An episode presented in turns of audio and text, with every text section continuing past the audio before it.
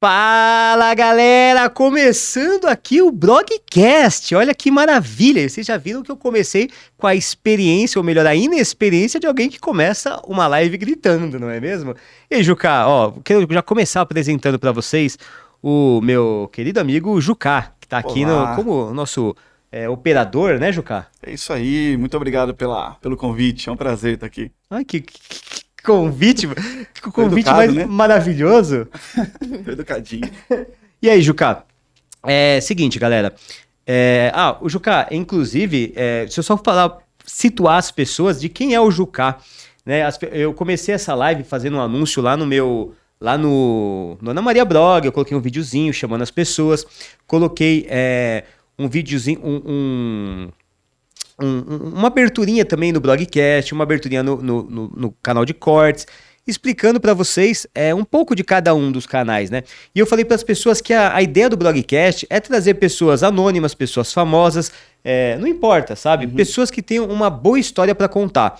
Porque a minha ideia com isso é é, entreter realmente as pessoas em casa, não é fazer um, um podcast é, que gere polêmicas, que gere, sabe, um monte de cortes, um meu Deus. Bacana. É, não, eu quero que vocês conheçam histórias das pessoas, eu quero que vocês é, possam ter um momento de conforto aí, seja para se distrair, seja para distrair algum problema da sua vida, ou seja só para passar o tempo, entendeu? Essa é a minha ideia principal com esse podcast, até por isso que eu não fiz um tema só de culinária, fiz um tema aberto. Claro que vão ter muitos convidados de culinária aqui no canal, muitas é, pessoas de restaurantes, muitas pessoas que têm histórias legais, que é, tenham referência à comida, claro, isso faz parte da minha história, fez parte da minha vida inteira. Mas vai ter pessoas também, é, vão ter pessoas, né? Porque a gente pode falar agora, vai ter pessoas, né, o Jucá? Obrigado, obrigado. O Jucá olhou, ele, foi, ele fez, quando eu falei vai ter pessoas, sabe quando dá aquela torcida assim, do, dói o ouvido? Eu, eu, eu, senti que doeu, né?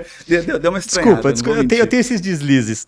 Mas, ó, então, por que, que eu tô falando isso? É, quando eu falo que vou trazer pessoas anônimas também, eu quero falar de você que tá aí assistindo agora, na tua casa aí. Que você que tá me dando essa moral de estar tá aqui no primeiro dia, na estreia do Blogcast, essas pessoas todas que estão acompanhando o meu trabalho. Mais um projeto do blog, olha lá, mais um projeto do blog, né, Juca? Esse vai. É, e, e, cara, é engraçado que assim, eu sou um cara de mais uns projetos, como vocês conhecem. E cada novo projeto, não importa é, a o tempo que, que eu faço o projeto, eu sempre tenho muitos de vocês me acompanhando. E isso para mim é o melhor de tudo, entendeu? Porque não importa se eu vou fazer um food truck, se eu vou fazer um, uma camiseta, se eu vou fazer um restaurante, se eu vou fazer, se eu vou virar sócio de um outro restaurante, se eu vou fazer qualquer coisa, sempre vocês estão lá comigo me apoiando, seja é, me divulgando, seja comentando nas minhas coisas, seja comprando meus produtos, não importa. É, vocês estão sempre lá comigo e essa para mim é a melhor parte de tudo. Então, eu quero falar para vocês que eu vou, é, inclusive, entrevistar pessoas como vocês. Então vocês vão estar tá aí, eu vou falar, não sei como ainda, a gente vai é, fazer uma, um jeito de seleção, né, o Juca, que eu vou falar, ó, agora, hoje, hoje a entrevista é com aquele cara do chat, o não sei o quê. E aí vocês falam, ah, não vai fazer isso. Juca, quem é você, Juca? Onde eu te conheci? Eu sou o cara do chat. O Juca é o cara do chat, o cara que tá trabalhando aqui comigo agora, ele trabalha comigo, não é para mim, tá, galera? Então, ele que tá aqui comigo agora, junto, ele é o cara do chat. É o cara que quando eu fazia live um ano atrás na Twitch, não sei se vocês pegaram o projeto gamer do blog. Mais um, hein? Mais um projeto era gamer. Bom, era bom, era bom. Era bom, era legal. É, não era muito a minha praia, né, cara? Era. era... Jogar. Você eu é tento. competitivo, você é igual eu. A é, gente é competitivo. Exato. Eu tento. É, a gente é, né? Fazer o quê? É, a gente, a gente tenta fazer uma coisa diferente às vezes pra né, variar a vida. Mas assim, o Jucá era o cara do chat. O Jucá era um cara que entrava no chat, a gente acabou virando amigo, ele acabou jogando junto comigo né, no, no na Twitch.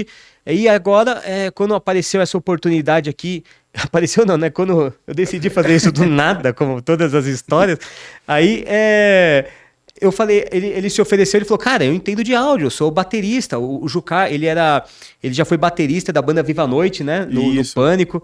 O Jucá é um cara muito. é, ele tem uma banda hoje, que é a banda Queda Livre, né, Jucá? Isso aí. Ele é um cara, assim, é, respeitadíssimo, baterista, multi-instrumentista. É um cara que é, manja muito dessa parte e fico muito feliz de ter você aqui, Jucá. Obrigado pelos elogios, porque não é verdade, não, isso aí, mas eu vou aceitar. Ah, não, você, você merece, cara. É sério, merece mesmo. Porque assim, galera, é, quando você fala de um novo projeto com alguém, é, essa, essa abertura tá mais demoradinha, porque é a primeira, tá, galera? É a estreia. Mas quando você fala de um projeto com alguém, normalmente as pessoas esperam tá tudo pronto pra falar: olha que legal, puta, ficou legal, ficou lindo, tal, não sei o quê. E quando você. é, quando você pode contar com alguém na, na, na parte do preparo, na parte de, de ir lá e, e, e- colar o negócio, ir atrás da- de alguma coisa que precisa e não sei o quê, como eu pude contar com o Jucá e como eu pude contar com a Jenny também, que tá aqui, que eu logo daqui a pouco já vou apresentar ela e mostrar pra vocês, é, é muito bom, isso é muito importante. Então, Posso, posso falar um adendo? pode sim. Você me surpreendeu, porque, cara, tem o seu dedo em cada coisa aqui, você fez Oh, na mão obrigado. mesmo, suor, escada e até mais tarde. Eu presenciei, foi muito legal ver isso, cara. Ô, valeu, Parabéns. muito obrigado, cara. Eu, eu, eu- eu realmente, assim, eu sou um cara que eu me dou muito nos projetos, então, é, tudo aqui, eu que fui fazendo e colando, é, essa, essa, nosso cenário aqui, as plantinhas, inclusive as plantinhas eram para ficar assim, aí o Jucá sugeriu de fazer assim, né, Jucá? E aí eu, eu aceitei a sugestão dele, logo vocês vão ver, que vocês não estão vendo que estão primeiro me vendo aí, mas vocês vão ver que, é, enfim, tudo foi uma, uma- um monte de opiniões que eu vou ouvindo. É, eu vou usando algumas minhas, algumas do Jucal, algumas da Jenny, algumas das pessoas próximas. E todas as opiniões viram o que virou aqui hoje. E eu tô muito feliz mesmo de estar começando esse projeto. E que mais, Jucá? É isso aí, agora acho que tá na hora de apresentar. Ah, não, calma aí, eu tenho que falar Ainda- só mais uma coisa. É verdade. Teve, teve verdade. algumas pessoas, por exemplo, é, uma, uma pessoa em específica que me, cara, me ajudou com uma coisa singela. Só que é o que eu falo, não tem esse negócio de você ajudar com, com ah, o cara, sei lá, conseguiu uma, uma parceria de, das câmeras. Não, eu não consegui, na verdade eu não fui atrás de nada porque eu sou ansioso e quis fazer o negócio todo. Mas eu tenho que agradecer ao pessoal dos adesivos, cara. Isso. O pessoal do Cola no Fusca, Cola no Fusca, Fusca com K, você joga lá no, no Instagram, Cola no Fusca.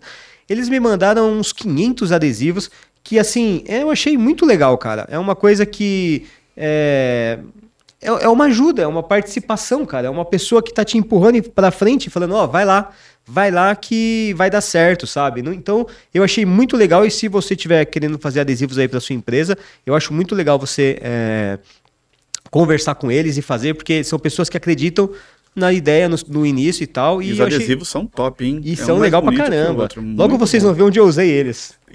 Usei boa parte, né? Segura a ansiedade. Também tenho que agradecer ao Vilela, cara. Também. O Vilela do Inteligência Limitada. É, esse podcast nasceu de uma conversa que eu tava tendo com o Vilela. Eu tava falando com ele com o WhatsApp sobre diversos assuntos e ele falando eu ir no podcast dele. E eu falei, cara, vou. é, eu queria mesmo, acho legal ter um espaço pra falar e tal, não sei o quê. E o Vilela falou do quão legal era um podcast, não sei o quê. Aí eu falei pra ele, cara, tô pensando, de repente eu posso até criar um podcast. E o cara, cara, o Vilela, ele me deu todo o apoio do mundo, assim. É, cara, o que você precisar de é, contato, de gente pra arrumar alguma coisa, de gente pra consertar, pra não sei o quê, é, para fazer o ajuste. é, olha, compra a câmera tal, compra a mesa de som tal, compra um não sei que tal. O, o Vilela me ajudou muito, então queria dar um, um agradecimento pro Vilela. É, você com certeza foi muito importante nesse projeto. É, queria também é, agradecer, cara, um, um agradecimento meio que você não estava esperando. Porque eu acho que a gente tem que agradecer o Flow, cara. Também. Porque também. eu não conheço o pessoal do Flow, não conheço absolutamente ninguém. Só que eu acho que se a gente tá tendo a oportunidade de fazer tudo isso aqui agora, é porque o Flow um dia começou isso. Então, queria mandar um abraço pro pessoal do Flow.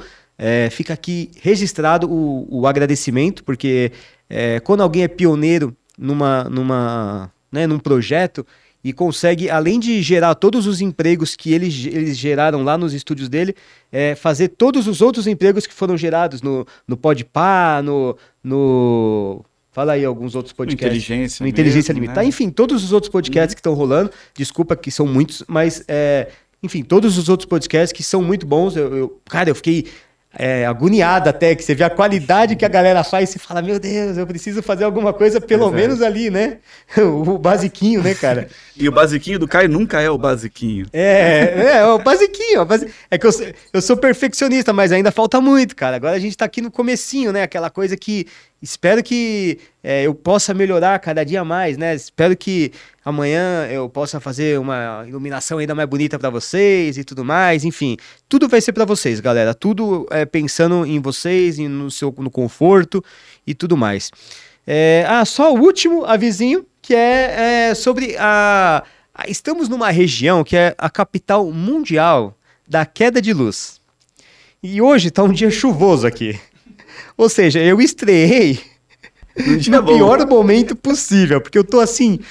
É, preocupadíssimo que acabe a luz. Assim, a único, única coisa que a gente não tem controle aqui é se acabar a luz. Se acabar a internet, a gente tem outra. Se acabar não sei o que, a gente tem backup de tudo, mas luz não tem. Então, caso venha acabar a luz nessa live ou em outra live, saibam que a live ela vai parar, né, para vocês, mas é, a gente vai continuar gravando assim que voltar a luz, porque normalmente é uma piscada. E aí vocês acompanham ela gravada assim que é, que terminar. Eu vou disponibilizar, igual como a gente vai fazer nessa ao vivo. Se um dia acabar a luz, vocês saibam que a live para, mas ela vai continuar sendo gravada e vocês vão poder acompanhar na íntegra, na íntegra da onde parou, tá bom? Então podem ficar tranquilos em relação a isso que é, vocês vão acompanhar o, resto do papo, a não ser que demore muito para voltar também. Eu também não vou ficar falando pro convidado ficar aqui, né? As pessoas têm mais o que fazer na vida, né? Vão, Né? vão, vão tomar o rumo delas, coitado. Eu não posso segurar ninguém, né, galera? Mas, é, enfim, já tô deixando esse aviso aqui, porque realmente aqui é a capital mundial da queda de energia. É, não vai acontecer, não. Vai dar tudo certo. vai. Tô, tô com o meu Buda aqui, ó. na- na- É, o Budinha, o Budinha da tá sorte. segurando. Quem assistiu a entrevista do Vilela já sabe do que eu tô falando. E vamos começar, vamos começar agora sem mais delongas? Depois dessa enrolada aí de, de abertura, mas galera, é o primeiro, né? O primeiro a gente tem que fazer isso para quebrar o gelo. E estou muito, muito, muito, muito feliz e muito é, honrado de ter aqui do meu lado a mulher que não só mudou a minha vida, como mudou a vida de, da família dela, ela, ela muda a vida das pessoas é, por onde ela passa. É uma pessoa assim extremamente agradável, extremamente competente, extremamente é, inteligente. É a- a mulher que não é à toa que eu escolhi para ser a minha esposa, porque é uma mulher que ela não tem defeitos. Me, me desculpe, mas ela é, realmente eu estou sendo é, sincero. Com vocês, Jenny Andrade. Ê, que abertura linda! Tudo bem, galera? Oi, amor. Oi, meu amor. Ó, é, é uma abertura linda, mas é uma abertura extremamente real. Eu realmente não tenho palavras para descrever o, o quanto você é uma pessoa especial e o quanto você é, faz bem na minha vida e nas pessoas ao redor, né, do seu redor. E eu quero saber um pouco da sua vidinha, né, Jenny? Na verdade, eu sei tudo, né? Mas eu Cê quero. sabe tudo. Hoje eu vou fazer aqui o papel do cara que não, não conhece. É, boa, boa. Mas eu me emocionei agora nessa abertura aí, ó. Meu Deus. Você quer um. Você quer que a gente pegue um lencinho pra você? Alguma Não, não, coisa? tá, eu tô me segurando. Dá, dá um golinho de água na nossa super. Ó, ó, estre- já água já aqui, estreia ó. a caneca do Bragcast. Eu, eu, eu até vou dar uma, um golinho também assim que você der o seu, porque. Cheers. Ó, vamos fazer um cheers aqui, ó. Ó, vamos ver. Ó, Ao caramba. broadcast. Ó, fiquei, fiquei feliz que o Jucá não errou o corte. O Jucá, viu? mandou, Você o Jucá viu? mandou. Jucá mandou Tô logo. ligado, cara. Cara, falou assim, eu falei brinde, ele falou, pô, calma aí, vou pegar o brinde, já vou pegar. Ó, galera, essa aí é a nossa visão aí do, do, do cenáriozinho, né? Que é o, a- o verdinho que eu tinha falado pra vocês, eu tinha colocado de lado assim, aí o Jucá falou, não, faz de assim. Aí eu falei, pô, legal. Aí eu fui e continuei lá em cima também. É, porque natureza é natureza, né, amor? Sim, ficou bonito, arrasou, hein? Eu também gostei assim na vertical, ficou ótimo. Ficou bom, né? Ficou eu, bom eu, demais. eu gostei, eu fiquei, eu falei assim, nossa, um verdinho dá, dá, dá uma vida, né? Sim, dá uma cor. E Jenny, vamos começar aqui, ó. Porque assim, galera, é, como vocês podem ver, tem- nó- estamos com uma caneca aqui, né? Uma caneca vazia. E aí você. Uma caneca não, uma cumbuca. Uma cumbuquinha. Com, cumbuca de por porcariazinha pra gente comer, né? Opa! Porcaria é um termo que eu, eu e a minha família usava quando a gente ia comer guloseimas. Então, Sim. não entendam porcaria como um desrespeito, tá? Sim. É, termos familiares. E eu vou comer uma porcariazinha, né? Aí é, você pensa, pô, o cara do Ana Maria Brog, que e vai fazer um podcast sem comida, não tem como, né, Jenny? Não tem como, tem que ter alguma É, coisa só que também não tem muito como cozinhar. Sim, verdade. Justo. E aí? E aí? E aí? Se não tem como E cozinhar, aí, Brasil? não tem como cozinhar e não tem como. Vai é, cair. Vai vir do céu. Vou apertar o botão aqui, ó. Socorro. Mentira. Ó, galera, a gente tem um mercado aqui. Oh, Fiz um beleza. mercado pro pessoal poder escolher o que quer comer, entendeu? Então aqui, ó, eu vou mostrar Nossa. vocês o mercado do blog. Ó, olha que legal. Vamos lá, ó. Jenny, Nossa, meu uma seleção de, de, de Deus. produtos que você pode escolher. Temos salgadinhos, temos mais salgadinhos, pipoca, bolacha, é, biscoito de chocolate, amendoim, é, ovinhos, é, putz, é, palitinho de chocolate, aqueles waffle, goiabinha, creme de avelã, aqueles parmesãozinho que você gosta, sabe? Arrasou no diferencial, hein? Gostei. Temos também pralinê, é, amendoim descascado, é, pa- paçoca e temos coisas light também. É na faixa? É. É na faixa? Na faixa, tudo na faixa e vou te falar, é rodízio, tá? Oh! É sem limite. É sem limite, é refil. É refil. Então, ó, temos rosquinha. Ah, aqui, aqui eu, eu fiz uma parte é, light também, que não é muito a tua área também, né? Apesar de você Não, parecer. Pra mim é tudo, é. Mas tem uma parte light aqui com barrinhas de cereal, rosquinhas, cookies integrais. Tem pra todo gosto. Dá um pouquinho de pipoca doce. Pipoca doce, vamos lá, Pipoca pipoca doce. doce. Ô, Juca, joga o, det- o- o- detalhe aqui pra eu mostrar pra galera a marca das coisas. Joga aqui no, no, no, no centro. Galera, como a gente ainda não tem patrocinadores nesse Aham. programa, todos os produtos estão aqui, ó. Com a marca Blogcast. Ah, Sim, a marca Blogcast. Então tudo aqui é a marca Blogcast, ó. Por exemplo, esse aqui que vocês já devem conhecer, marca Blogcast. Olha lá. Cara, e se eu quiser algum, sei lá, um salgadinho de nacho que, que, Cara, tem daquela marca gostosa? Temos a marca Blogcast Vamos ver Nachos. se é muito gostoso. Adorei. Então, ó, agora que vocês já viram é, a, a nossa produção, né? Fechamos algumas empresas para sim, fazer sim, esse. Sim, sim. Brincadeira, né, galera? Vocês sabem que, obviamente, tudo tem as suas corre- correspondências, corres- marcas correspondentes. Não, e essa pipoca doce eu nunca comi. Acho que deve ser lançamento do fe- de festa junina, né? Você ou não? você sabia que eu também olhei e falei assim, cara, eu preciso. Essa pipoca doce, galera, eu comprei mais pra mim do que pros convidados. Na hora que eu olhei, eu falei, meu Deus. Ah, escolheu eu certo, Eu então. preciso provar. Nossa, cara, é sério, você pegou uma muito boa. Vamos, vamos, vamos experimentar. já. Cheirinho é bom, hein? É? Cheirinho é muito bom. Olha. Nossa, será que é de maçã de Nossa, amor? não, e, e o tanto que, e o tanto que coube certinho. Nossa, olha. Olha isso aqui. Bonito, coube certinho trem é no pote. rosa. Toma, meu amor. Se você quiser mais, é só você me Tá. pedir, tá? Obrigada. Que eu acho que eu vou na. Ah, tem mais aqui, ó. Ah, eu vou. eu vou- Quer mais? Hum, Jo- é bom. Bom? Uhum. Bom assim, bombom ou. Não, é bom. É bom? É Parece aquelas de colégio, de porta de colégio? Não, Não? A de Não. porta de colégio é melhor. é melhor. É porque industrializado não tem como ter tanta tanta meleca, né? crocância, é tanta, tanta meleca. Ó, já, já, já uma coisa pra anotar aí, Juca. Não tem o lixinho pra gente.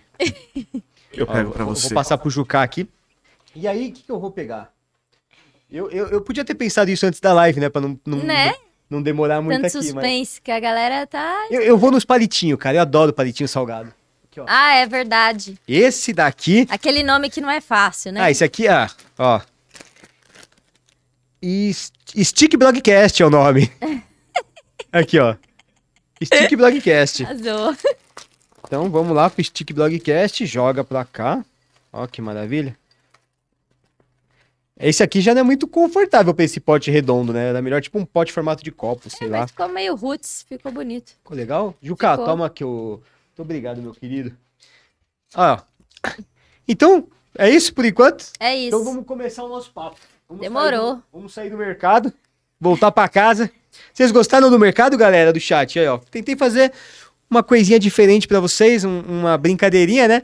E isso aqui vai ser em todas as, as nossas é, nossas aberturas, todos os nossos bate-papos, as nossas conversas, vai, vão ter aqui o, o momento mercado que o, o nosso Arrasou. convidado vai poder comer o que quiser. Inclusive você que tá assistindo aí que vai aparecer aqui também. Ó, hum. Bom. Bom, né? Entendi, você, você foi na malandragem. Você foi na malandragem. Você falou, você falou meio desdenhando, porque é muito bom e você não quer me dar, né? Entendi. É, porque aí você escolheu uma outra coisa, uma outra opção que daí daqui a pouco eu pego também. Olha, você não gosta desse palitinho? Eu gosto. Gosta? Gosto. Mentira. Adoro, sim, gosto também. É que eu como pouco, mas eu gosto. Eu não sabia. Eu gosto. Então, vamos lá. Vamos começar aqui o nosso bate-papo com Jenny. Boa. E aí, Jenny? Fingindo que eu não sei o que eu estou perguntando, como você começou a sua carreira artística, Jenny? De onde veio? É, galera, já já daqui um pouquinho já completa 20 anos. Não, 30, não, peraí, 30? Quantos anos de carreira? Eu comecei, gente, com 6 anos de idade. Então, 27. 27? Nossa. 30, eu comecei com 6 anos de idade, galera. Eu moro em Ribeirão Preto. Para quem aí não me acompanha tanto, não, não sabe alguns detalhes, eu vou contar tudo para vocês hoje. Eu sou de Ribeirão Preto e tava eu um dia lá no centro da cidade, lá no calçadão com a minha mãe. Quem é de Ribeirão Preto vai saber onde é.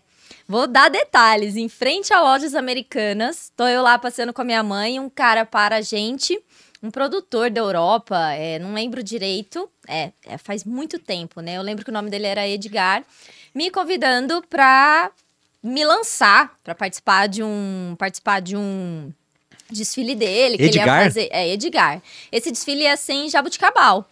E a gente, na época, né, sempre fomos muito simples. Minha mãe virou e falou assim: olha, é, a gente não tem dinheiro para nada. Porque tem muito isso, né, de chamar as crianças para lançar, não sei o que, ó, mas você tem que pagar book, você tem que pagar agenciamento, você tem que pagar não sei o que, não Meio sei o que, que não sei o uma quê. máfia pra tirar dinheiro, assim, É, só. isso é muito normal, né? Entendi. Desde aquela época. E aí minha mãe já pegou e lançou, falou, ó, a gente não tem dinheiro, não sei o que, tal. Ele, não, não, mas é o convite é real mesmo, eu quero ens- ensinar ela a desfilar e quero ter a oportunidade de colocar ela no meu desfile. E de fato aconteceu. de fato aconteceu. É, eu fiz a abertura do desfile. E aí, só que ele me lançou assim como a, a nova a nova aposta do mercado, a nova não sei o quê, não sei o que lá. No dia seguinte, na segunda-feira, já choveu de agências, de convites e foi assim um boom mesmo muito grande assim. Ou, criança... ou seja, ele tava certo. É, e ele Você não é numa. Você é realmente nova aposta é, do acho negócio, que, então. é, acho que ele fez por merecer. Se o cara trabalhava com isso, realmente o cara era bom nisso, Ele sabe? correu atrás mesmo. Ele fez mesmo e é, o desfile saiu em todos os jornais, revistas. Isso antigamente era muito forte. Você sair numa capa de um jornal, o jornal A Cidade de Ribeirão Preto, você sair numa revide da vida aqui. Eu tô citando nomes de. de... É, o que, que é um revide? Revide é uma, uma revista muito famosa de Ribeirão. Que, Ah, tá. né, assim. Ainda existe até hoje? Sim, ainda existe até hoje. e é então. isso- engraçado, porque revide é uma palavra meio que parece um- uma coisa ruim, porque parece que você apanhou e revidou, né? Ah, é um Será nome que é- verdade. É um nome assim. Que se você não sabe o que é a revista, você acha estranho, É, né? revide. É, mas é um nome O muito D é mudo? famoso. Às vezes o D é mudo. Não, com E mesmo. É, revide. É. Caramba, engraçado. É.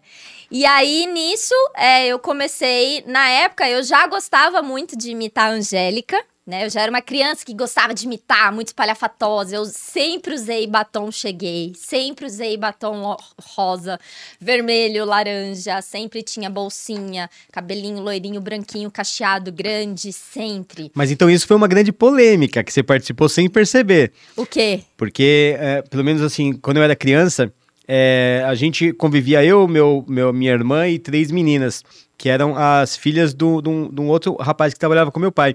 E duas gostavam muito da Xuxa e uma da Angélica. Ah, E você, no caso, também. Entre a rivalidade Xuxa e Angélica, você escolhia a Angélica. Você não gostava da Angélica. Xuxa? Não, eu gostava, mas eu nunca quis imitar a Xuxa, nunca nada com a Xuxa. Engraçado A- que você era muito mais parecida com a Xuxa do que com a Angélica. É, não sei, a minha paixão sempre foi a Angélica, não sei, acho que é coisa de fã mesmo, de amor, de é, fanatismo, né? Acho que Toma cuidado, Luciano! Não, não. Mentira! brincadeira, brincadeira.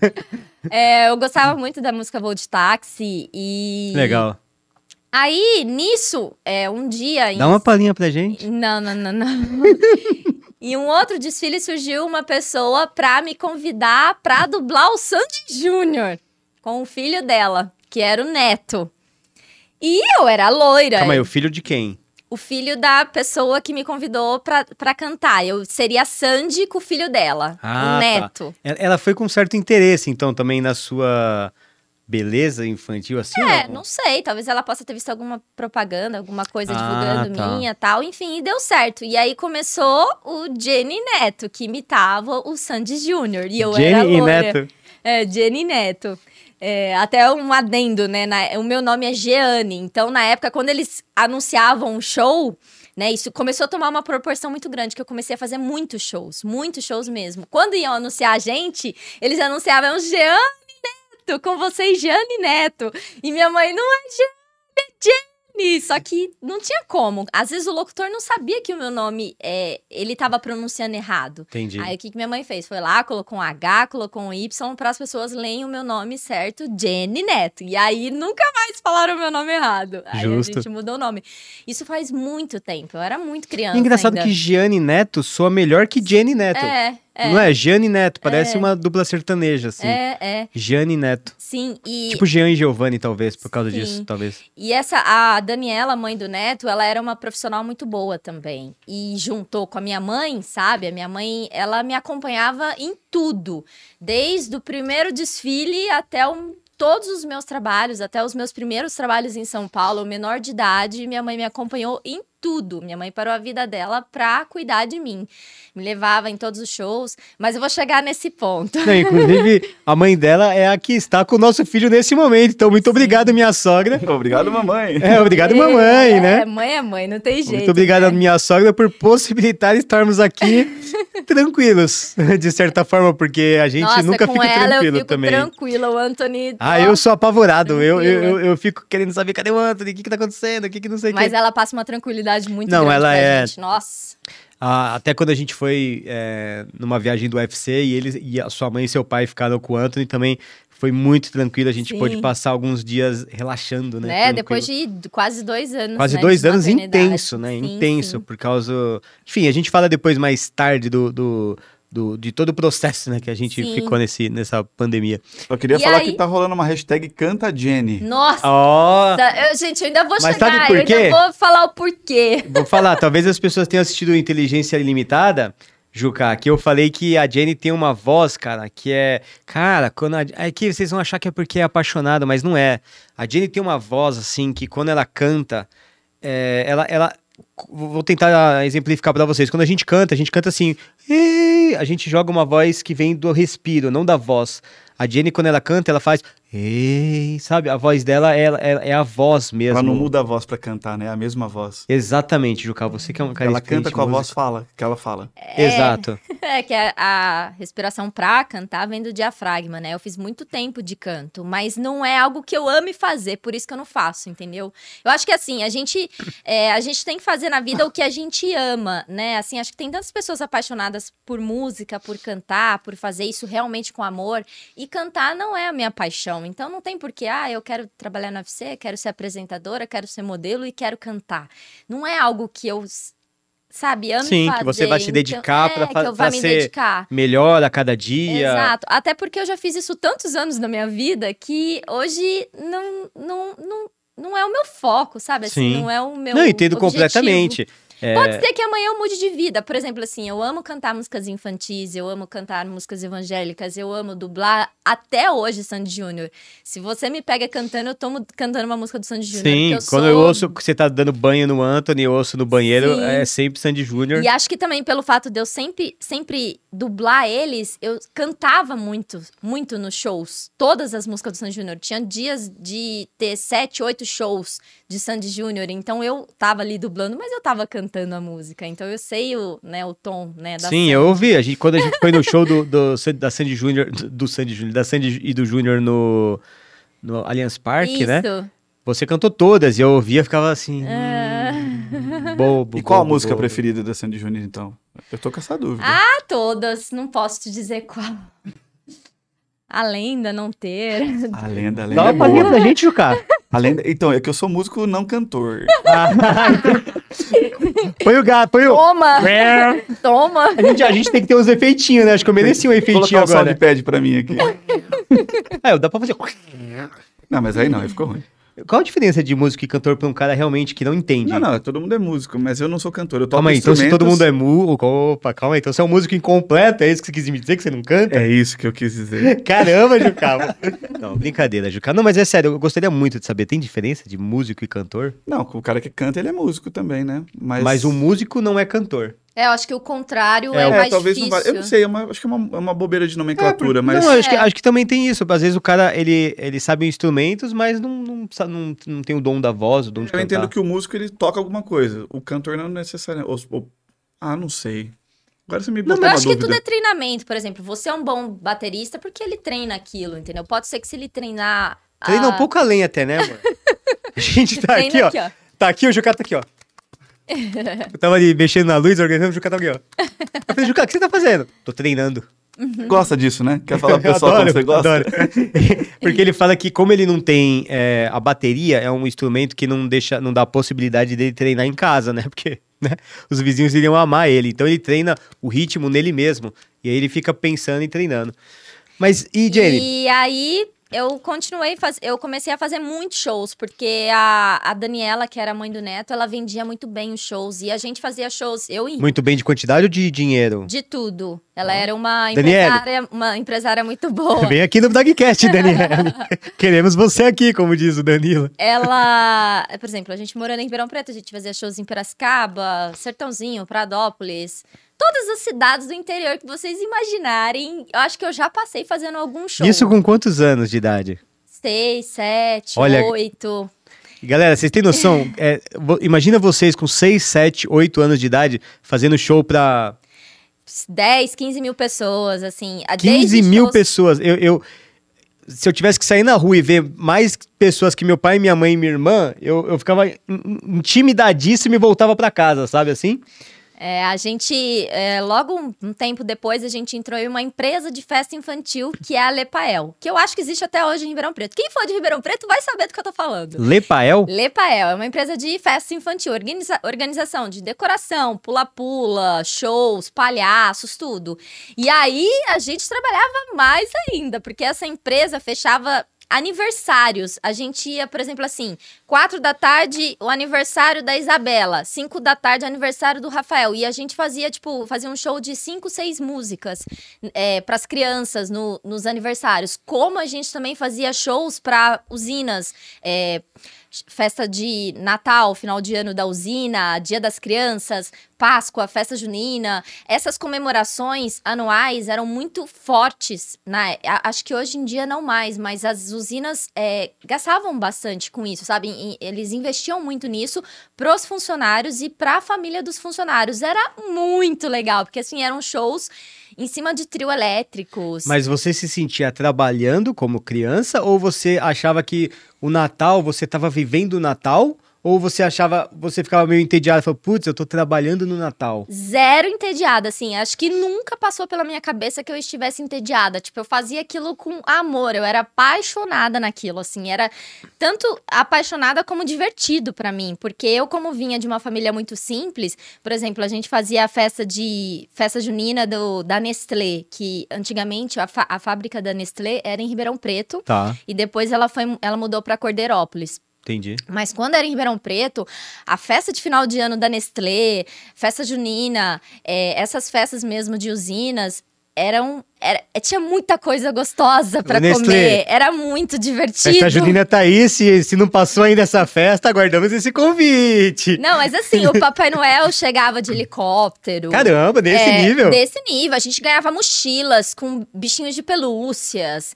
É, Assim, a- a festa junina da Nestlé, dessas usinas, era muita comida gostosa, tudo à vontade, mas muita comida gostosa. E você sabe, né? Eu.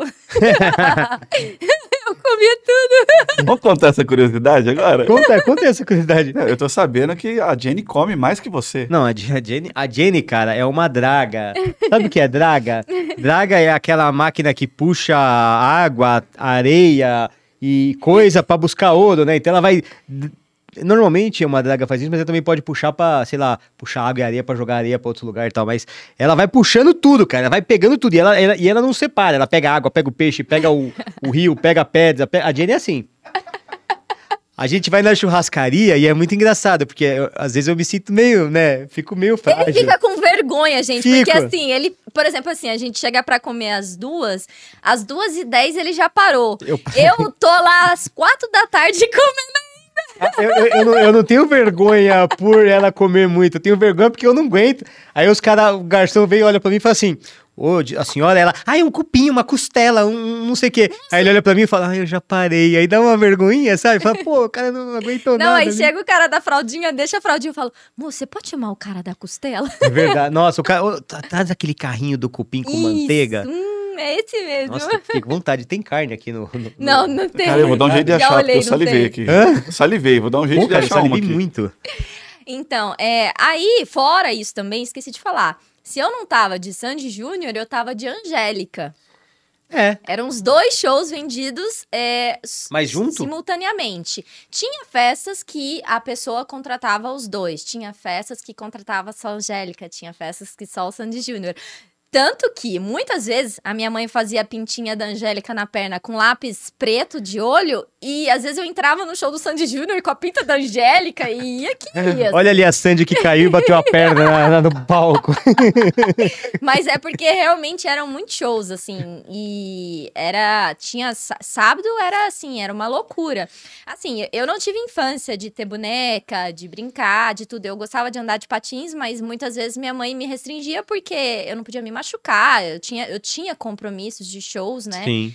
E, e a gente evitava eu- que eu me machucasse. Eu nunca, assim, quebrei um braço nem nada na infância, mas é, o meu trabalho não era um trabalho pra mim, era uma diversão, porque era muito divertido pra mim. Era um sonho ir na festa de final de ano da Nestlé. Beleza, tinha uma hora que eu ia lá cantar, eu ia lá cantar, mas eu ia, comia todas as coisas do arraiá, curtia, sabe? Era muito divertido isso. E qual foi o show mais marcante, assim, pra você? Que você lembra, que você fala, ah, esse show eu nunca vou esquecer na minha vida. Olha, eu posso dizer assim, é, eu posso dizer que eu tenho um momento muito marcante da minha infância, mas que não foi em um show. Eu, agora eu fiquei curioso. O que, que Acho aconteceu? que nem você sabe.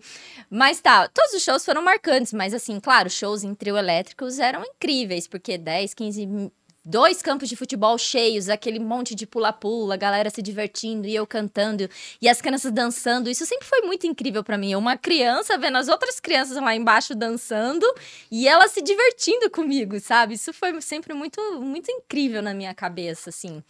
É, mas fora eu cantar, eu fazia também. Eu entrei totalmente nessa área artística, né? Eu fazia. Comecei a fazer comerciais de TV, comercial do Leite News, a do Macro, Uniodonto. Comecei a fazer várias campanhas publicitárias.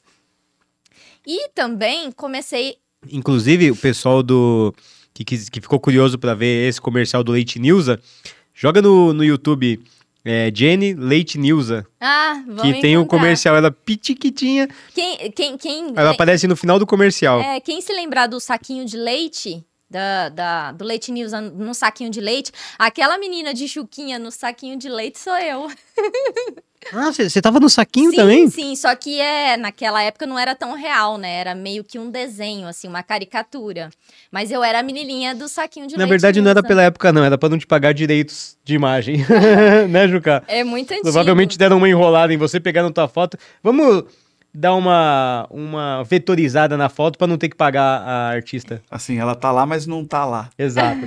Tá, Não, lá, mas- tá lá, mas rende defesa no processo. Exato. Mas foi uma seleção muito grande, foram meninas, modelos de São Paulo para Ribeirão Preto para essa seleção e eu acabei passando. Que legal. Até uma curiosidade, é, na época que eu peguei o comercial do Leite News, eu não bebia leite. Eu era uma criança que odiava leite, odiava leite, assim. Aí, Mas até hoje você não é muito fã de leite. é fã verdade. de leite, verdade. Só assim, numa receita, num bolo eu como, mas tomar um copo de leite, não. Sim. É, então, eu fui gravar o comercial do Leite Nilza e eu tinha que ficar do lado de um bezerrinho e virar um copo de leite. É muito linda aquela imagem, é muito bonita. E pra E aí- virar? É, e pra virar o leite, gente. Foi tipo que remédio. E tinha que virar, né? Não tinha como pra ficar legal o comercial. Aí, tipo, vida pra quem se gosta, dando aquele gargalho de leite assim. E a gente teve que repetir isso, sei lá, umas 59 vezes. Eu tive que tomar um, uns 59 copos de leite. Nossa. Tanto que depois eu até passei a beber leite nessa época, passei a gostar, eu lembro disso, mas hoje em dia eu não ligo mais, não. Mas na época, naquela época eu realmente não gostava. Caramba. Que... É, mas acho que às vezes é coisa de criança, né? É. Tipo, o Anthony, ah, não, não quero isso, mas nunca experimentou pra. Ou até quando você vai dar uma madeira, às vezes, pra ele, ele fala, não quero. Aí você deixa do lado dele, dá cinco minutos, ele pega e fica e bebe em tudo. É. É, tipo isso. E você chegou a conhecer a Angélica ou o Sandy Júnior? Conheci os dois, conheci sim, conheci. Os a- três, no caso. É, os três. Conheci os dois. A Angélica e o Sandy Júnior. conheci sim. Acho é, conheceu o Sandy Júnior eu não sabia. Eu achei- Conheci, conheci nessa época. Conheci, Ah. foi no hotel. A Angélica também. A gente foi na porta do hotel, ela desceu, tirou foto. Ah, ela desceu, foi Sim, atender vocês. desceu, foi. Ela foi pra fazer um show, acho que na Fiapan. Eu abri o show dela como cover da Angélica. Só que antes minha mãe me levou no hotel. Falou, vai, vai conhecer, vai ver É, agora. agora. é. Vai abrir o show dela, quero que veja. Isso, e conheci o Sandy Júnior também. Quando eu conheci o Sandy Júnior, é, tava eu, meu pai, minha mãe, meu irmão. O Júnior se apaixonou no meu irmão. Mas não assim de, de se apaixonar. Explica, explica Não, o meu irmão. A Jenny, aí, aí a Jenny, aí, Não, mas era. Corte. Eu comecei esse podcast falando que não vai ter polêmica, Não, que a é gente que não, foi assim. que a gente vai ser um podcast do bem. É que a gente. é, Eram, éramos todos crianças. Acho que a Sim. Sandy e o Júnior deve ter, sei lá, um ou dois anos a mais que eu e meu irmão, assim. é- deve ser pouca diferença de idade. Mas o meu irmão tinha o cabelinho compridinho, loiro, que nem o Júnior. Claro, o Ele Júnior se morena. identificou, pra ele, era um ficava amiguinho passando dele. a mão, assim, no cabelo do meu irmão, assim, sabe? Mas, assim, de bonitinho, assim. Mas a Sandy e o Júnior, eles foram muito simpáticos. Ah, sim, a gente tá a brincando, gente. mas pô, nessa não tem maldade nenhuma, É. né? Tudo... E- Ah, era tipo os mulletzinhos que ele É, tinha. o meu irmão, ele tinha um cabelo loirinho, compridinho. Chitãozinho. Chororó, que todo É, mundo tinha naquela na época época. era é. muito bonitinho o teu cabelinho Sim. assim, compridinho. É, Enfim, deixa eu voltar ao momento especial da minha carreira, marcante, que, Tá. que eu tinha falado. É, também nesse meio tempo, eu participava de vários concursos de Miss, Mini Miss. Aí eu fui Mini Miss Ribeirão, Mini Miss Sertãozinho, fui Mini Miss quarto lugar no, no- em São Paulo, Mini Miss São Paulo. O Minimis, o que que é? Ele chega a ter, tipo, Minimis Brasil? Tem, assim? eu Ah, participei tem. do Mini Miss Brasil também. Caramba. Aí eu fiquei em segundo lugar. Sério? Eu não Sério? sabia disso também. Sério. Que legal. Só que as meninas todas do Minimis Brasil eram todas assim, 13, 14 anos. Tanto que a que ganhou na época tinha 14 anos. E você? Eu devia ter 9. Nossa. e de Minimis. É, e, e, e venci, mas assim, foram momentos muito legais, assim, é, é- eram Mas dava, dava né? dinheiro esses. Ou você ia pela, Não, pela, na- não, pela de graça, às vezes dava oportunidade futura. Eu lembro que eu ganhava, tipo, os troféus era, tipo, do meu tamanho, né? Caramba. Que Naquela ah, época que naquela época era os... era o, o must era você ganhar o troféu. E Era eu era criança, eu ganhava o troféu, era a altura do troféu. Eu não lembro se ganhava dinheiro em concurso naquela época. Acho Não que devia lembro, ganhar não. também. Acho que, é, de- é, como vocês tinham uma condição um pouco mais simples, É. de repente ia ser uma coisa que pesaria muito no orçamento ficar participando sem ter Sim, retorno nenhum, sim. né? É que assim, na verdade, todas as meninas que participavam, elas tinham muito patrocínio Hum. e elas tinham dinheiro também, na maioria das vezes. Até vou chegar a isso agora. Eu ganhei um Minimis Ribeirão e fui participar do Minimis São Paulo, que era aqui em São Paulo. Vim participar do Minimis São Paulo com a minha família. Na época, a gente não tinha carro. E aí, o- minha mãe e meu pai pegou um chevette emprestado do meu tio. A gente veio para São Paulo, um chevetinho do meu tio, chevetinho branco. Chegamos aqui na marginal, Quebrou. quebrou o tá chevetinho. brincando. Sim, quebrou a marcha, cara. Só funcionava a segunda marcha. Ó, calma aí, isso não é desculpa. O Ayrton Senna ganhou um, um, um, um corrida, GP do né? Brasil assim, só com a sexta marcha, hein? meu pai, então, foi o Ayrton Senna, porque, Ah, olha... ele, ele foi, não, não deixou morrer? Não, meu pai... A, a gente foi embora com o chevetinho assim, a gente não... Só funcionava qual marcha? A, só a segunda marcha. Nossa. Eu lembro disso, eu não tinha É, nem dá pra, 10 dá pra sair, mas não dá pra pegar velocidade, né? É. Aí veio eu, meu irmão, minha mãe e meu pai nesse chevetinho, o chevetinho quebrou. Aí beleza, a gente não tinha dinheiro pra consertar nem nada. E a gente também não tinha dinheiro pra dormir num hotel. E aí? Aí a gente dormiu, acho que era num, num hotel, não sei, motel. Ou Ah, um, tá. um hotel, assim, na É- beira da Avenida Bandeirantes. Ah, não, era motel. Era, então era motel. Mas Mas assim- eles às vezes põem motel como hotel, né? Talvez tenha uma diferença de imposto, né? Não sei. É, acho que é pra cobrar o valor também, ou lei, né? Ah, que tem é, que ter no ah, hotel. tá, Às vezes pra motel. cobrar por hora e não diária. É, pode, Pode ser. ser. Eu não lembro exatamente, porque faz muito tempo, mas aí a gente dormiu nesse lugar que só tinha uma cama e o chuveiro com água fria. Não tinha nem água Nossa. quente no chuveiro. Assim, era um lugar bem simples e eu lembro nitidamente. E aí, no dia seguinte, a gente. Eram muitas meninas, porque era Miss São, Mini Miss São Paulo, eram meninas de todas as cidades do estado de São Paulo. Ribeirão, Sertãozinho, Campinas, Bebedouro, tudo que você imaginar. Eram, acho que mais de 100 meninas. Caramba. Era muita menina, muita criança. De todas as belezas que vocês imaginarem. Meninas, crianças muito, muito lindas, de olhos claros. E eu sempre fui encasquetada com o meu olho, que eu tinha olho preto. Eu, ai, mãe, eu tenho olho preto. Minha mãe tem olho azul. É, ai, eu quero ter olho claro. Aí chega lá todas aquelas loirinhas de olho claro, todas aquelas meninas lindas. E criança não entende isso, sabe? Sim, tipo, sim. criança acha bonito um olho azul de outra criança. A criança Sim. fala, mas por que, que eu não tenho olho azul? Meu pai também tem olho azul. É, então. A gente, a gente achou que o Anthony ia nascer com olho azul, né? Porque meu pai com olho azul, minha mãe tinha olho mel, sua mãe Aham. tem olho azul e seu pai Preto. preto. É. Aí o Anthony falou assim: ah, vamos, vamos, vamos no, no castanho. É. Aí, che... Aí a gente tinha uma diária pra fazer vários vídeos no- do concurso na- no Parque da Mônica. Aí chega lá no Parque da Mônica, ah, e, e tinha um negócio que você pagava pra é, você arrumar o, o cabelo no local. Você pagava, tipo assim, sei lá, 100 reais, 150 reais. E tinha milhares de maquiadoras pra arrumar todas as crianças. Só que tinha essa taxa de custo, né? Pra arrumar o cabelo e fazer a maquiagem das crianças. É óbvio que minha mãe não pagou, porque a gente não tinha dinheiro. Só que, sei lá, 99% das meninas pagavam. Então elas faziam aqueles penteados, Posso, aquelas posso coisas perguntar uma bonitas. coisa que me surgiu aqui agora? Porque você falou que sua mãe não tinha dinheiro e todas as meninas se arrumavam porque elas tinham dinheiro.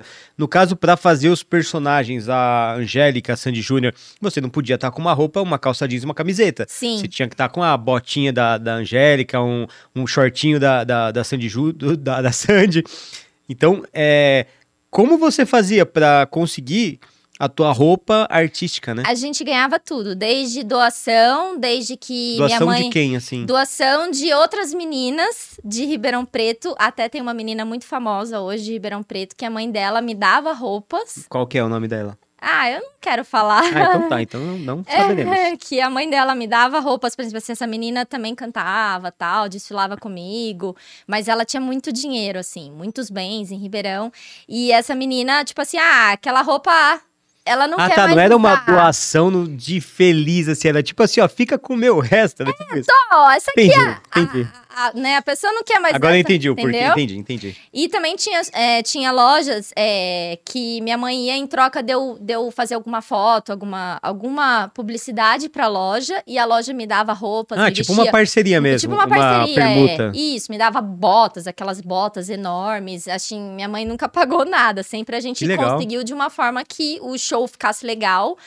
Ou também a minha mãe comprava os tecidos na Tanger. Na, não que é sei, Tanger? Tanger é uma, uma, uma loja famosa de tecidos em Ribeirão Preto. Tanger que anuncia na Revide.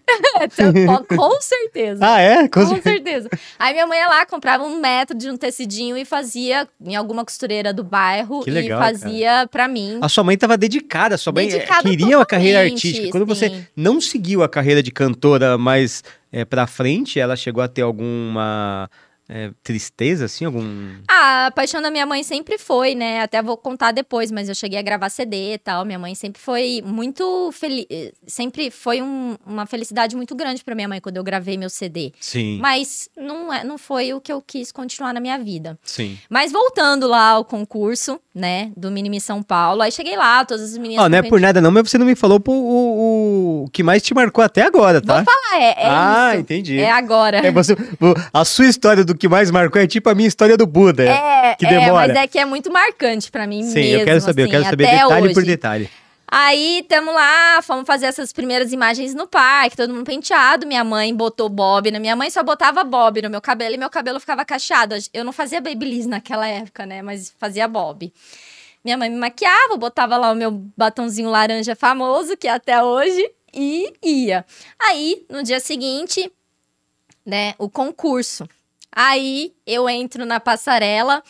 As meninas, todas elas, levavam excursões com bateria, com, com fazer coisa de batuque, sabe? De Ah, tipo fanfarra, assim? fanfarra, faixas, aquela bagunça. Então, quando a menina entrava Tipo... no. Ah, entendi. entendeu? Quando a menina entrava no teatro pra Tipo a desfilar. torcida dela. torcida, mas era uma coisa assim indescritível, assim. Era muita gente gritando a menina e faixa, já ganhou, já ganhou, já ganhou, entendeu? Sim. Aquele teatro assim, cada hora era uma torcida.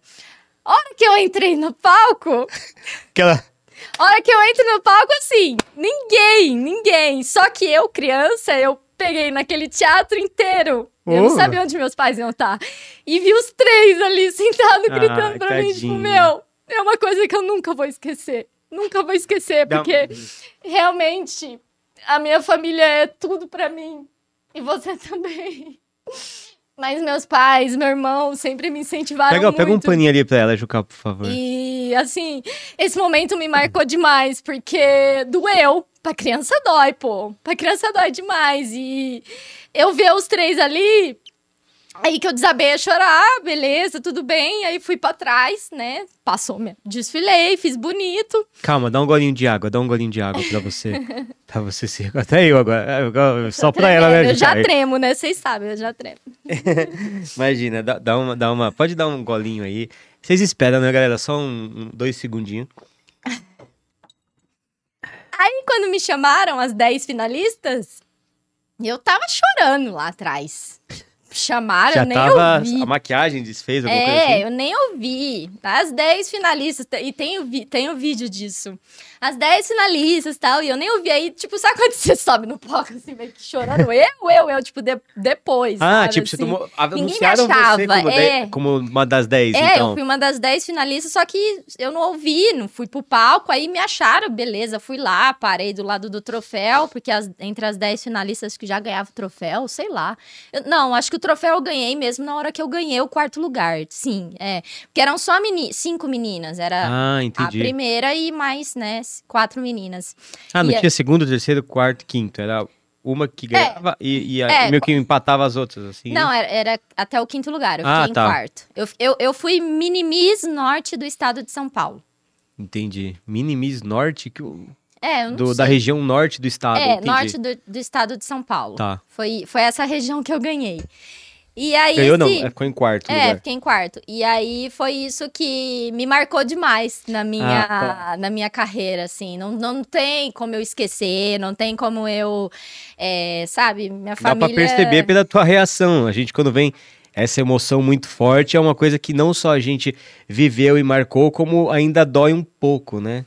É, Nesse- muito emocionante, porque hoje em dia eu entendo. Eu entendo a luta do meu pai, eu entendo a luta da minha mãe, é, eu entendo tudo, tudo que aconteceu na minha vida. E, e foi tudo muito difícil. E assim, é, tudo que a gente vai conquistando aos poucos hoje em dia, que nem eu sempre falei pra você, é, é tudo pra minha família, tudo pra eles, tudo que eu puder pro- proporcionar pra eles. Eu tenho o sonho de um dia levar eles pra conhecer os lugares que eu conheço, que a gente conhece, sabe? Levar um dia eles pra Disney, levar um dia eles pra Las Vegas. Não é porque são meus pais, é porque realmente eles E aí, aí vocês podem estar pensando assim, né? Algum- algumas pessoas podem pensar, pô, mas vocês estão em Las Vegas toda hora e tal, por que, que vocês nunca levaram ele então? Se quisesse mesmo, tinha levado. Mas entra outra questão de pessoas é, mais simples. É, É. A mãe dela tem muito medo de avião, o Sim. pai dela. é, muitas vezes, por exemplo, para ir para a mãe dela vir aqui agora para ficar com o nosso filho, eu era muito mais fácil eu ter comprado uma passagem de avião e ela ter vindo.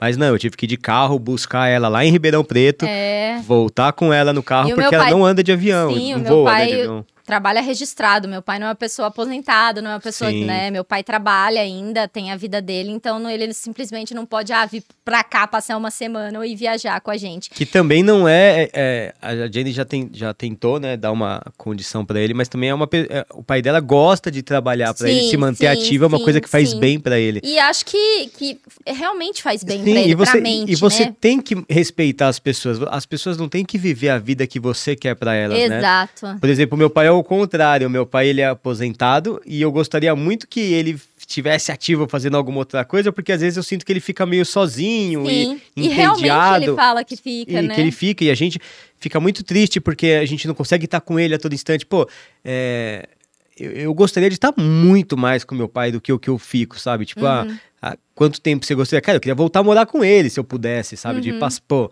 eu sei o que é a distância de alguém, sabe? Você Sim. também, né? Sim, com Tanto que agora- certeza. a sua mãe, esse tempo que tá ficando aqui, eu quero prolongar o máximo possível e não tem absolutamente nada a ver com o fato de ajudar com o Anthony ou não. Sim. É, é pela felicidade que eu vejo no teu olhar todos os dias. É, é, é você sorrindo da hora que você acorda, da hora que você vai dormir, porque sua mãe tá lá com a gente, entendeu? Uhum. Fora que ela é uma companhia extremamente agradável, então eu gosto muito também dela lá, sabe? Sim. Então, é, não, não, não é a sogra, né? É, ela é uma pessoa muito querida. Meus pais são muito simples, muito humildes. É, tudo. Se eu der um, isso aqui pra eles, uma banana Ah, pra o- eles, meu Deus do O céu. pai da Jenny, sim. Uma banana, gente, meu Deus, mas é uma banana prata. Cara, muito obrigada. É assim. Uma vez eu dei um jogo de panelas, Jocá, pro meu sogro, ele olhava assim a panela e ele fazia assim, nossa, que peça maravilhosa, nossa, que, que peça. Eu tinha, eu ganhei, né?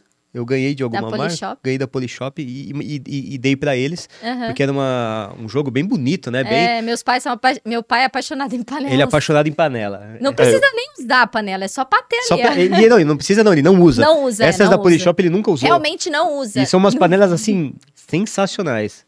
Eu tive a oportunidade de conhecer rapidamente a mãe da Jenny. Ela Ah, é um verdade. doce, uma fofa. Verdade. Verdade, o Jucá conheceu. É, bateu um belo papo. Ficou lá. Ah, pelo que vocês falam, ela fala mais. Eu só peguei um pouquinho. Mas foi já bom gostei. porque vocês. Não, mas é, o primeiro dia ela não fala, né? Ah, ela me enganou, então? é, o primeiro dia você viu. ela ficou quietinha. É, Ah, ela ficou mais- mais contida? Ficou, mas espera. Deixa eu pegar a intimidade. né? Deixa eu pegar a Mas intimidade. foi bom porque vocês conversaram no momento que eu precisei ir no banheiro. Então É. foi bom porque deu, aí, deu, uma, deu o tempo certinho que eu precisava ali. Pra desafogar a vida, tirar a ansiedade. Faz parte. É, mas é, eu tinha um negócio importante pra falar da minha infância, eu esqueci.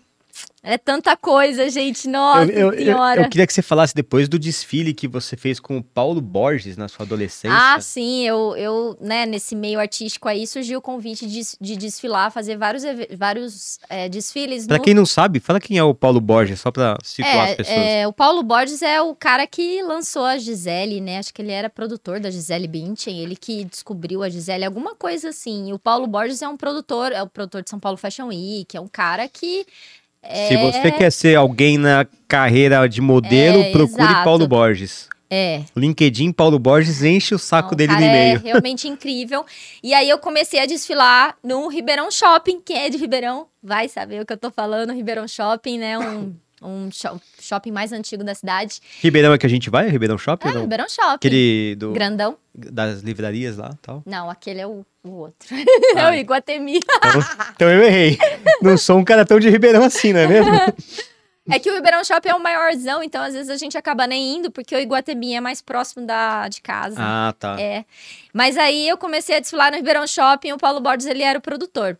Fiz vários anos, era primavera, outono e inverno, primavera e verão. Eram dois desfiles, só que eram, acho que, sei lá, três, quatro dias de desfile, assim. E era um evento muito grande para a cidade, um evento muito incrível, tanto que o, Paulo, o Paulo Borges era o produtor desse, desse, de- desses desfiles. Aí um dia Ele já era uma coisa já, grande na já, época. Gisele já era, né? Tudo. entendi. O- todo mundo já muito. Ele era, assim, no ápice da carreira dele. E a aí, Gisele. A Gi. A Gi. aí ele virou pra minha mãe um dia e tirou uma foto comigo depois do, do evento e falou assim: Olha, mãe, se ela atingir 1,74 aos 14 anos, você me procura aonde for que eu vou lançar ela na passarela mundialmente. Só que aí. A altura Isso- não veio. Estamos há 33 anos aguardando esse momento. A altura não veio. A altura não veio, mas tudo bem, porque assim, modelo passarela é, tem muito, né? Acho que tem muitas regras, questão de, de peso, de tudo. E passarela é uma coisa também que, assim, era legal fazer na infância, adolescência, mas hoje em dia a minha carreira foi para um outro lado que é o modelo fotográfico. Tem essa diferença, né? De modelo passarela e modelo fotográfico, que são modelos de campanha. Publicitária e tudo mais. Você não precisa ter altura, então por isso que acabou que. E acaba sendo uma vida é, não tão menos, mas menos sofrida, né? Porque eu acho que a modelo de passarela tem que ir pra. Tem, como ela tem que estar no, nos locais, ela tem que viajar muito, ficar muito distante da família e para outros países, às vezes até morar, morar fora, né? morar em Também, Milão, também, morar é, em é. Nova York. Tem que passar temporadas, passa uma temporada em Nova York, Milão, tudo. Mas enfim, não deu certo, mas também foi uma, uma, uma fase incrível da minha vida. Sim. Ter desfilado Paulo Borges, ter conhecido ele, ter escutado isso dele também foi muito incrível. Que legal. E você tem essa foto ainda com ele até hoje? Tenho, tenho, com certeza. Como que eu tenho nunca vi uma foto dessa? Eu quero- Tá Paulo, Paulo- Paulo Borges, ó, eu tenho que fazer um bordão do Danilo pra mim. Queremos você aqui, hein, Paulo Borges? É, e aí, é, ah, vamos voltar pro Sandy Júnior cover, Sim. né? Eu queria Aí- saber qual foram os seus primeiros trabalhos que você fez, assim, nessa parte da infância, da, da sua... Ah, é, acho que principalmente em São comercial Paulo. do Leite News foram um dos primeiros, comercial do Macro, Uniodonto, que era um plano odontológico. E aí depois, por volta dos 15 anos, mais ou menos, eu comecei a vir para São Paulo para fazer é, campanhas aqui também. Mas como eu era menor de idade, minha mãe vinha comigo também me acompanhar, Entendi. porque eu não podia vir sozinha e nem queria vir sozinha. Minha mãe me acompanhava em tudo. É, aí, beleza. É, voltando pro Sandy Júnior, eu troquei de Júnior, né? O Júnior trocou, eu continuei, continuei com outro Júnior e. E por que que trocou? É, Ah, chega uma hora que não dá mais certo, até mesmo. é, de briga, assim? De, de- Não lembro bem, mas talvez a empresária, a Daniela, não Ah, dava tá. mais certo com a Lepael e vai indo, né? São caminhos que mudam, não lembro exatamente isso. Mas é, nessa fase também de festas infantis, se eu não tava cantando, se eu não tava fazendo Angélica, eu tava ali na barraquinha de pipoca, ajudando minha mãe a servir. O meu pai deixou o trabalho dele. Pra ficar com a família mais unida ainda, meu pai passou a trabalhar nessa empresa. Onde ele trabalhava antes? Exatamente, eu não lembro onde meu pai Era na trabalhava empresa antes. de cigarro não? Não, de cigarro acho que era bem, Bem antes, antes. é. Eu não lembro exatamente. Mas aí meu pai começou a ser palhaço dessa empresa. Meu irmão foi palhaço, eu fui palhaça. Você não tava Seu cantando. pai era qual o nome de palhaço? Verdinho. Verdinho. É, Hoje, ia ser um problema esse palhaço verdinho, né? verdinho. E, e, e, e você? Eu era estrelinha. Ah, que aí eu linda. maquiava uma estrelinha aqui. na- Seu pai se pintava de Hulk? O meu pai, acho que Até era. estourei o meu, meu ouvido aqui, cara. Ainda bem que a live não, meu não pai estoura. tinha fe- as roupas de bolinha verde. E o sapato Ah, que verde. legal. Sabe aquele sapato verde de palhaço? Sim, Meu pai grandão. Fazia, é, mandava o sapateiro Que fazer. sensacional. O sapato era verde. Era verde. Era tipo um duende, assim, né? Não, não, não era todo verde. Era tipo verde e branco, Ah, verde tá. estrelinha. E teu sabe? irmão? E o meu irmão era paçoquinha. Paçoquinha? Paçoquinha. Eu, eu acho que eu seria o paçoquinha, cara. Ou o gominha, bala de gominha. Mas era muito engraçado, porque meu irmão, ele é meio, meio no mundo da lua, você sabe. Sim, sim, sim. e aí, um dia, um dia não, acho que vários dias, ele caía do palco. Ele tava lá, tipo, de palhaço, de repente, meu, só que ele caía de palco, palco, palco alto. De repente, tem até em vídeos isso. Caramba, isso é meu irmão? perigoso. O cara do Meu irmão Capital Inicial quase morreu quando caiu do palco. Cadê meu irmão? Meu irmão lá, estabanado embaixo do palco. Mas acho que naquela época a gente não se machucava, era tudo uma Ah, não. diversão, Quando, quando você é criança, sabe? seu corpo é elástico, né? Não, não, não, não dói. O bom é que as pessoas olhavam e não passavam vergonha, porque você é um palhaço, cara. Qualquer coisa que você fizer é engraçado, né? É, ah, o palhaço caiu. Não foi, de- não, não, não caiu. Ele, ele quis cair para você rir, entendeu? Ele quis se Sempre tem uma desculpa, tem uma saída. né? Exato. Que é bom. Ser palhaço é a melhor coisa do mundo. A gente fazia. Meu irmão Eu era fazia- apaixonado por palhaço. É? Eu- nossa, Ah, quando eu eu, era criança, então? pra mim, palhaço era. Nossa, era, era palhaço no, no, no- no céu e eu na terra, que eu amava palhaço, amava muito. Ah, era demais. Mas assim, é claro, tinham crianças que, quando a gente chegava em alguma festa, uma outra criança às vezes não gostava do palhaço. Mas é, tem normal, medo, é, tem medo, é. às vezes, da, da maquiagem, sim, né? Sim, meu, eu lembro que meu bolo de dois anos de idade era um palhaço. Então a minha mãe fazia o cabelo do palhaço com fio de ovos. Ah, eu tive esse bolo também. Ah, acho que todo mundo, né? Fio de ovos. Teve uma geração de filme que não ajudou nada a isso, né? Um monte de filme de Ah, palhaço. não, depois é. terror que eu depois Mas assim, começou- te falar que alguns palhaços hoje em dia, tipo, eu vou ser bem sincera, o meu primeiro Circo de Soleil, eu fiquei com medo do palhaço, dos Ah, é, palhaços. porque hoje- são hoje É uma diferentes. maquiagem pesada, né? É, É, são... aqueles palhaços meio assustador, não sei. É que as propostas são diferentes. É. A, gente, a gente tá falando de palhaço de circo, né? Que é, normalmente são feitos para criança, feito para entreter, feito para ter uma. É, para causar essa sensação boa, né? E às vezes, por exemplo, o Circo de Soleil tem muitos. é, Muitos espetáculos que são para adultos, né? Uma vez eu fui num, num espetáculo do Circo de Soleil que, pelo amor, eu não posso nem contar aqui, cara. Sério, É, eu fui sentar. Ah, sim, tem um show do, em Las Vegas. É, Z, Z alguma coisa. Z, Zu?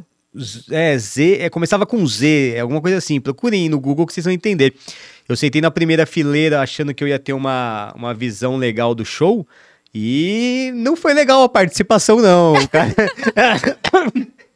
A participação foi meio constrangedora pra mim, fiquei com bastante vergonha. Um dia eu conto em outro momento. Mas a gente se divertia muito, porque aí quando entrou meu irmão, meu pai. Ah, e meu irmão também é músico, né? Então o meu irmão, ele, ele sempre foi super dotado em teclado, violão. Ele fazia abertura de casamentos para os noivos entrarem, para no, pra noiva entrar. E ele lá, tipo, nem 10 anos de idade, tocando teclado, cabelinho dele loirinho, branquinho. O povo, ao invés de olhar pra noiva, olhava pra criança tocando, porque não acreditava, sabe? Do, do meu irmão ali tocando. E aí, essa fase do. Né, que tava a família toda junto ali em festas infantis se divertindo. A gente, quando vendia, por exemplo, bananas de pijama, quem lembra dos bananas de pijama? Meu irmão se vestia de B1 junto com outro de B2. A gente fazia esses bichinhos de pelúcia também, trenzinho. Era muito divertido. Meu pai já me buscou no colégio de trenzinho, Nossa, com a música da tiazinha. Como assim? Uh, tiazinha, lembra? Não. Sério, cara. O meu irmão passou reto, né? Ficou com vergonha.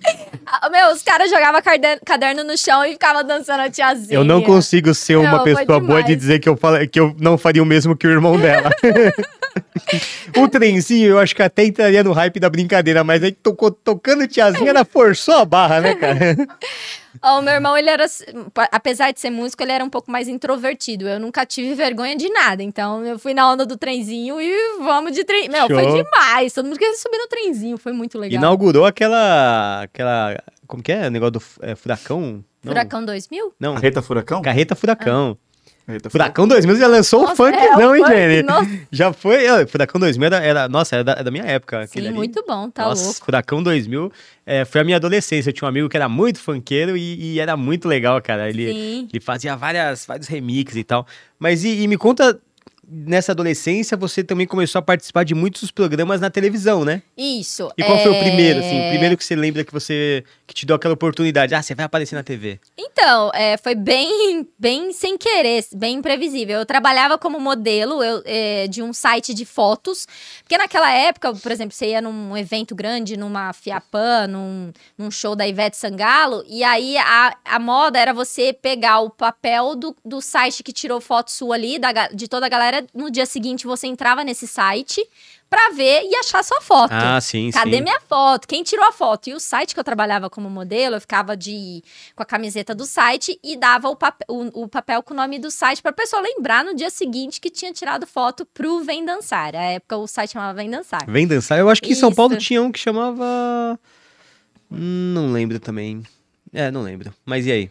Eu trabalhava como modelo nesse site e o Pintado era o fotógrafo e dono do site. Quem Era é o Pintado? Você falou como se fosse Pintado. alguém meio conhecido. É, que pra mim é, né? Mas é uma pessoa que surgiu na minha vida que me convidou pra ser modelo desse site. E sempre a minha mãe tava me acompanhando, porque até então eu era menor de idade, tá? E aí ele me convidou pra ser modelo desse site. E aí um dia, é, o Pintado, ele trabalhava na rádio da TV Tati. Que é do grupo Coque. Quem é de Ribeirão vai saber. Ele era funcionário da Tati. Aí um dia, um programa ao vivo ali, no- lá no, na TV Tati, o Tati Cidade. Era um programa ao vivo e o, o entrevistado faltou. Aí foram correndo lá pro Pintado, porque sabiam que o Pintado tinha esse site e tal, e falou, Pintado... Podia ter algum contato pra substituir. É, pelo amor de Deus, vem, não, entra no ar aqui, vamos falar do seu site, não tem o que fazer, o programa vai começar. Aí ele, não, não, ele morria de vergonha, ele não gostava de se aparecer, ele gostava de ser o fotógrafo, tá por trás Ah, da tá. câmera, mas Ele não... gostava de montar a, a É. cena, não participar dela. É, e ele, é, o apelido dele é pintado porque ele tinha várias manchinhas, assim, na pele. Ele era, era muito... Ele Era muito tipo incrível. sardinha. É, sardinha, muito charmoso, pintado. E aí, é, ele falou, não, pelo amor de Deus, eu não, não, não, eu não participo não, mas eu vou chamar modelo aqui, pera que rapidinho ela vem. E aí minha mãe me levou, chego lá de supetão nesse programa, eu, meu Deus, o que que eu vou falar, né? É supetão ou chupetão? Chego lá do quê? Supetão? Supetão? Eu não fiquei na dúvida mesmo. Acho que é supetão. É? Jo- Joga, joga no Google aí, supetão. Sopetão. Sopetão? Sopetão. Sopetão. Ah, sopetão. cara, eu nunca. Eu, eu, eu, eu interrompi, assim, grosseiramente isso, porque eu realmente nunca tinha ouvido essa expressão. Aí eu pensei, chupetão é tipo assim, ó, o cara Será que que é do entra. interior? Pode ser Eu do acho que é do interior. Pode eu ser ouço do muito, interior. pra mim é super normal. Sopetão? Sopetão. Cara, nunca ouvi falar. Jucaia de Campinas, galera. Mas vamos lá, interior. continua. Aí eu cheguei nesse programa e. é, só que aí eu acabei não falando do site, porque não daria tempo de, sei lá, de baixar foto, de Sim. falar do site, tudo. Ele só falou assim: ah, ela é modelo, ela já fez várias campanhas. Fala da vida dela que ela vai desleixar. E ela vai. Ela vai Ah, então a sua primeira participação foi ao vivo. Foi ao vivo. Nossa. Cara, assim, no segundo. Do, se- 48 do segundo tempo, assim, sentei, eu não, nem conhe, não, lembra, não sabia nem o nome deles direito, Nossa. assim, sabe? Assim, não deu nem tempo de eu me produzir, assim, bonitamente, sabe? Assim. Ó. Enfim, aí eles Ou começaram, seja, deu tempo. eles começaram a perguntar Não coisas pra mim, eu ia respondendo. E é, foi meio que assim, eu respondi o que eu falei aqui hoje Sim. do que eu já fiz. toda a parte até agora, desfile, sim. É, campanhas e tal. Aí, beleza. Uma hora de entrevistas com a Jenny.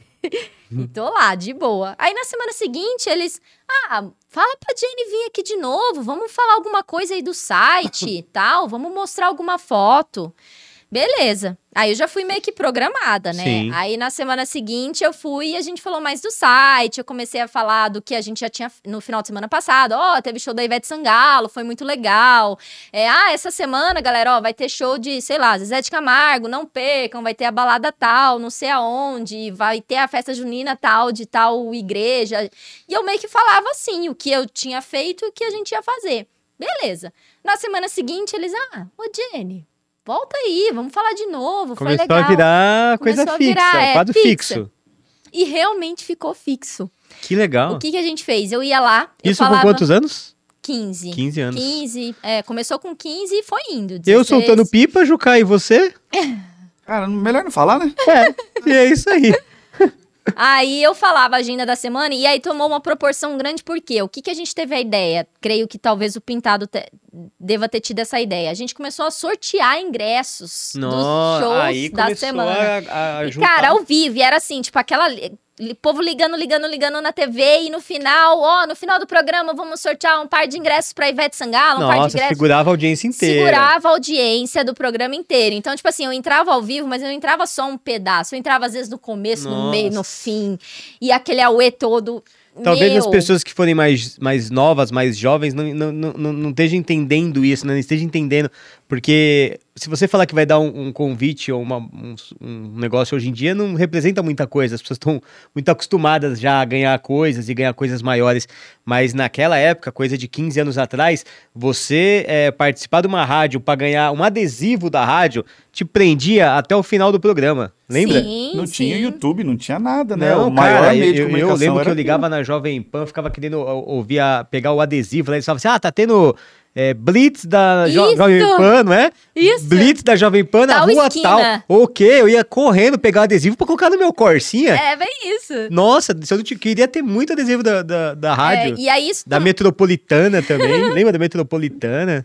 E Mix. aí isso começou a tomar uma proporção muito grande, porque também nos eventos, eu- é, a galera queria fazer foto pro site. Então Ah. ficava me procurando e queria fazer foto pro site porque eu também mostrava algumas fotos no ar. Então todo Ah. mundo, meu, eu quero tirar foto, eu quero ficar famosa, eu quero sair na TV. E aí eu mostrava assim as cinco fotos de cada evento, fora os ingressos. Então, meu, aquilo explodiu na cidade, era todo mundo querendo ingresso, porque é, isso no interior, eu acho que no interior mais, né? Isso tem uma proporção muito grande, é, uma TV local. Os programas locais, eles são muito, muito assistidos por pessoas da cidade, né? E aí, é, desse programa do Tati Cidade, continuei, fui continuando até perto dos meus 18, creio eu, 17. E eu fui recebendo convite de outros programas de TV.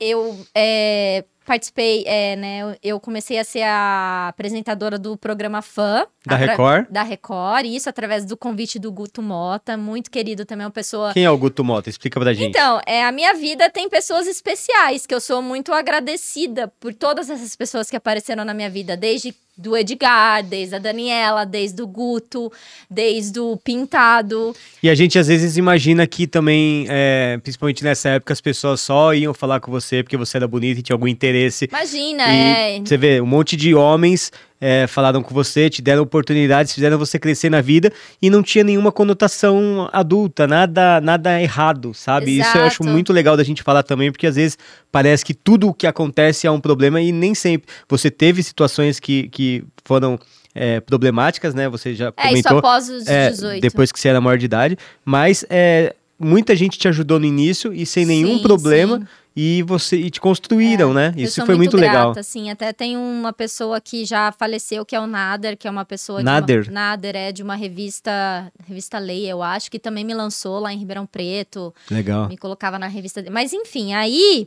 eu comecei a apresentar o programa Fã com o Guto Mota, é, e na época que eu comecei a apresentar o Fã, não era ao vivo, eram gravações externas, assim, não era estúdio, não era na TV Tati, era, eram matérias externas, e minha mãe sempre me levando, sempre me acompanhando, porque eu cobria balada, eu cobria coquetel, inauguração de loja, de roupa, é, festa de final de ano do Ribeirão Shopping, chegada do Papai Noel do Ribeirão Shopping, eu ia lá, entrevistava o Renato Aragão, Didi, sabe? Assim, Que irado. coisas muito grandes na Você, minha vida. você, você é, qual, qual foi a sensação de entrevistar, por exemplo, o Renato Aragão, que era, pô, nessa época do que? Era o, o explodido da Globo, né? Sim, sim. E eles é... te trataram bem assim? Era bem receptivos eles? Ah, assim, eu entrevistei muita gente, porque quando eu entrei no programa Fã, e eu também entrevistei o Balada, com- apresentei também um Balada Total, eu comecei a entrevistar pessoas famosas. Por exemplo, a- a- os primeiros famosos que eu entrevistei, a primeira entrevista que eu fiz com um famoso foi com o Detonautas. Caramba, que e legal. eu era doente nos Detonautas. Então, Caramba. tipo assim, pra mim. Ainda vou te levar. É É, Ó, tá, ô, ô, Jucá. olhos certos. Cultura. Tava no, tipo, no Nossa. ápice do olhos certos. É muito- e é muito eu, bonita essa música. Nossa, e, e conhecer todos os famosos, Ivete Sangalo, Cláudia Leite. E foi indo, assim, era tipo quase todo final de semana, assim, um, um artista. Que e irado. aí, é, isso tudo foi muito especial na minha vida, assim, eu não tenho do que falar. Daniela Mercury. Caramba. Daniela Mercury foi uma coisa incrível, porque assim, eu queria muito entrevistar ela. E eu não lembro se o Guto também queria entrevistar ela, eu tava no fã, e nessa época eu já apresentava o TV Recra. Tá. TV Recra era um programa que eu tive da Recreativa. Acho que só quem é de Ribeirão Preto vai entender, mas Recreati- Recreativa é, é um, um clube Tá. de Ribeirão muito antigo e muito tradicional e muito famoso. Clube de. de... Clube de, de esportes. piscina, Ah, é, tá. piscina, boliche e tal. Esse programa, esse clube, ele, como ele era muito grande, tem o Clube Recra é, Cidade, que é no meio da cidade, na 9 de julho, e tem o Clube Recra Campo, que é tipo num clube de campo, um lugar grande, que tem lago, um lugar aberto, Os sabe? caras estão estourados no dinheiro, né, pelo visto. Não, é, é- Eu não sei agora atualmente como tá, se ainda tá na moda isso é, de clube, é uma parada que tem altos e Altos baixos e sempre, né? baixos, É engraçado. É, é. igual, é igual parques de diversões. que O Hopi Hari explodiu, depois sumiu, agora tá É. tentando voltar. Mas naquela época tinha muito, era muito bom, muito famoso, tanto que eles tinham programa próprio. Que irado. Porque eles tinham tantos eventos. É na te- Esse programa que você fala é na televisão ou é na rádio? Não, era na, na TV. Ah, na TV Na mesmo? TV, TV, aberta? TV é, Ah, local. o, o canal deles tinha um canal ou não? não, eles tinham um programa, chamava TV Recra, Mas numa qual- TV fechada, na net. Ah, entendi. É, eu Mas acho eles tinham um canal deles na, na net, era isso? É, é. Tipo ah, o Shoptime, que era o 32, se eu não Não, não ficava passando o dia todo, era 30 minutos. Era um Ah, programa, é um, tá. um horário independente. Ah, tá, entendi. E tipo era- os canais de igreja hoje em dia, eles contratavam, Isso. entendi. Aí era um programa que, por exemplo, sei lá, tinha boliche, eu ia lá entrevistava. Tinha matinê de domingo com, a- com as crianças mais novas, os adolescentes, eu ia lá e gravava com a galera, Isso com mostrava quantos matinê. anos? Isso menor de idade, 16, 17, Tá. por aí. E minha mãe sempre comigo. E aí um dia teve o show da Daniela Mercury. Nossa. E a Daniela Mercury pra Ribeirão, poxa, pelo amor de Deus, eu preciso entrevistar a Daniela Mercury. E eu era apresentadora do TV Recra. Hum, Só que aí, é, acho que não tava, eu não tava na liberação, porque tem uma quantidade lá de programas pra ela dar entrevista e eu não tava na liberação. Tá. Eu, não, eu não ia conseguir entrevistar ela. A questão é, eu fui até onde ela estava, dando a coletiva, só que eu não tava na liberação pra entrevistar ela. E aí? Aí tô eu lá, né? Não, vai dar certo, vai dar certo. Só pensando, já deu certo. Ah, não, você já foi na maldade de conseguir sem liberação lá. certo. É, de conseguir sem a Ah, tá, liberação. você não foi embora. Eu, meu câmera, tudo lá posicionado. Não, vai dar certo, vai dar certo, vai dar certo. Ela deu entrevista pra todo mundo e eu tô lá em pezinha do lado em pé, né? Em pezinha do lado em pé. eu tô lá do ladinho, né? Quase mata. Vou até abrir a câmera pra ver você quase morrendo aí. Eu tava com dois palitinhos na... Fecha em mim aqui, cara. Eu tava com dois palitinhos na boca, terminando de engolir. Quase me matou, cara. Nossa, eu tô contando tudo aqui revivendo, porque eu acho que eu nunca falei tudo isso, né? Tanto eu tempo tô revivendo aqui também, calma aí. assim. Aí ela deu entrevista adorando, pra todo contar. mundo e eu tava em pé ali do lado, de boa, sem pedir nada, sem fazer nada. De repente ela olha pra mim. E aí, menina, tudo bem? Você quer falar comigo? Pode falar. E, meu, foi uma das entrevistas mais incríveis que eu já tive na brincando, vida. que legal. Sim, ela. Ó, eu, nossa, sou muito sua fã, tô muito feliz de você estar aqui. Como que é pra você vir pro interior, Ribeirão Preto, recreativa, tal, tá todo mundo te esperando. Mais de 10 mil ingressos vendidos. Porque eu era, né, tipo, já sabia tudo dela. Eu ia Que pra uma entrevista já sabendo de tudo. Jenny, posso- você sempre falou bem desde pequeno ou você foi melhorando? Ah, não sei. Ela fala bem mesmo, né? Não sei. É, é, Ela é super desenvolta, assim, pra entrevistar nessa Sim. idade é super difícil. Assim. fora a memória, né?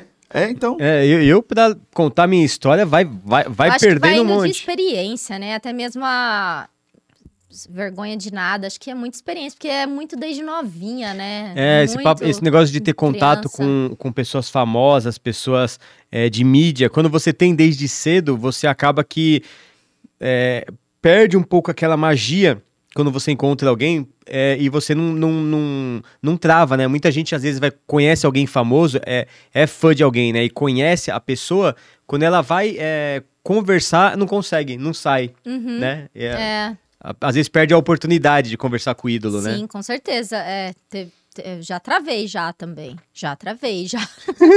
já travei, já. Ban. Já travei entrevistando uma pessoa muito famosa ao vivo. Ah, conta. Mas faz só, só fala parte. o nome da pessoa. Da Anitta. Você travou com a Anitta? Travei. Eu ia perguntar umas coisas que na hora eu.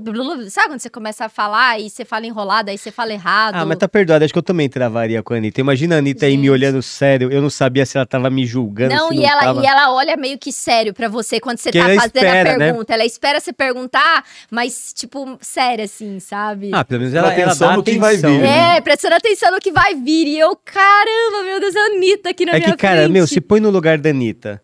Toda repórter que Deve chega pra chover ela pergunta estranha. deve só fazer pergunta É. besta. Então ela já, ela já, ela já vem armada, né? Ela já Sim, vem, ela sim. já vem assim, ó. Sim. Tá, pergunta pra eu, pra eu responder. É, Ela não sabe que vai ser uma coisa de boa. evento que, assim, não tinha nem como, às vezes, ela falar com a, com a produção dela, né? Com a assessoria Ah, dela, tá. tipo, ó, posso falar isso, não pode.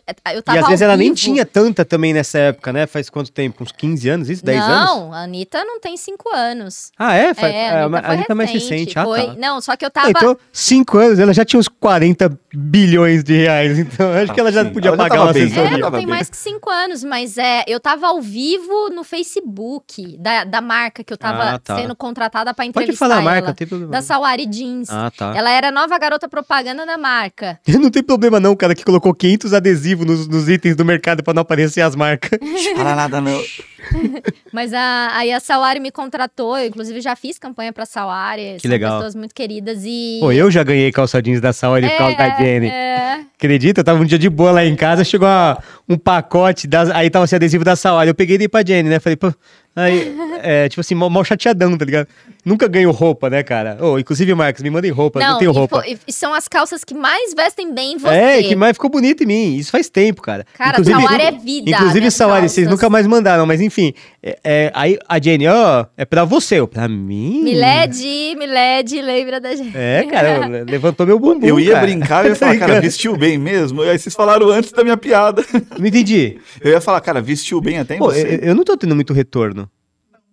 Só quando a gente fala junto Ah, aqui. então tá. Mas tá tudo certo. É, aí, pô, foi realmente era um, uma live do Facebook da Sawari e não tinha como ela falar com a assessoria dela, né? Alguma coisa assim, mas eu não fiz pergunta nada demais. Mas voltando a Daniela Mercury, aí fiz ela dar uma viradinha, fiz ela não sei o quê, dançar. Aí ainda no final ela, ô, oh, que menina retada, e não sei o quê, gostei de você e tal. E foi uma, uma, uma, entrevista que. É sempre assim, né? Quando não é Sim. é pra acontecer, acontece e é sempre bem incrível e inesquecível. E são entrevistas assim. E a Daniela, que... Daniela, Daniela é baiana, né? Daniela tem aquele. Tem o, o, calor humano e tal, aquela, aquela parada de, de. Cara, eu, todas as vezes que eu fui pra Bahia, eu fui tão bem recebido e eu, eu amo, principalmente porque o meu pai é baiano, a minha avó é baiana, a família, minha família por parte de pai, praticamente todo mundo ali é, é baiano, é, é entre é, baianos e cariocas. É uma parada meio mesclada, assim, sabe? Mas mais uhum. baiano, a, a origem mesmo. Então, é, esse calor e tal tá no meu sangue. Quando eu chego lá, é, eu gosto mesmo, gosto Nossa, de sentir essa, essa, essa galera, sabe? E me fala, depois que você então é, teve essa fase aí da adolescência, pegando essa experiência toda, você veio para São Paulo e começou a fazer alguns testes, né, para você participar de campanhas ou não? É, com, assim, com 18 anos, 18 anos e meio, é, eu tava trabalhando muito, tava com todos esses programas ainda, mas eu não tava ganhando tanto dinheiro, sabe? Quando você tá ali parado em Ribeirão e você fala, não, eu quero mais, quero ir para São Paulo. É, acho que a minha carreira vai expandir, vou conseguir algo maior em São Paulo, quero é, ver buscar outras áreas, oportunidades, novas, né? Nova, oportunidades. Novas mídias até, né? Porque às vezes você também já, já, já esteve em todas as mídias, ah, no canal daquela do clube que era grande, no, no, na Record, já teve nas revistas.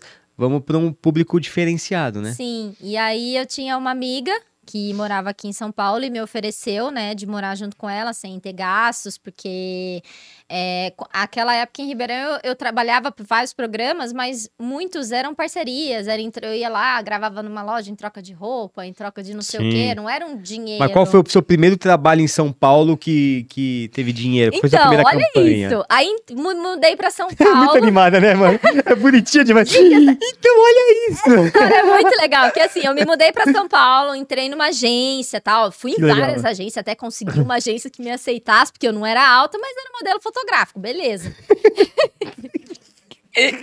Aí entrei nessa agência. Eu sempre fui doente, apaixonada por Doritos. Pô, já quer falar de mim, cara. Fiquei mais chateado agora. Caramba.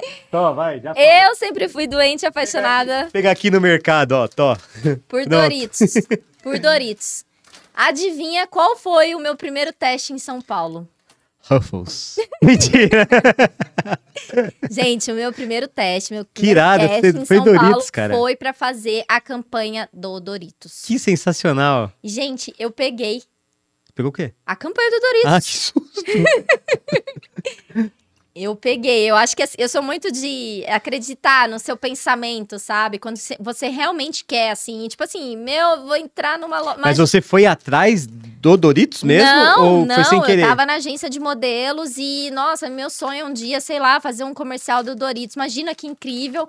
O meu primeiro casting que a agência manda, ó, teste pra fazer as fotos da Doritos. Nossa, que legal. Só que eu tinha acabado de chegar em São Paulo, assim. Eu fui, querendo muito, porque, meu, é, meu Deus do céu, doente em Doritos, mas Sim. assim, fui bem desanimada, porque eu cheguei no primeiro casting, tinha muitas meninas, muitas. O que, que eles buscavam na campanha? Qual era o perfil que eles queriam? O que, que era, era, a mensagem que eles queriam passar? Era uma foto de balada, assim, uma ah, foto bem tá. longa de balada, tinha alta, tinha. É, não só eu fui, tá, gente? Eu fui escolhida com outras pessoas. Tinha uma morena, tinha um menino, outro menino. Acho que éramos em quatro, quatro ou cinco pessoas, é, meio que, que dançando, legal. assim, na balada.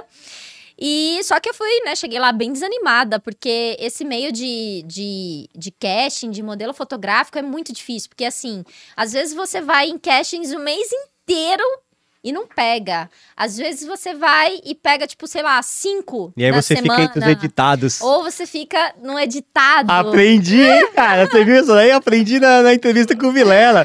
O Vilela falou assim, ó, tem os editados, que são os pré-selecionados. Agora eu já aprendi aí, ó. Já tô podendo vir aqui meter essa migué de falar que, ah, então você fica entre os editados? É, pior ainda é o call, que aí ficam dois, e aí você faz um call com os produtores e não sei o quê, enfim, é isso. Legal, legal. Aí passei e fiz a campanha, e a campanha de Doritos, ela era uma campanha de.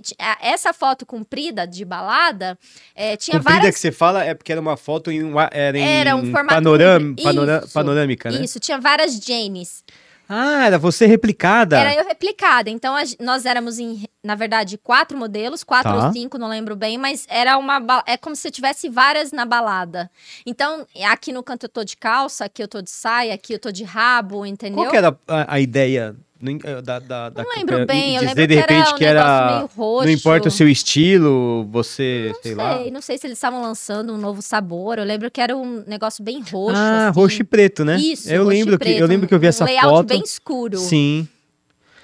E aí, é- é- essa foto, eles estamparam todos os caminhões da Elma Chips Nossa. na época. E o meu pai, nessa época, era, era motorista de caminhão das Casas Bahia. Ah, ele, ele fazia as entregas Ele de viajava para as Casas Bahia para fazer as entregas, ou de, um, de uma fábrica para outra, né? E ele me via direto na estrada. Nossa, pra ele devia ser uma Nossa, era demais. Aí ele tentava filmar, eu, pai, pelo amor de Deus, não filma não. É porque dirigindo, na né? época também não tinha, né, muita pro- possibilidade de filmar facilmente, né? Exato. Igual a E- gente tem hoje. É, até depois, é, porque isso também tem muito contrato. Às vezes, né, a foto é contratada para um ano. Aí, depois de um bom tempo, meu pai via vários caminhões ainda com essa foto. Aí acabaram que revincularam, aí pagaram mais um ano para mim. Que legal. É, mas assim, a maior campanha que eu fiz até o, naquela época, né? Não até hoje, mas naquela época a minha maior campanha de valor foi é, o Fiat Strada. Da Fiat Strada? Ah, Aquele carrinho picape? Ah, sim, Fiat É, Strada. É aquele uma- que tem uma foto na tua casa ou não? Não, era vídeo. Ah, tá. Era vídeo. O que, que é aquela era foto? comercial. Você tem uma foto na tua casa que tem um carro assim? É do Leite News. Ah, é do- não, não, você já adulta. Tá na, na escada, assim, ó, na Ah, é da cima. Mizuno. Ah, então eu tô- Mizuno. É um carro. é um carro. Acho que poderia ser algum sorteio da Ah, Centauro. sim, que a é da- Centauro é. sorteando é, patrocínio da Mizuno. Pode ser, e que ia dar um carro. Ia dar um Porque carro. tem que ter um carro vermelho do É, lado. Não, era, acho que era Mizuno. Confundi a Jenny com uma Ferrari. Pronto, consertei bem, hein, Juca? Nossa, misturou todas as campanhas, Cons- meu mas Deus consertei bonito, consertei bonito. O Ju que vocês não estão vendo, mas ele tá com cara de orgulhoso. É, mas foi, foi bem, foi, bem, foi bem. E aí, é, aqui em São calor. Paulo, é, chega em São Paulo e aí tem o lado, lado ruim, né, de São Paulo, que são os assédios, que são os convites mentirosos, os, os convites em troca de, de né, teste do sofá, tudo mais, isso realmente tem. Sim. E, ah, nossa, sai na Playboy, eu vou te pagar, sei lá, 50 mil, ó, mas eu preciso te ver pelada antes. Mas, assim, de pessoas que não eram da Caramba, Playboy, sim. não eram verdadeiros. É, e- são os golpes, né? Os Os, golpes. os golpes que hoje em dia acontecem muito no WhatsApp, antigamente aconteciam tam- muito mais na vida real, né? Muito, Exato. vocês não tinham como se defender, né, disso. É. Aí pega uma apresenta, ah, não, E sou como você fazia pra perceber que era golpe, assim? Você tinha alguma coisa que você falava, é, nossa, normalmente quando fazem isso, eu tenho que desconfiar. A gente desconfia, mas eu Até conversava... pra ficar por, pra uma ajuda para as pessoas que É, estão passando por isso hoje, entendeu? Conversem muito com a mãe de vocês. É, então sempre levem alguém de Mãe- confiança é, A mãe junto. tem experiência, conversa com a mãe. Aqui ela não morava comigo, eu vim morar sozinha. Minha mãe ficou em Ribeirão Preto. Até isso foi uma, né, um- muito difícil pra minha mãe. Sim, porque imagino. imagina, desde os seis anos me levando 24 Sim. horas em tudo. De repente, ó, mãe, tchau, vou pra São Paulo. Sim. Pra minha mãe, essa, essa quebra foi muito difícil pra ela. E eu super entendo ela hoje. Mas é... aí o. é, Doritão, vou comer vários- aqui o Doritão. Tá vários aqui? convites assim. Aí um dia eu tava num, num salão de cabeleireiro fazendo um trabalho, né? Tava tingindo meu cabelo pra esse trabalho.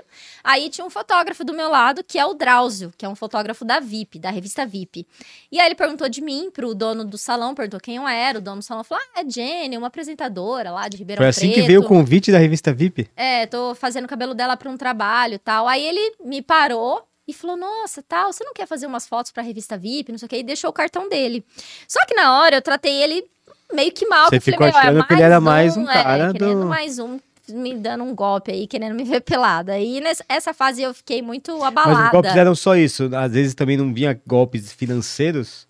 Não, era o. Assim, tinham muitos golpes, por exemplo, assim. Meu sonho era ter um programa em rede nacional, né? Sim. Aí eu ia lá, fazia teste na TV, aí não sei o quê, conhecia todo mundo. Não, você vai ter seu programa, dava o nome do programa, fazia toda a produção. Nossa, era uma Muito coisa. sério, era não uma, uma coisa de um dia, uma coisa de um mês, falando, ó, o programa da não era uma mensagem no WhatsApp, clique aqui não, e em ganha um programa. nacional, pessoalmente, com as pessoas, Nossa. com a pessoa, com tudo. E na hora de assinar o contrato, então, você vai ter que ser minha mulher, tudo bem?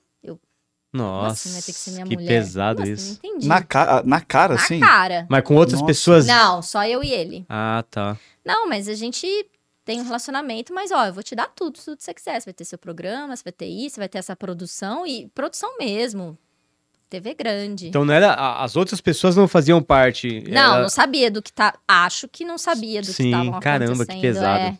E aí você vai se iludindo, Que né? Porque, hein, porque eu já tava, já tinha contado pra minha mãe, já você já faz aquilo se tornar realidade. Era Sim, um sonho pra sim, mim. Eu lógico. tinha acabado de chegar de Ribeirão Preto. O cara te agride de todas as formas. Ele te agride como pessoa, ele agride teu sonho, ele agride tua personalidade, ele te agride tua profissão, ele, ele, ele te. Não, e a troco do que? Ele acha que ele vai ter o que ali? Porque é uma puta proposta nada a ver, né? Pois É, mas é que assim, é, concorda que é o sonho de muitas meninas e que às Sim, vezes. às vezes elas fazem pelo Tem sonho. pessoas que realmente buscam o caminho mais fácil e aceita, porque é, cada, cada, um ca- cada um tem o seu. O seu é, como é que se fala? Sabe onde aperta o sapato. Às vezes a pessoa vai pela condição ali, né? Que ela tá passando. Exato. É... Puta, que, que coisa. Aí nessa fase eu peguei e tava recebendo algumas coisas assim e falei, meu, não preciso disso aqui. Eu tenho um monte de programa e eu, eu é, o programa fã é um programa que eles nunca assim, eu continuei fazendo algumas matérias. Eu ia pra Ribeirão, continuava gravando. É, eu até continuei gravando um bom tempo depois, quando eu entrei na revista VIP, mas aí eu depois eu falo sobre isso. Aí eu voltei pra Ribeirão, fiquei lá em Ribeirão e depois de uns dois meses, assim, eu peguei, falei, nossa, cartão é esse, né? Vou entrar pra ver esse negócio do Drauzio. Entrei e vi que o site dele realmente era sério, ele fazia É bom a gente pontuar VIP. isso aqui. Drauzio é uma pessoa séria. É, É, um- uma pessoa é uma pessoa séria, boa e que não tem nada a ver com o que a gente estava comentando agora há pouco, tá, galera? Exato. Aí ele, eu liguei pro Drauzio e falei: Oi, Drauzio, sou aquela menina lá do salão, então seu convite ainda tá de pé. Oi, Drauzio. Agora, Me de- desculpa, tipo. Aí ele, não, claro, ó, vamos fazer as fotos. Me fala aí, você volta pra cá, vem pra São Paulo, me- vamos fazer as fotos, mas ó, é, também não vou te iludir. A gente vai fazer as fotos e a gente vai lá, oferece pra VIP, eles compram ou não. E aí, mesmo se eles comprarem ou não, eles ainda têm cinco anos pra publicar, tá? Nossa. Eu E a ansiedade? Aí eu, eu, eu já morri aí. Não- não tinha nada a perder, né? Sim. Porque assim. Aí eu peguei e falei, não, vamos sim. Aí ele marcou toda a produção, tudo, cabelo, maquiagem, toda a produção dele, fizemos as fotos. Aí fomos lá na Abril, conheci o prédio da Abril, conheci todo mundo. Conheci a Cuca também, que era uma das diretoras lá da VIP, que é uma pessoa incrível na minha vida também. Que legal, que legal. E aí eles compraram o, o ensaio e publicaram em maio, já no mês seguinte. Nossa, aí, aí foi show. No mês hein? seguinte. Aí eu peguei o dinheiro e coloquei o silicone. Ah, é? Foi aí que veio o silicone, aí, ó. Aí, olha isso. É, uns dias depois, vou marcar o silicone, pelo amor de Deus, já tava marcando o silicone. Um dia antes de eu colocar o silicone, a Cuca me liga. Oi, Jenny, então, a gente queria fazer uma reunião com você. Você pode vir aqui? Até então, acho que ela nem sabia que eu morava em Ribeirão. Tá. Então, Cuca, mas é que, sabe, amanhã eu vou fazer uma cirurgia. Ela, "Ah, qual cirurgia? Eu, ah, então, vou colocar silicone. Ela, ai, que legal. Não, tá bom, tá bom. Então, coloca silicone e semana que vem a gente se fala. Mas como se recuperasse assim, é tipo trocar um dente. Aí ela falou, ó, eu não vou poder esperar muito, porque é um negócio muito importante, a gente quer te contar pessoalmente Nossa. e também não pode demorar. Aí eu falei, não, tudo bem, não, não. Pus silicone. Vim pra São Paulo, tá? Eu morava em Ribeirão, coloquei o silicone em Ribeirão. Eu vim pra São Paulo, gente, com 50 reais no bolso, de avião, a, a Abril pagou avião, pagou tudo. Você não podia estar andando de avião com uma semana de operada Vim. de silicone, né? Vim de Se eu não me engano, tem um problema de pressão aerodinâmica lá que não pode, né? Vim para São Paulo, fiz essa reunião na cobertura da editora Abril com No restaurante lá. restaurante lá, É, com sim. o presidente, não sei o que, lá da, da VIP. Ela, ah, então a gente queria muito que você tivesse aqui, porque a gente quer te contar pessoalmente que a gente quer te convidar para ser uma colunista da VIP mensal. irado. Só que a gente queria te fazer esse convite pessoalmente. E não podia demorar, porque a gente já quer que você estreie no mês que vem. Nossa. Então tinha que fazer as fotos. E a, a revista, ela tem que ficar pronta para entrar na diagramação, para entrar para impressão, acho que 10 dias antes do dia 30, né? Para começar as vendas dia 1 Porque antigamente a revista vendia demais, né? Sim. tipo 100 mil exemplares. assim, Mais até, até. Pô, Era muito. E aí eu falei, não, claro, tudo bem. Aí voltei para Ribeirão, aí uns dias depois voltei para São Paulo, fiz as fotos com o Drauzio, ah, contrataram o Drauzio. que sensacional. Que time, né? Que... É, aí fizemos essa camp- essas as fotos pro, acho que 12 meses do Chame a Jane, aí estreiei essa coluna Chame a Jane, e aí depois trocou de diretor na revista VIP e ele mudou a minha coluna pra Namorada Perfeita, Sim. e aí todo mês eu aprendia algo. É da mesma, é da mesma coluna, só mudou o nome ou é, mudou também o. Não, ele resolveu mudar, porque antes do Chame a Jane tinha a Chame a Lurdinha, Ah, isso era tá. muito antigo. Aí meio que estavam entendendo que era uma substituição, não uma coisa nova, de repente. Não, eu tava muito. Ele, o, o- diretor ele queria inovar, ele falou que tava muito saturado. Ele acabou de chegar também e queria fazer É, uma coisa com a assinatura dele, né? Exato. Sim, e tá assim, certo. quando ele me falou isso, eu- todo mundo ficou preocupado, né? Sim. Porque era uma. uma Como é que você vai mexer no time que tá ganhando? é, era uma, uma parte. a a- todo mês é, tinha pesquisa, de pesquisas. A, a minha, o Chame a Jenny, era a terceira página mais lembrada pelo, pelo Caramba. leitor. Então era a primeira capa, depois não sei o quê, depois o Chame a Jane, que eles mais liam, que eles mais gostavam. Que legal. E aí chega o diretor e quer mudar tudo, mas tudo bem, o cara aqui, né, mandava eu, não, vamos aí, vamos sim. Aí mudou pra namorada perfeita. Era um passo a passo, né? Eu ensinando e aprendendo, né? Tipo, depois a escrito era ensinando, mas eu tava ali aprendendo Sim, a trocar pneu, a trocar chuveiro, a fazer drink, que legal. a fazer várias coisas legais na minha vida que eu fiz. Assim, a, a minha experiência na revista VIP foi muito bacana porque eu aprendia muita coisa. Eu Que aprendi bacana. a fazer temaki Eu sei. na VIP. Inclusive, eu gosto muito. A Jenny faz um temaki de salmão maravilhoso, cara. Você não faz ideia. Enrola, enrola o temaki bonitinho, põe, fecha com com um arrozinho. E eu aprendia com pessoas muito boas no assunto, sabe? Sim. Era uma. uma... Eles contratavam um expert na, na- em cada coisa. É, te falar. exato, sim, sim. E aí, é, na VIP eu fiquei qua- seis anos, seis anos e pouquinho. Caramba, foi uma vida, né? Foi uma vida e era Hum. todo mês esse passo a passo.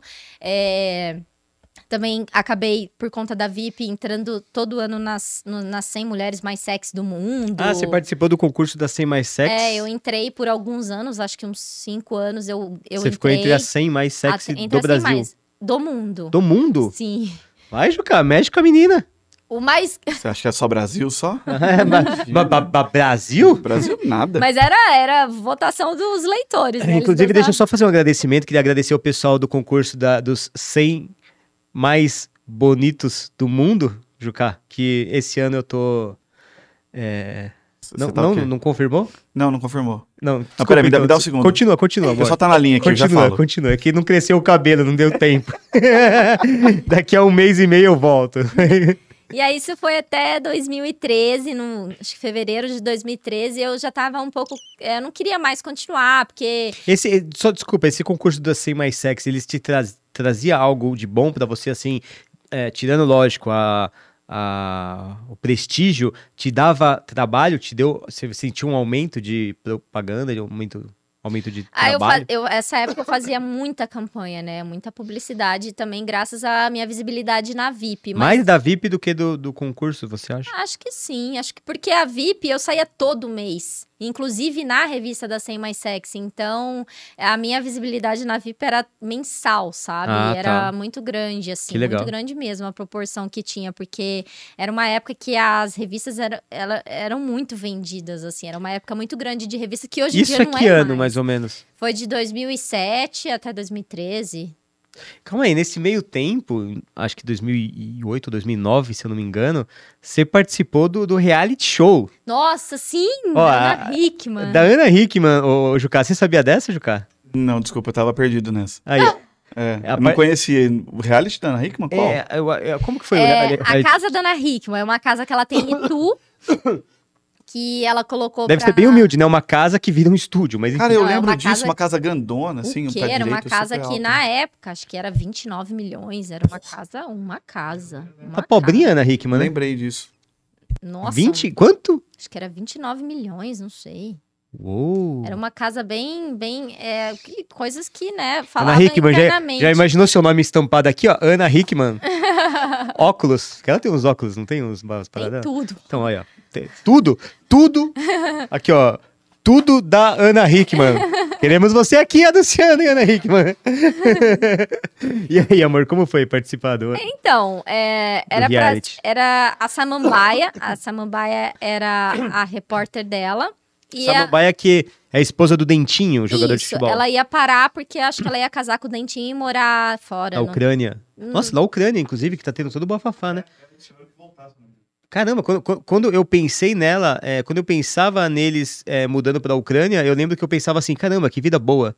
Porque vão pra um país, tipo, de boa, quietinho, nada acontece. E olha que porcaria que tá acontecendo Eles agora. deram uma entrevista recente, não antes, é, antes da guerra, falando, contando da vida, tal, a adaptação. Que é, Foi puta curioso. que é a mesma coisa que eu penso da Suécia, da, da, da Islândia lá, que eu sempre imaginei um, locais bem tranquilos pra você morar e que hoje estão vivendo a tensão também, né? De ter que é, talvez entrar na OTAN ou não e, e, e as ameaças, enfim, de- deixa para É, outro, outro momento, mas é, Então, a Samambaia tava saindo do programa, não ia mais Tá. ser a repórter de- dela. E aí eles resolveram fazer esse reality show, não sei, pra contratar a nova repórter da Ana Hickman, Tá. da casa da Ana Hickman. Aí eu falei, vou entrar, né? Uma oportunidade. Ah, tá. O, rea- o reality não era pra ganhar dinheiro, a- era pra ganhar um cargo, Um contrato. um contrato de. Acho que era de três meses. Tá. Com a... Era um contrato de desse certo- experiência, é, assim. é, que eles têm que se prevenir também. Imagina, é. ganha uma pessoa que não sabe, né, pra onde corre o baralho, não dá, né? Sim, sim. Aí eu acabei entrando e achei que as provas, né, as coisas Tá. teriam ligadas a apresentar, entrevistar, não sei o que e tal.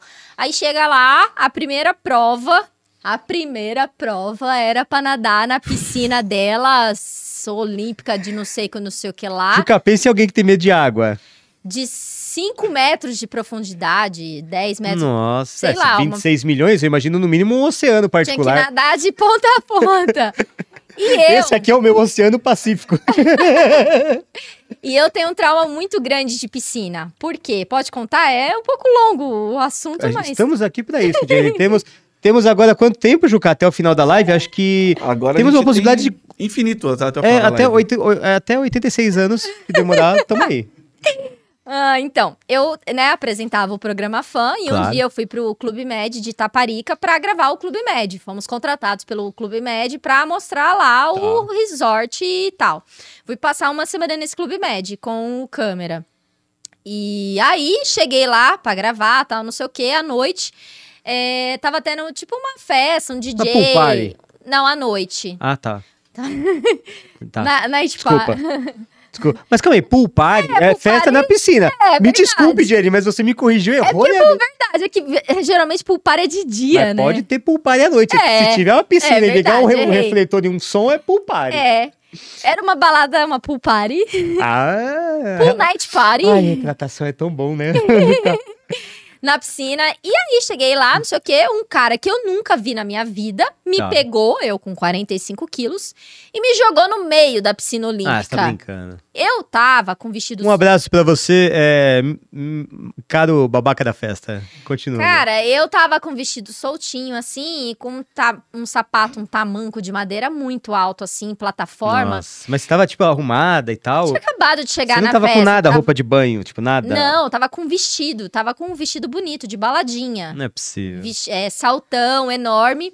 E o cara me pegou e me jogou no meio da piscina. Nisso, meu vestido fez. vrum. Eu fiquei nua, fiquei pelada. Nossa. E era aquela piscina que, cheia de luz, sabe? Tá. Por baixo, assim. Todo mundo via tudo. Todo mundo via tudo. Putz. E, meu, ninguém pulou pra me ajudar. Ninguém. Tipo, o DJ abaixo tirou o som. Tipo, foi tipo o show do negócio no primeiro dia. Ninguém pulou pra me ajudar. Mas isso te traumatizou em relação à piscina? Eu fiz muitos anos de natação, nadava super bem. Só que na hora, quando eu tava me afogando, Ah, eu não tá. sabia se eu puxava o vestido, eu, eu não conseguia subir. Eu não sei se é porque o salto era muito alto, muito pesado de madeira, eu não conseguia. Eu só me afundava, afundava e tentava abaixar o vestido. Entendi. Eu acho que na o hora. me desespero, você começou a engolir água. É, Lógico, você a engolir tá. água e eu não sabia. Eu acho que na hora eu foquei mais em não ficar pelada Sim. e tentava mais abaixar o vestido. Bebi água, bebi água, bebi água, bebi água e, tipo, bebendo água, bebendo água, bebendo água e indo pra margem. E bebi muita água. E, Essa tipo é a assim, parte boa dos do, do- do mundo de hoje, né? Esse cara seria humilhado posteriormente Destroçado. como merecia, né?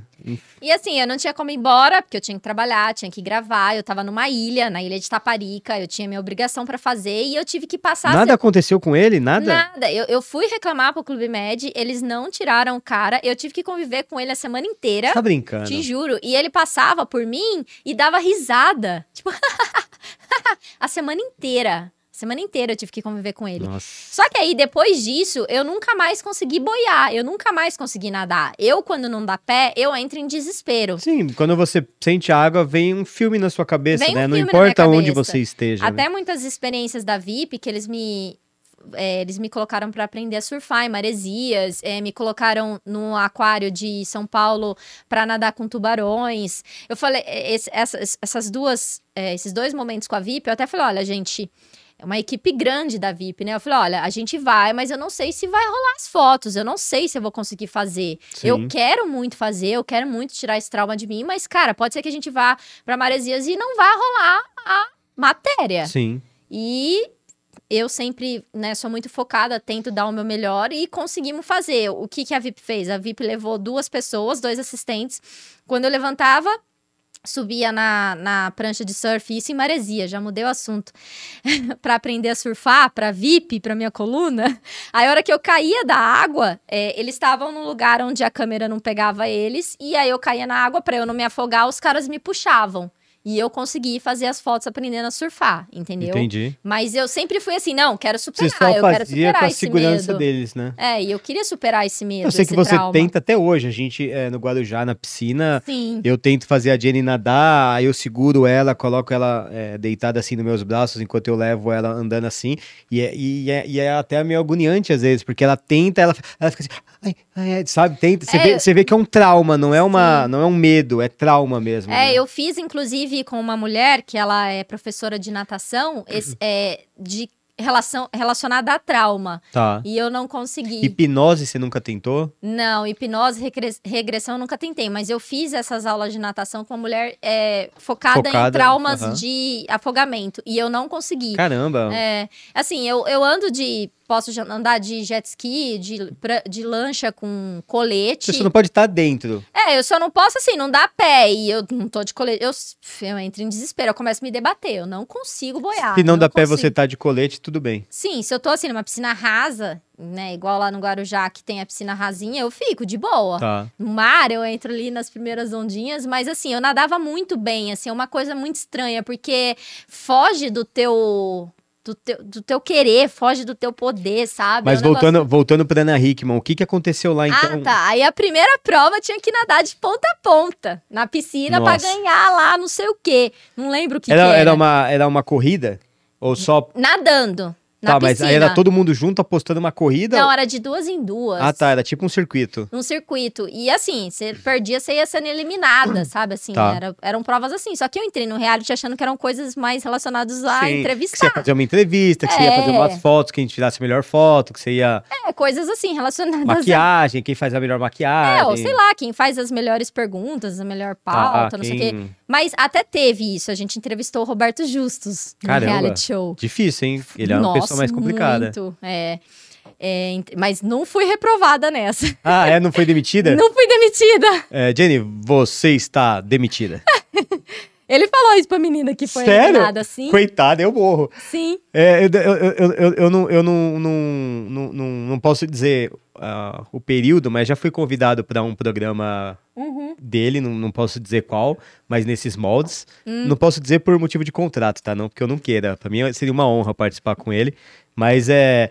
é, eu- é, eu não pude por outros motivos na época, mas eu acho que se ele me, me elimina e faz o demitido, eu ia chorar muito, cara. Eu ia Agora ficar muito. Entrevistar o cara. Puta, eu ia ficar tristão. Nossa, e ainda eles, eles deram uma, uma pauta falando da empresa dele, tinha que perguntar coisa da empresa dele. Era uma coisa de, tipo assim, 50 páginas. Imagina você errar Nossa. alguma coisa com o Roberto Justus. Eu já ia, eu já ia errar só na página, né? empresa não, não, não ser a primeira. empresas. É, ele, ele tinha um monte, né? Agora ele, ele andou vendendo algumas, eu acho que ele decidiu, tipo, ah, vou colocar 30 casas da Ana Hickman no meu bolso e viver o resto da minha vida tranquilo. acho que ele fez isso agora. É. Aí, é, a primeira pro- prova era essa. É, eu comecei a chorar. Foi de desespero. De desespero. Eu falei Ana Hickman e comecei a entrar em desespero e de soluçar. Parece que eu tava revivendo o afogamento no Clube Med. Caramba. De soluçar. Eu falei, pelo amor de Deus, vocês podem me eliminar. Não, não sei o que. Comecei a chorar. Isso até tem no YouTube, se alguém quiser procurar. É, foi acho que em 2009. É, comecei a entrar em desespero tal, não sei o quê. Aí eu ela. sei porque eu já vi uma situação parecida no mar. Uhum. A gente em aquele lugar lá que a gente foi, que eu não lembro o nome. Qual que é? Do Praia Bonita. Aonde? Que é uma praia, uma praia com, com água bonita, água clara. Qual que é? No final do ano. Ah, é. Punta Cana. Punta Cana. Punta Cana, eu tentei levar a Jenny é, num percurso que tinha no mar, cara. Ah, sim! Nossa, que, que tinha um banco de areia tinha um e você banco- queria me levar até o Exato. banco de areia. Porque tinha um banco de areia. Então você podia ir até o fundo do mar e ficar lá e fazer fotos lindas no meio do mar, tá ligado? É, aí Tipo assim, nada em volta. Só que, cara, eu, eu- apesar de não parecer, né, que essa minha, né, que esse meu, esse meu corpo maravilhoso, eu, eu gostava muito de surfar na adolescência, ado- adorava. E eu tenho um respeito muito grande pelo mar, então eu conheço muito mar, independente do mar que for. Eu, eu sei onde entra, onde sai, onde, onde você consegue puxar, onde, onde você vai ser puxado, porque o mar, ele, ele te mostra, né, qual é as partes dele.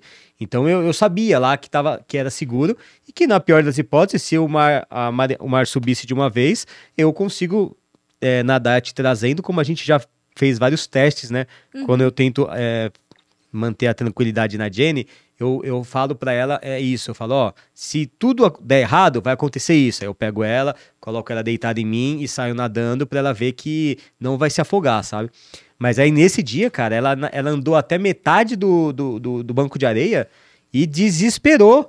Mas, bater e me leva pra, pra, pro raso de novo e não o sei o pior quê. de tudo isso é que só quem tem um trauma vai Sim. te entender. Que é igual eu quando você Não bate tem no, no- no jeito. As banheiro. pessoas vão te crucificar, que é mentira, que é não sei o Sim, quê. sim. E, de fato, aconteceu no reality show. Porque isso foi a primeira prova. Sim. 16 meninas tentando aquilo. Ia ser eliminado, não sei o quê. Aí a Ana é, pegou uma boinha do primo dela, colocou aqui no meu braço. Mas foi na zoeira isso aí também, não foi não? Não. Foi, foi, Não, foi acabou- boazinha? Não, foi mais porque assim, deu uma puta ibope. Porque acabou Ah, que tá. até hoje eu fui a conhecida menina que tinha medo da piscina. E, tipo assim, ficou o programa inteiro pra me botar dentro da piscina. Nossa. Tipo, mais de uma hora, assim, eu chorando. Agora eu tô rindo, né, gente? Mas na, na hora eu tava chorando, porque, não, gente, não vou entrar, não vou entrar. Aí ela me colocava na borda da piscina, não vou entrar. Ela, aí ela foi lá, conseguiu essa boia, não sei o quê. Mas aí o que aconteceu? É, acho que é, uma menina é, me conhecia da VIP, falou: ah, não, mas ela já nadou não sei aonde, ela já surfou e não sei o quê. Ah, sim, o pessoal começa Entendeu? a falar besteira, né? Fala, Aí começaram- Começa a ligar de que, ah, se É. ela fez uma vez é porque ela vai fazer sempre bem feito Não, e, e- é, aí uma outra menina, que era uma das concorrentes, falou: ah, não, mas ela é atriz, ela tá mentindo, ela fez aquilo tudo pra ganhar ibope no programa. Nossa, o murmurinho já acontecia É, ali. já. reality show, né? Reality show. E começou isso, porque a Ana ficou, como eu falei, mais de uma hora ali pra me botar na piscina. Então as meninas acabaram que ficou um pouco com ciúme, sabe? Umas- algumas. É, porque você começou a ter muito destaque naquele programa, né? Aí foi indo, Eu foi até indo. entendo as meninas, porque se você tá num reality, você não quer que o outro tenha mais destaque que você, né? É, e quem, acho que quem não corresse tanto já seria Sim. eliminado, não lembro direito, sabe? E aí tudo isso foi acontecendo. E foi um reality show que é, foi do primeiro dia ao último, eu fui massacrada. Tipo assim, era Caramba. tudo em cima de mim. Aí reviviam, aí botava a imagem de novo, deu entrando na piscina, deu chorando. Foi o reality show inteiro. Vamos assim. começar agora a terceira prova, mas calma aí, antes vamos ver a Jenny sofrendo na primeira. Tirando esse lance da, deles ficarem voltando ao assunto, a equipe foi super legal então com você. Foi, mas é, eu senti que eles usaram isso pra intrigar as outras meninas. É, isso Tipo, é eles- televisão. Não É. adianta. É, é o, é o show da TV, né? Infelizmente, a audiência é o Porque que manda, isso- né? É, é, a gente gravou, acho que em 13 ou 15 dias, a gente ficou na casa da Ana Hickman. Mas esse reality show ficou passando durante, acho que, três meses. Passava um pouquinho cada dia. Ah, tipo cada aquele domingo. da Sabrina Sato lá da ilha, né? E todo o programa eles reviviam isso.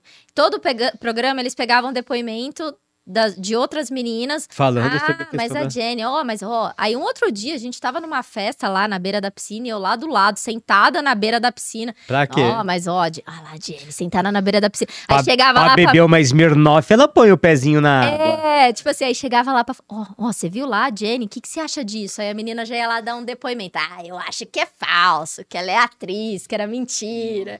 É, reality show, mas tudo bem, foi uma experiência incrível. Eu fui até a última prova. A última prova tinha que pegar um Ah, carro. você não foi eliminada, então. Não. Eu achei que você tinha sido eliminada. Não fui eliminada, que foi muito pior, porque eu deveria ter sido eliminada. não fui eliminada, fui até a última prova. Você foi Ah, até o 15 dia. É isso? Fui. Não, é, é. 13 ou 15 dias, não lembro quantos dias, mas fui até o último.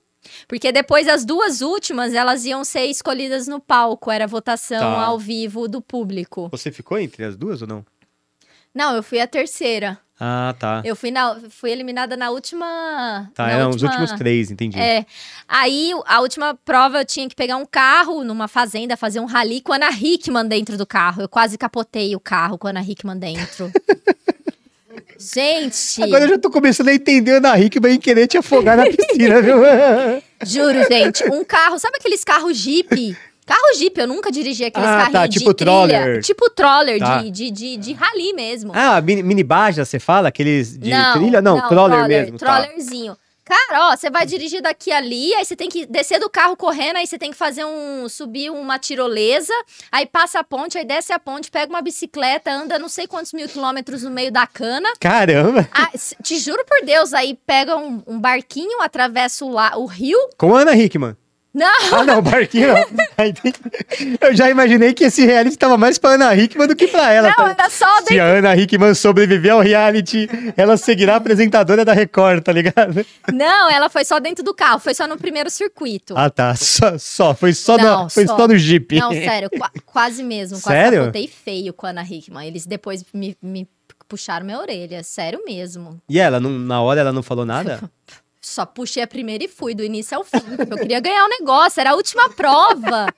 Gente, eu já, já, passei a piscina! tinha, já passei da piscina, já, já capotei carro com meu pai de Kombi, a gente voltando de já, um casamento. já capotaram a Kombi, cara. Já? Sim, então eu já tenho foi. experiência em capotamento.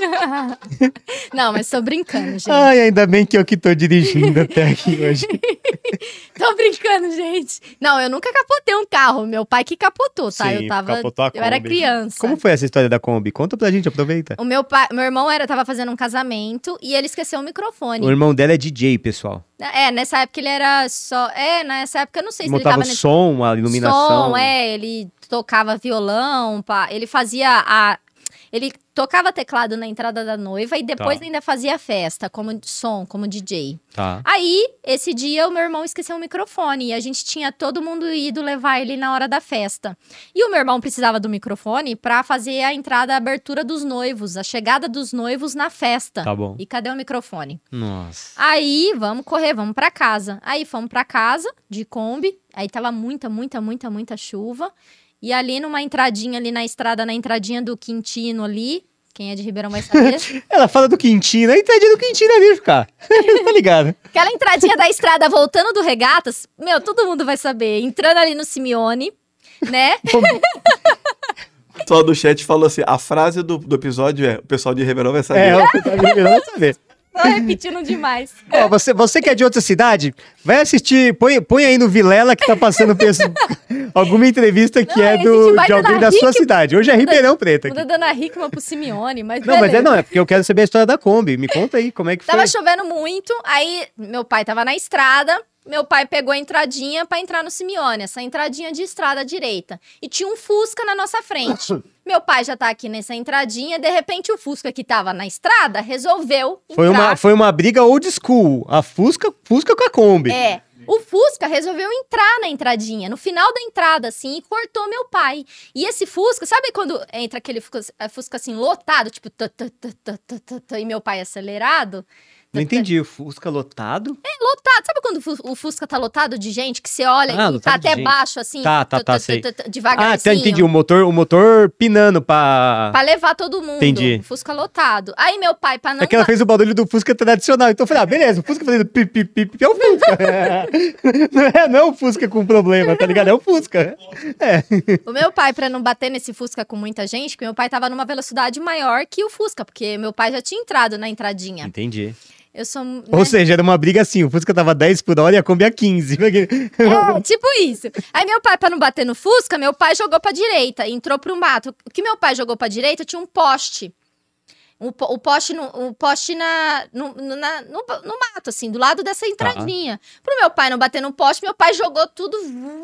a Ah, Kombi- entendi. Ele fez uma, uma esquerda e direita, por isso que É. capotou. Ele fez Aí- o pêndulo, né? Sim, aí ela rodou, Fez assim. o pêndulo, tirou o centro de gravidade, pegou o centro de gravidade ele já era. Rodou e parou de. de, de... Rodou? A capotagem Sim, foi cap... capotou e parou de, de roda pra cima.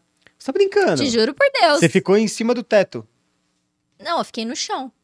É, no teto, no chão. Então, no É, teto. no Né, teto. Não, no teto. É que você falou no teto, eu achei que fosse pro alto. Não, pra baixo, porque eu fiquei pra baixo. Não, mas sim, mas no teto da Kombi que tava virada pra baixo. Isso, é. Só que meu pai, né? é- Caramba, que perigo, cara. Olha isso. Não, e à noite, muita chuva. Meu pai, ao invés de socorrer a gente primeiro, tem que ser feito isso porque a Kombi. Meu microfone! Cadê o meu microfone? Não, meu pai, ele foi tirar um, um, um fio da Kombi, porque senão ela explode, né? Ah, eu, eu acho que seu pai motor. foi mais prudente, então. Acho que foi, foi um- uma É, ótima porque não ideia. tinha que fazer, porque, porque ele não sabia se a gente tava viva, eu e minha mãe. Sim. Eu- a Kombi podia explodir. Não, e entre vocês estarem vivo ou morto Queimar. e, e- e tirar o fio pra garantir que ninguém ia morrer, era Exato, melhor porque garantir. primeiro. dali a gente não ia passar, Sim, né? exatamente, Então, antes foi. dele ver se a gente tava, vi- se estávamos vivos, eu e minha mãe, é, ele foi lá e tirou esse, esse, esse, Plug aí, o fio. é, esse fio aí da Kombi, beleza, e puxou a gente, a gente tava vivo. Aí eu fazia Machucado? assim. Não. A gente ralou bastante, mas nada, não aconteceu Ninguém nada. quebrou nada, nada torceu nada, nada. nada. Aí eu, ma- aí eu olhei pra... capotamento. É, eu olhei pra minha. De Kombi ainda, né? Porque eu nem sei se eu devia estar de cinto. então, criança. você capotar um carro curto, tudo é não, não tudo bem, mas é o seu espaço de, de atrito é menor do que uma Kombi, que é um espaço aberto que você pode chacoalhar ali dentro, né? Exato, com certeza a gente não devia estar de cinto, porque, né, a- Sim. naquela época. Kombi. Gente, a- pelo amor de Deus, é claro, tem que usar cinto, mas assim, eu, eu, né, detalhando. Pode ser que a gente não estivesse de cinto naquele momento. É, aí ele tirou a gente, eu olhei pra minha mãe, mãe, eu tô viva, me belisca. Eu lembro de ter falado isso pra minha mãe e minha mãe me beliscou. Tá bom, mãe, já sei, já percebi. Aí nisso passou caminhão, parou, ajudou. Aí é- é- foi a primeira e única vez na minha vida que eu andei com um carro de polícia. O Como carro de assim? polícia levou minha mãe e eu pro hospital. Ah. Eles levaram a gente, um, foi um camburão de polícia que levou a gente pro hospital de E teu pai? Teu pai ficou Não com a foi no- ambulância, foi um uma, um uma blazer, sabe? Assim, Ah, de sei, sei. polícia. Uma viatura. E meu pai ficou lá, pá. meu pai tava bem, nada aconteceu. Graças a Deus, a gente não... E graças a Deus que a Kombi estava vazia, sem os equipamentos do meu irmão. Sim. E meu irmão não estava. Graças a Deus Caramba. que meu irmão estaria lá atrás com os equipamentos. Putz. Meu irmão estaria lá atrás uma com os fatalidade tipo igual a cantora, né? A, a Marília, né? É, imagina, todas as malas, os equipamentos foram tudo pra cima deles, né? No acidente e a Jane aconteceu a mesma coisa. É, e a Kombi tava vazia. E aí, meu irmão lá, e gente, cadê o microfone? E a gente não queria contar pra ele, pra ele não ficar nervoso. Ele tinha um casamento pra fazer. É o dia dos noivos, é um- é a data mais importante pra um casal. E a gente não queria que ele soubesse pra não estragar o, o momento do- dos noivos. Era tudo muito profissional. E aí, aí foram, meu Mas tio. profissional ao extremo mesmo, hein? Caramba. É, e meu tio tentou resolver, eu não lembro mais se levou o microfone pra ele ou não, mas enfim. Aí eu tava falando da Ana Hickman, né? Sim. da última prova. Aí, beleza, quase capotei o carro lá, mas graças a Deus não aconteceu nada. E fui na prova, me dediquei, caí de bicicleta, troquei a bicicleta, passei não sei o que, pum, acabei a prova. É, só que é, eles não falavam. Pum, você acabava a prova, eles não te falavam, tipo assim, você não batia num negócio que falava, ó, Hum. você fez em 26 minutos Tá. e 37 segundos. Ficava meio que pra vocês descobrirem ao vivo. Ao vivo, é. Aí as quatro meninas fizeram a. Eram quatro meninas, nós quatro fizemos a competição. Aí, olha, é, Fulana, você fez em 30 minutos e tantos segundos. Aí eliminou a menina, a quarta colocada. Tá. Aí, ó, Jenny, você fez em 26 minutos e 10 segundos. Eliminada. E Desse, jeito é meio fácil, né, Juca? A gente pode escolher quem a gente quer e falar, você fez um segundo depois dele. É uma parte que, assim, eu sendo Ficou uma sincera, incógnita. Ficou uma incógnita. Porque, Entendi. assim, é, eles falaram, ah, a outra fez em 25 minutos e 40. Sabe, assim, foi questão de segundos a diferença da, da segundo lugar pra terceiro. É, sabe? de repente foi a assim. forma que eles arrumaram de pegar o perfil, de repente, que eles queriam. Se teve, né? Às vezes também foi certo. Fez, fez em terceiro mesmo. É, É que a gente que sabe um pouquinho de TV, a gente sabe que TV a é gente sabe, é né? isso que eu falar agora. É, mas... O Jucá, o Jucá foi baterista da Viva a Noite no Pânico. Que era muita coisa é, ensaiada e tudo mais. Eu já participei do Pânico várias vezes. Inclusive, um abração pra galera do Pânico, porque foi todas as vezes muito divertida. Você participou também já, não participou? Não, você nunca do pânico participou do não. Pânico? Só Nada? entrevistada em, na festa da 100 mais sexy da Na VIP. rádio você nunca foi? Nunca fui. Eu já fui e um dia deu um BO em São Paulo, sei lá o que aconteceu. Um BO grande e eu não fui entrevistada. Não. Cara, é pra não ser. Não, não, não chamem a É, Jenny. Tanto esse negócio da Ana Hickman, por exemplo, eu fiquei muito chateada, porque eu queria muito, e a gente fica sem entender, ah, como assim eu fiz 20 segundos e tô eliminada, sabe? A gente Sim. fica sem resposta. Mas Deus, não tem jeito. Deus sabe de tudo, a, a menina ganhou e ficou lá três meses, não Né? deu certo. Ah, a E- menina não, não foi longe também, não, então. não foi muito longe, não. Acho que foram só os três meses mesmo. Entendi. E talvez deva ter surgido alguma outra coisa na minha vida que realmente não era para aquilo ter acontecido, né? E, e surgiu, né? Me Porque surgiu. logo depois você saiu da VIP. É, Como eu foi a saí sua da saída? VIP. é, foi difícil, eu chorei muito. Mas chorei porque as pessoas da VIP, é, como eu falei, eu tive tantas, tantos convites ruins e convites, convites errados na minha vida, né? Depois de Sim. em São Paulo dos 18 anos, que a VIP, todo mundo me respeitava demais, assim.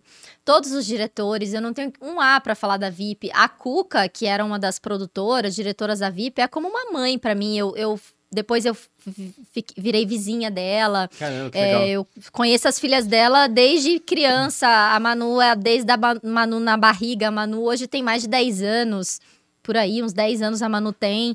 Então, era uma família pra mim. Era Legal. muita coisa, era muito conteúdo que a gente fazia, era muito evento que a gente fazia da VIP também, da Abril. Era uma família mesmo. Eu ia lá na Abril, almoçava com eles. Era uma rotina muito gostosa. Mas eu não queria mais continuar fazendo sensual. Era uma coisa que eu falei, não, chega, tá saturado, não quero mais isso pra minha carreira. Calma aí, você não queria fazer mais sensual e aí recebeu um convite. Você foi, você foi participar do concurso, né? Do, do UFC ou você recebeu um convite? Não, aí eu saí da VIP em fevereiro. E aí continuei trabalhando como modelo publicitária. Com, com publicidade, né? Modelo publicitário em São Paulo. Fazendo várias campanhas, fazia muita campanha de biquíni, de marcas de lingerie e tal. E aí, em- no meio do ano, 2013 ainda, é, em julho aí surgiu o casting pro UFC. E foi mais um cast normal do dia, que eu não sabia é, exatamente pro que era o UFC, mas acho que é só pro, talvez pro TUF, pro reality show do UFC, mas a gente não sabe bem, não tinha nem, fala, não falava nem valores, nem nada. E eu fui, como mais um, um casting do dia, tinha outros testes no dia, fui, fiz, dei entrevista, falei tudo que eu. Se eu gostava de UFC, se eu não gostava, o que, que eu sabia de UFC, se eu.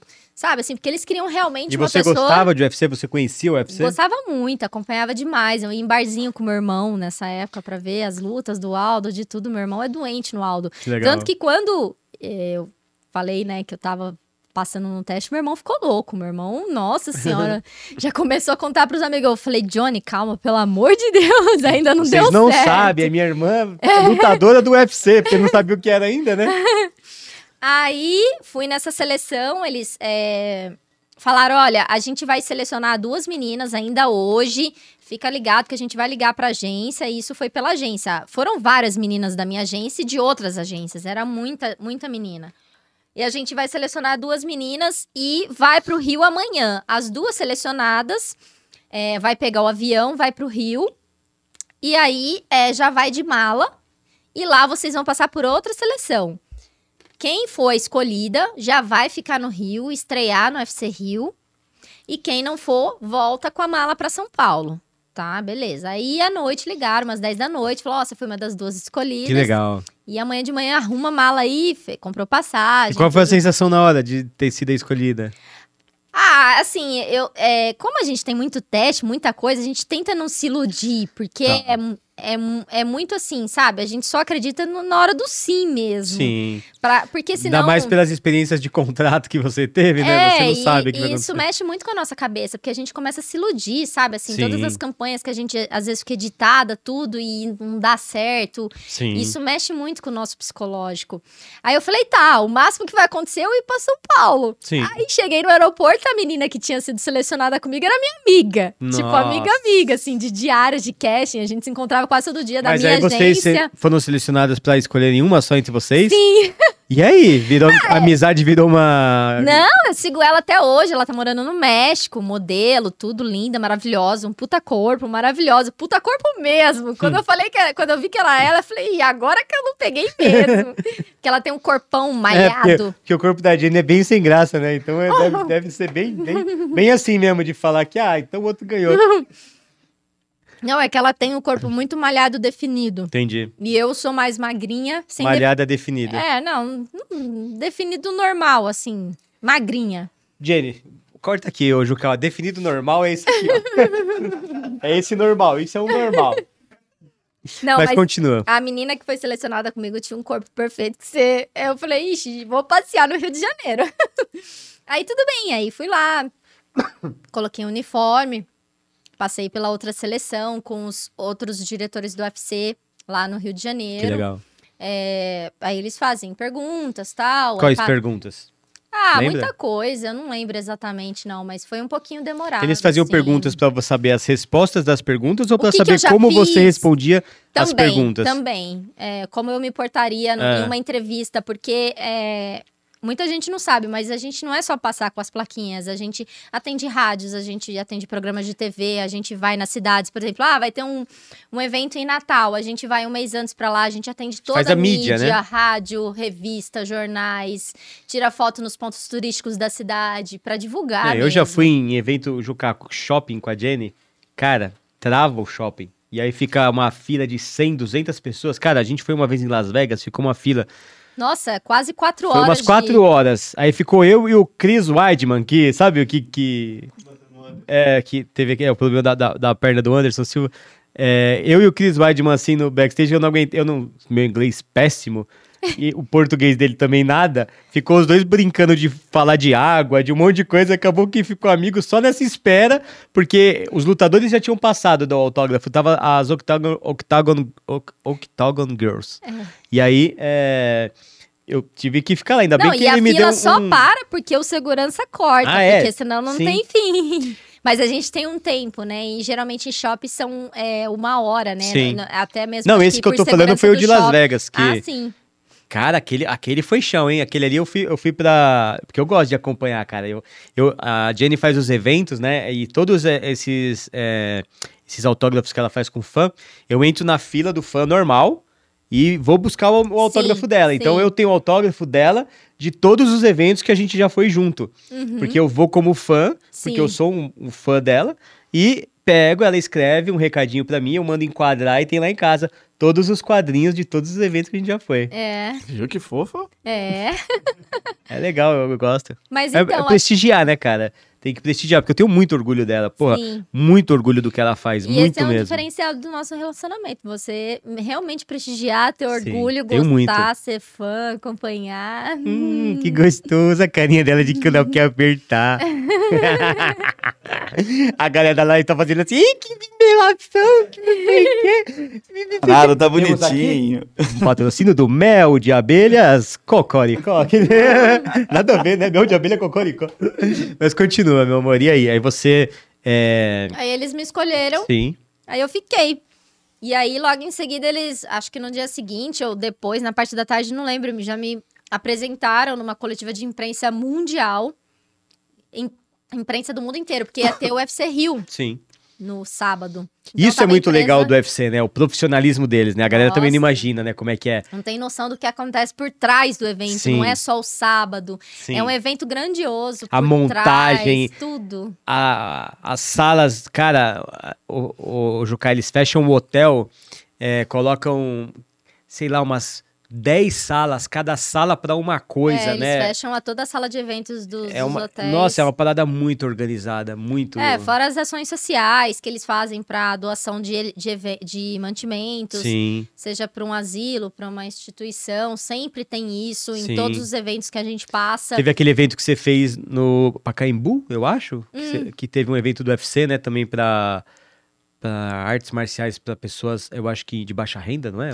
Sim, assim. a gente faz muita coisa assim, não só, né, a luta, o evento, Sim. tem outros eventos menores ligados a ações sociais Isso é muito para legal. chamar crianças, para porque assim, igual o Minotauro fala, já falou muito isso para mim, é a criança, ela me vê, né? Sim. O que eu falar para ela com 7 anos, Ela, ela vai lembrar com não, 15. e ela não lembra... Ela vai, ela vai me ter como um, um herói, como, Sim. entendeu? Um, E ela não lembra com a cabeça de 7 anos, isso que é o engraçado. Ela É. lembra com a cabeça de 15 e de 20. Então, se você falar pra uma criança de 7 anos que ela não, nunca vai ser um jogador de futebol, isso às vezes pode virar como uma meta pra criança, pode ser bom, mas também pode ser ruim, a criança nunca mais. E aí, quando ela tiver com 25 anos, ela fala: por que, que você não foi jogador de futebol? Porque, cara, uma vez um cara me falou que eu não ia ser. Uhum. Sabe assim? E ao mesmo mesma proporção o contrário, né? Uma vez, Sim. quando alguém te falar que você, é, pô, faz isso que você vai chegar lá, cara. É, entra Então- no, no Thai, isso, faz jiu-jitsu sim, continua na capoeira que você vai se tornar um campeão, você vai se tornar um lutador do UFC, você vai se tornar um herói. Sim. E isso a gente tem que plantar nas crianças, porque o amanhã é, é o que a gente está plantando hoje, é o que a gente está ensinando, é o que a gente está educando, é o que a gente está incentivando para eles, né? Eu, quando eu comecei a lutar jiu-jitsu, eu não tinha muito é, incentivo de muitas pessoas, mas é, no, no- quando eu tava na- na- no meio do meu ciclo de, de- de graduação, lá pela faixa roxa, eu pensava muitas vezes em desistir e tal, e não sei o quê, e o meu e o Brinco, que é o, o meu mestre, ele sempre falava, não, vamos lá, vamos lá, Blog, vamos lá, vamos treinar, Blog não, Caio, vamos lá, treinar, vamos treinar, vamos não sei o quê, vem na academia, eu falo, não tenho tempo, vem fazer uma aula essa semana, não importa, sabe? Uhum. Esse incentivo, essa parada é muito boa, sabe? Sim, isso, é. isso realmente é, faz você persistir, né? Sim, e o UFC ele faz muito bem isso, Sim. assim. Uma vez a gente fez uma ação social também no Rio de Janeiro. A gente subiu o morro, acho que era Morro da Providência, posso estar errada o nome. Não, é providência mesmo. Tem o Morro da Providência? Providência, É? sim. A gente subiu, fomos numa es- uma escolinha e tinha várias crianças, acho que tinha uma escolinha de Kung Fu também, mas muita criança, muita criança. Aí tinha uma menininha, elas, elas ficavam arrumando meu cabelo assim, fazendo trancinha no meu cabelo. Que lindinho. Aí tinha uma menininha que virou assim pra mim e falou assim: Ô tia, me leva pra sua casa. Aí eu falei: Mas por quê? Me leva, tia, me leva pra sua casa. Aqui é muito ruim, tia. Aí eu Nossa. falei: Nossa, mas quantos, quantos irmãos você tem? Ela, ah, tia, eu tinha 11, mas três morreu, né? Os amigos matou, né, tia? Nossa, que merda. Desse cê jeito, é os amigos matou, tia. é. Me leva pra casa, tia, me leva pra casa. Nossa, é de partir o coração, mas Não, assim, não dá. só da gente estar ali algumas horas levando amor, levando Sim. incentivo, levando um futuro pra elas, pelo menos um amanhã melhor, assim, Sim. ó, treina, faz sim, faz o seu seu kung fu, faz sim, não para não, faz seu balé, faz suas coisas, sabe? Assim, isso já é Às vezes ela. pelo menos às vezes a gente muda a cabeça de uma Exato. criança. Uma criança que faz muita diferença. E às vezes essa criança vai chamar os amiguinhos pra lutar com o Gifu também. sim, pra, sim. ah, o menino lá que vai. vai Ô, ah, ele o gosta de balé, ele vai falou que eu balé. vou vai- ser um herói. O Minotauro falou que eu vou ser Sim. um campeão. Ou vamos, cara, vamos, vamos também, E é o cara. que eu te falei, quando eu conheci o Minotauro, lembra que você me falava, caramba, você conhece ele? Eu falei, "Cão, como? Minotauro lutando com o Bob Sapp foi uma das maiores influências da minha vida de querer lutar, de querer querer é, treinar isso, porque eu falava, como assim um cara. É, porque que eu, na TV a gente falava um cara magrinho. Só que o Minotauro é um monstro de forte e alto pra caramba, né? A mão dele, ele me cumprimenta, a minha mão some. Mas na TV, ele do lado do Bob Sapp, que era um cara de 300 quilos e de 2 metros de altura, 2,10 de altura, sei lá, o Bob Sapp era gigantesco. O, ver o Minotauro, ele ficava magrinho. E eu pensava, caramba, como que esse cara magrinho derrotou um cara tão gigante daquele jeito, sabe? E isso para mim foi um grande incentivo. Eu olhava e falava, é isso que eu quero aprender, eu quero aprender essa técnica aí. Eu, porque eu era magrinho, né, e bem pequenininho. Então eu falava, eu, eu quero me defender. Eu nunca quis é, lutar para brigar. Eu queria me defender. Eu falei, então, quando alguém vier mexer comigo, eu vou fazer igual o Minotauro. Uhum. Eu, e foi assim que começou, cara. Foi assim que eu entrei é. na parada toda. É, e aí, voltando ao assunto, eu acho que talvez a entrevista tenha sido longa, porque eles queriam uma, eles, é tanto que o nosso time de meninas, somos em 12 hoje ao redor do mundo de Octagon Girls. Sim. É, são meninas simpáticas que tratam o próximo bem. Sim. Que tratam todo mundo bem na Isso é arena. É verdade. Que Vocês são todas, fazem, são todas muito vai, legais. tira foto com Sim. todo mundo, a gente trata todo mundo bem.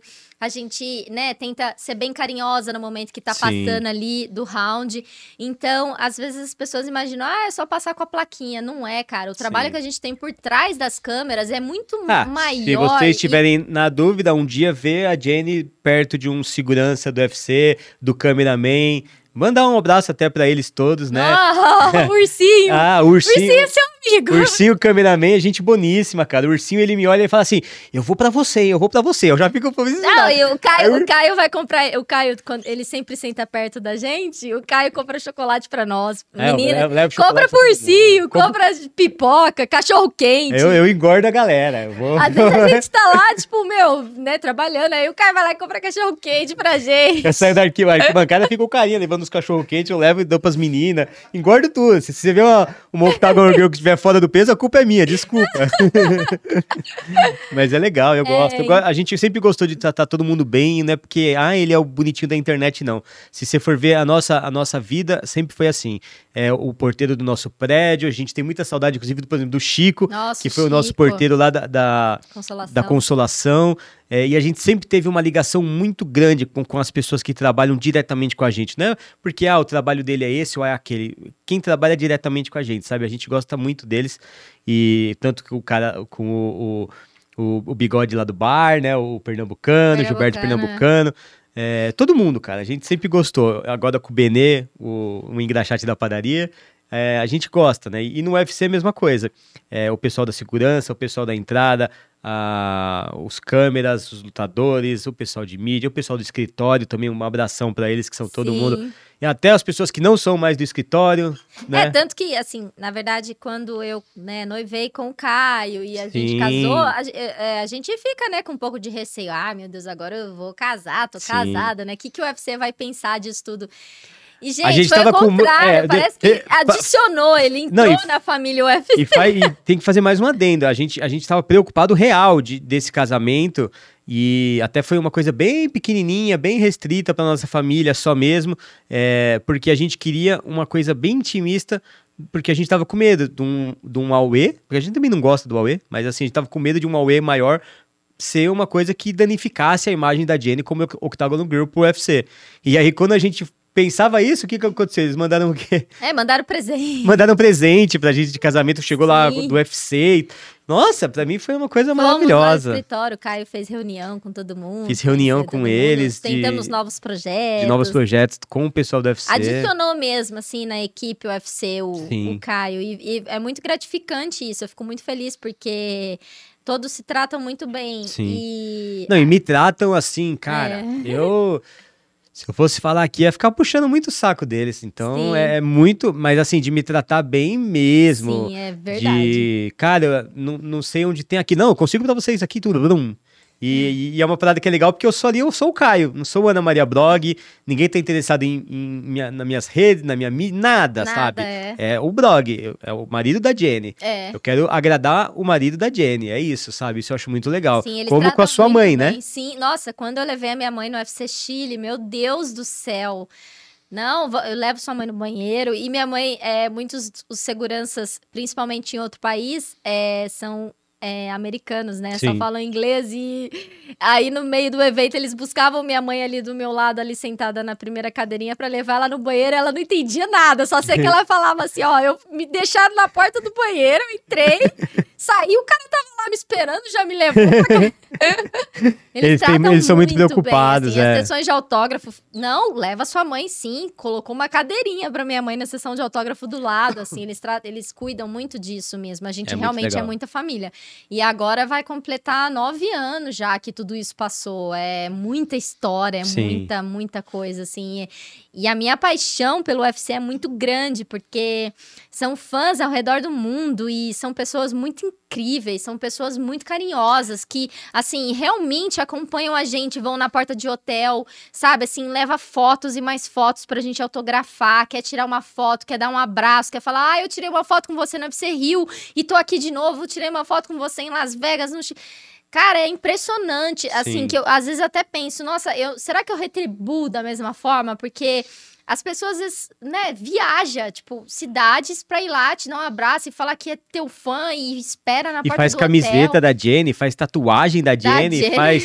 É, co- co- compra o boné da Jenny. É, eu falo, usa- gente, será que eu mereço tudo Não, merece muito mais que isso. Eu tenho os fãs, os melhores fãs do mundo, assim, Sim. eu não tenho do que reclamar. É um carinho diário, diário, Eu viro diário. paparicado quando descobrem que eu sou marido da Jenny. Eu tenho um boné autografado que ela, ela, ela É colocou uma mensagem pra mim e tal, assinou Jenny. E aí sempre que eu tô assistindo a luta, a pessoa de trás olha. Eu vou- Aí, às vezes ela manda, manda tchauzinho pra mim, manda, manda beijinho pra mim quando ela tá passando com a placa. Aí o ca- a pessoa, o cara trás, é, sua mulher, você é marido dela, que não sei o quê, sabe? É muito legal, cara, porque aí eles falam, puta, eu admiro muito, manda recado pra ela, repassa recado. Eu sempre repasso recado, é muito legal. É, bem gostoso. Os lutadores também são assim, simpáticos Porra. e se- super. Incríveis, você não fala. Olha, sério, José Aldo, Anderson Silva. Tu- E todos os outros, sem, Todos não- os não- o- os outros. que não são, não no top Esse também. aqui na balada com o Chris White Cara, Las Vegas. O Chris Weidman. Pô, pen- pensa eu parecendo um bobão ali na, na balada, porque eu sou fã dos caras. Aí eu tô ali com o. Anthony Smith, com o todos, Anthony Smith, todos. cara. Anthony Smith sentou aqui, eu, eu meteu assim, ó, do meu lado. Eita, porra, que da hora, tô aqui. Aí eu já falei, eu sou da galera. Aí teve uma hora que a gente levantou e começou. Sabe quando você tá dançando um pouco mais altinho ali da, da bebida? Eu, eu, no caso. Aí eu tava ali, porque eu tava, eu tava em Las Vegas, né, cara? Aí é onde, onde as coisas. Deixa eu abrir o corte pra mostrar a dança, peraí. Ah, tá. ah, que tipo assim, ah, não, não, não, eu tava fazendo uma dancinha legal.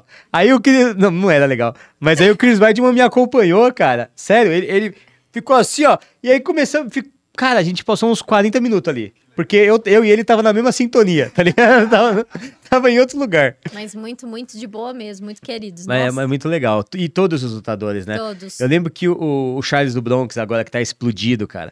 É. Nossa, a Jessiquinha. Jessiquinha. Não, Meu em 2019 Deus. eu tava assistindo o Charlinho A lutar. esposa da Jessiquinha. E eu saí berrando pra caramba. Ah, não sei o quê, porque eu fiquei feliz de. Cara, você via que ele tinha sangue no olho, que ele ia chegar lá. A Jessiquinha, cara. Jessiquinha, a Jéssica Andrade, tá? Ela, quando ela foi campeã Sim, né? no Rio. no Rio, eu. Ela deu um batistaca na Rose. Cara, eu tava, eu tava lá, Juca, assim. Eu entrei em transe, cara. Porque eu comecei a berrar igual um doido. E a câmera focou. Tanto que a câmera filmou ele. A câmera veio na minha cara, assim, ó. No Porque, highlight, todo O highlight quê, cara? repete Ó, da ó, ó, Jessiquinha. olha, olha o arrepiado aqui, cara. Sério, ó. Põe, põe aí na câmera. Não, não dá, não dá, não dá, não dá. Porque vai- não, vai, não vai chegar. Mas, cara, é tipo assim: todo highlight aparece eu berrando. E eu vou falar, cara, quase infartei aquele dia. Sim. Porque foi uma reviravolta muito grande, né? A Jessiquinha, ela tava. É, é, a, a, a Namarunas estava agredindo muito ela, né? E Acho que Je- no primeiro round, no primeiro né? round, a Jessiquinha foi voltando pro segundo, e aí a Jessiquinha, ela, ela- ela- mano, ela, ela é um touro, tá ligado? Ela, tipo assim, ela é super delicada. Ah, você não fala que, né? Você não é- fala que ela vai virar aquela parada ali, mano. É. Juro. Ela, ela é um amor de pessoa. Então, quando você conhece ela, você não imagina que ela vai virar aquele touro. Mano, na hora que ela pegou a menina e, e reverteu a parada e bateu no- ela no chão, eu falei. Ah! Eu saí berrando, mas muito, muito, né, amor? Foi É. Nossa, tem cada Ó, cena inesquecível. eu acho que essa meu luta da Jessiquinha, pra ser sincero, eu acho que eu poderia dizer que foi a melhor sensação da minha vida em esporte, de torcida. Eu não me lembro de um momento que eu tinha tido um êxtase tão grande, nem quando eu ganhei no poker, essas coisas, sabe? Nem em jogo de futebol, não. Eu acho que foi a melhor sensação que eu já tive na vida, foi essa, desse momento. Porque, cara, ali saiu tudo, cara. Aham. Saiu tudo, assim, a alma saiu do corpo com o berro e voltou, tá ligado? É só vocês puxar o highlight dessa. vocês É. vão ver o blog lá. Puxa que vocês vão entender o que eu tô quase falando. entrando na câmera. Coloca a Jesquinha Namarunas, é, que ano que foi? 2020? E um? Dois Não, não, 2019. 19 ou 18. É, não lembro o ano, mas foi, foi, foi indescritível pra mim, foi a melhor sensação mesmo. Né? A gente tava na luta também que o Anderson Silva quebrou a perna, não tava? Não, Não? não. A gente Ah, segunda vez que ele quebrou a perna, Sim. sim, foi a última luta dele, quando ele se aposentou. É, eu lembro que eu tava Acho com foi meu primo. Rio, não foi? Foi, eu tava com meu primo. né? Então foi no Rio, É. verdade. Eu, eu, eu, eu tenho essa recordação, eu falei, mas como que eu não tava? Será que eu tô brisando? Ah, eu tô achando que você tá falando a primeira vez com o Chris White. Não, a primeira a gente não assistiu, foi a segunda vez. É que essa segunda vez que ele machucou a perna não foi tão como a primeira vez, né? Então, às vezes, as pessoas não vão entender. Mas Ah, ele, tá. ele lesionou, acho que aqui, não foi? Ele tava um pouco lesionado, ou foi o joelho. Ah, é verdade, eu não lembro. Não foi uma, uma fra- fratura grande, Ah, não, né? foi uma fratura exposta É, como aquela. exposta como Mas ele aquela saiu primeira. carregado e tal, foi uma Sim. tristeza assim. Sim. Pô, eu tava mó felizão. Falei, cara, eu vou assistir uma luta do Anderson Silva, cara. Porra, sabe? E, e, e não, e não, não foi legal. É. Da mesma forma também, como tem é, lutas que são emocionantes, mas assim, a gente fica com um aperto no coração, como a última luta que eu fiz do Vitor, que ele se aposentou. São Sim. pessoas memoráveis Sim. que a o gente. Vitor foi campeão do UFC com 18 anos, É. 19 anos. Pô, o cara é incrível. São muitas histórias pra contar do UFC, meu Deus. Primeiro assim. UFC que eu assisti foi o Vitor lutando É. contra o Chris Weidman. Então, é, o Vitor... E foi um dos que me estimularam também a, a gostar de luta, sabe? O Vitor, o, o Minotauro, o Shogun. Nossa, Shogun, meu Shogun, Deus. pô, o Shogun é, é uma lenda também, né? E, Todos e eles. O, o- o lutador favorito do Lioto. meu irmão é o. é Lioto. O lutador favorito do meu irmão é o José Aldo. E o meu também era. É, era, sempre foi. E o primeiro UFC que eu fiz foi do José Tá Aldo, com o coreano zumbi. Zumbi coreano, até que ele saiu na maca, tipo, do. Coitado do do zumbi coreano, vai pegar o José Aldo. Gente, imagina a emoção. Eu tentei ali no momento é, não, não pensar que eu tava ali, sabe? Assim, porque Sim. senão eu, sei lá, é, aquela adrenalina, né? Aquela coisa. Eu falei, não, Imagino. vou ser profissional, não vou. Meu Deus do céu, o José Aldo aqui. Sabe quando você pensa assim, não, vou ser profissional pra não, não, não cair do octógono, não Nossa. esquecer, não errar a plaquinha, porque pode errar a plaquinha, né? A É, isso, isso, isso é uma coisa interessante, Lucas. Sabia disso? Porque as plaquinhas, elas ficam ali no chão. Então, ela, quando vai pegar a plaquinha, ela tem que saber o round que tá naquele momento. É. Só que ela não faz sempre o primeiro, sempre o segundo ou sempre o terceiro round. É uma rotação. Então, às vezes, tá no segundo, às vezes tá no terceiro. Você pegar a plaquinha do terceiro e você levantar ali terceiro round, ah, o público vai falar, é o terceiro round. Aí tem mais um depois, ninguém entendeu nada, É. entendeu? Se seja, não for não da... é só cena, é, cenário, tem que saber o que tá acontecendo mesmo. Exatamente, tem que saber. É. Uma vez só que eu subi, que assim, eu tava fazendo o round certo, Tá. mas na hora que apitou, o round acabou. E, ah, se eu não me engano, acho que até era uma luta do José Aldo. Era uma luta muito assim. Era a última, era o main event. Tá. E aí eu passei com a plaquinha, só que o cara. é, depois que apitou, que o. Acho que o cara tava muito machucado, não sei. E aí o, o médico parou a luta, falou, acabou a luta. Ah. Só que nisso eu já tava lá no meio, passando. Aí todo mundo, acabou! Uns assim. É tipo assim, ó. Aí eu desci a plaquinha e continuei desfilando, mas com a plaquinha pra trás, assim, pra baixo. Sensacional. Mas a, a, a- meu, a, a, a, a, equi- a, Eita! a plateia vai a delírio. Tipo assim, então, legal. tipo assim, todo mundo que tava torcendo pro cara falou: para com isso, sobe daí, né? Tipo, não Sim. passa com esse round de novo pro cara não confundir através de você. Mas não, não iam jamais confundir.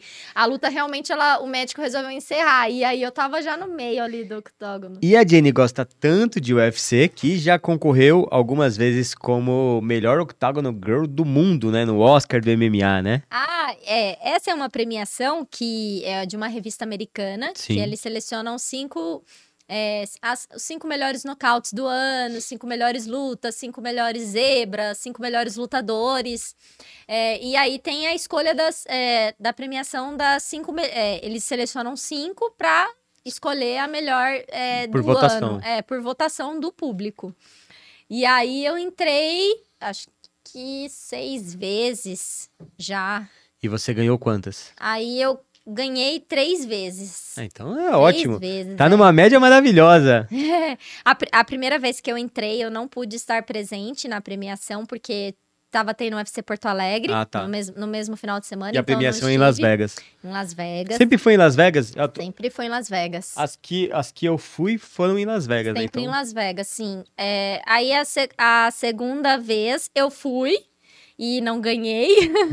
como que é a sensação de... Porque a Jenny, deixa eu explicar uma coisa aqui pra vocês. A Jenny, ela, ela, ela faz uma, uma mega produção, tá? Nesse, nessa... de de vestido. vestido. É, Ela, porque é uma premiação muito importante. ela, ela, então- ela dá o sangue mesmo. É então, o Oscar, assim, tem o Oscar de, de- dos filmes e tem o Oscar do MMA, assim. Sim, Tanto que não é uma premiação do UFC. O UFC também está concorrendo. sim. As meninas que eles escolhem, as cinco meninas, não são todas do UFC. É tipo, três do UFC e duas de outro evento. Bel- Bellator, É, e etc. Exato. Então. O UFC é... ele concorre como organização, isso que ela tá dizendo. É. Ah, qual que é a melhor organização de MMA? O UFC, Bellator, One, One Championship, né? Isso. É, e etc. E aí, normalmente o UFC tem ganhado, né? Ou não? Acho que de todos que eu sei, o UFC ganhou. É. Todos os anos.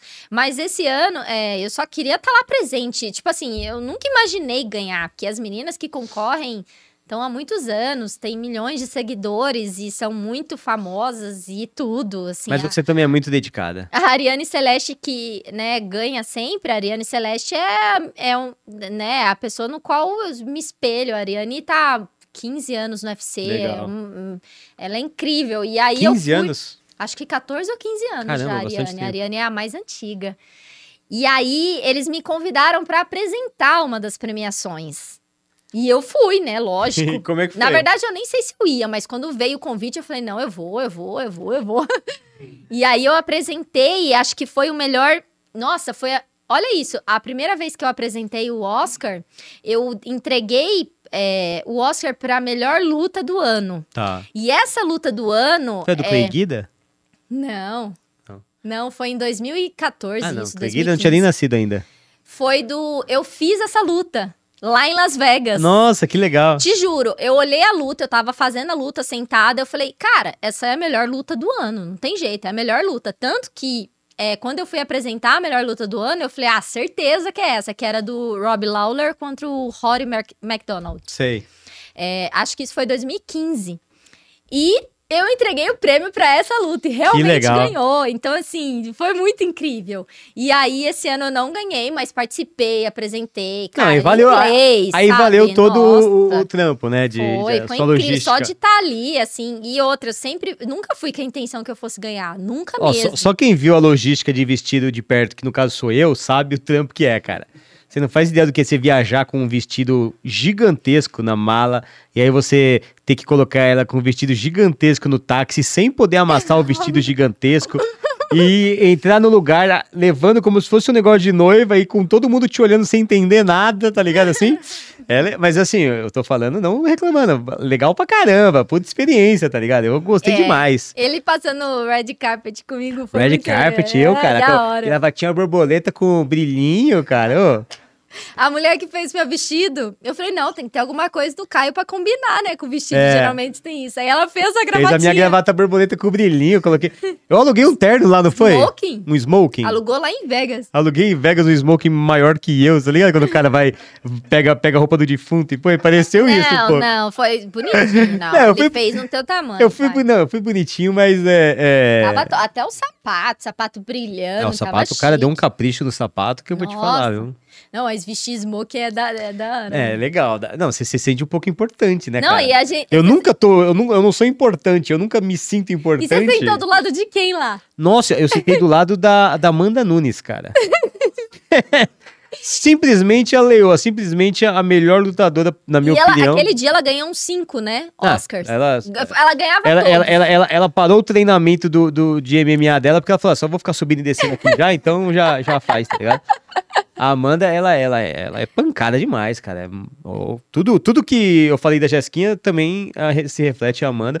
E tava, inclusive, a esposa dela, que também é uma fofa, é, né? a Nina. A Nina, então, é, é, elas duas, cara. É uma, Ah, agora a filha delas, a Regan, meu Deus do céu. Que a filhinha linda. delas, a coisa mais linda do mundo, cara. É uma vibe maravilhosa. Elas, a, a filhinha delas a gente ainda não conhece, né? Ainda não. Mas a- a- as duas juntas é, cara, é um, é uma, são pessoas maravilhosas, assim, são aquela pessoa que te conversa olhando no olho e você vai o papo longe, sabe? E gosta e acompanha nossas redes sociais. A Amanda vira e mexe, Sim. curte as coisas da Jenny, curte minhas coisas. A Nina também curte minhas coisas, curte coisas da, coisas da Jenny. A Nina é americana, né? Ela é, mas ela, ela Mas ela fala, fala legal, né? bastante coisa. Então é. muito, é, muito, é muito legal, cara. É muito gratificante. Amanda, queremos você aqui. Amanda, queremos você aqui. É. Nina, queremos você aqui. É. Também.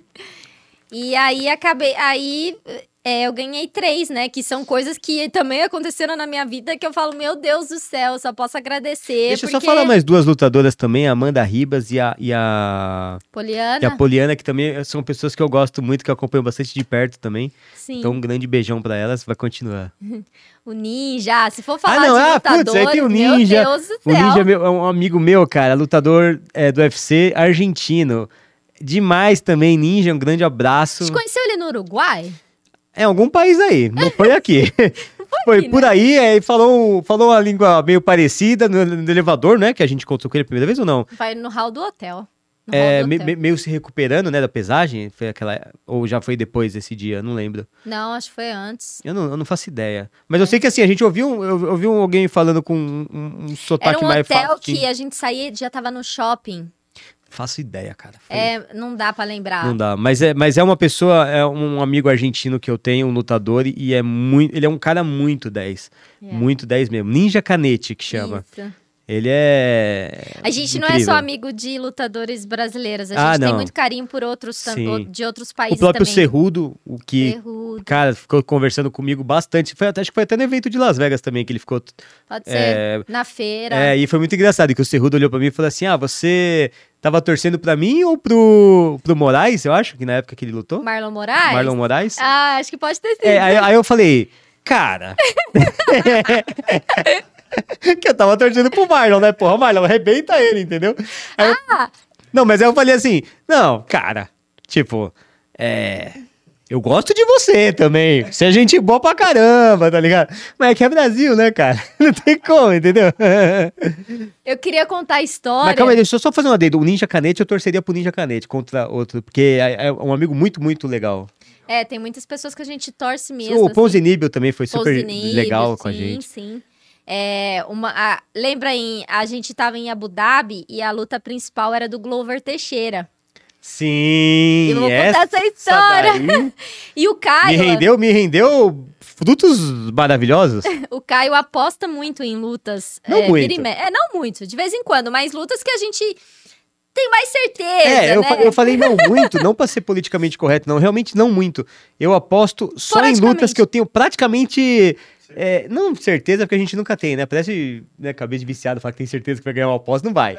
Mas, tipo assim, que eu tenho uma certa chance maior. Meu, meu odds são maiores, sabe? Até porque a gente no, no hotel, a gente tem convivendo com os lutadores, a gente sabe Exato. realmente quem tá focado, quem tá bem, Você vê, quem você tá. sente o Isso, cara. Você sente ali no, no hotel, passa no hall, cara, aquele ali tá muito cansado, não sei o quê, tá, Sim. tá meio é, preocupado demais, Sim, ansioso tá demais, tá tenso. tenso. E isso reflete na luta. E vou ser sincero, já postei em cara que eu vi que tava é, meio mal psicologicamente. Não, não psicologicamente, mas que tava meio, meio debilitado. Mas eu apostei nele, cara, com uma. Como ele era amigo de. Um, era, tava sendo treinado por um amigo nosso, que é- foi até em Dubai, é, eu, eu, em Abu Dhabi, eu apostei nele pra é, tentar mandar uma energia positiva pra ele. Ah, verdade. Sabe? Verdade. Que Mas, mesmo, mesmo Sim. Que ele perdeu pro russo, lembra? É, o, Alan é, Puro Osso, que ele tinha Osso. acabado de perder o pai dele, cara. Entendeu? Eu, eu, assim eu ele sabia foi. que ele não ia bem. Ele tinha acabado de perder o pai dele, ele tava debilitado é, é, em- emocionalmente, né? Porra. Por mais que a gente pai, fale cara. que não, é, É, não adianta, você não vai lutar bem. Mas eu fui lá e apostei nele, naquele dia, a mesma quantidade que eu apostei no, no, No, no Glover, porque eu, eu, eu, eu queria passar essa energia positiva, entendeu? Falar assim, cara, perdeu dinheiro, entendeu? Eu quero, quero que ele. Ele acabou perdendo a luta, mas ele fez uma puta luta. Ele deu um show, ele não perdeu assim. Sim. Ah, perdeu. E o russo E era, era- da equipe do Khabib, É, era o né? russo da equipe do Khabib. Era, pô, Khabib é- tava é- lá de corner. é, era um russo que tava o Khabib de corner falando.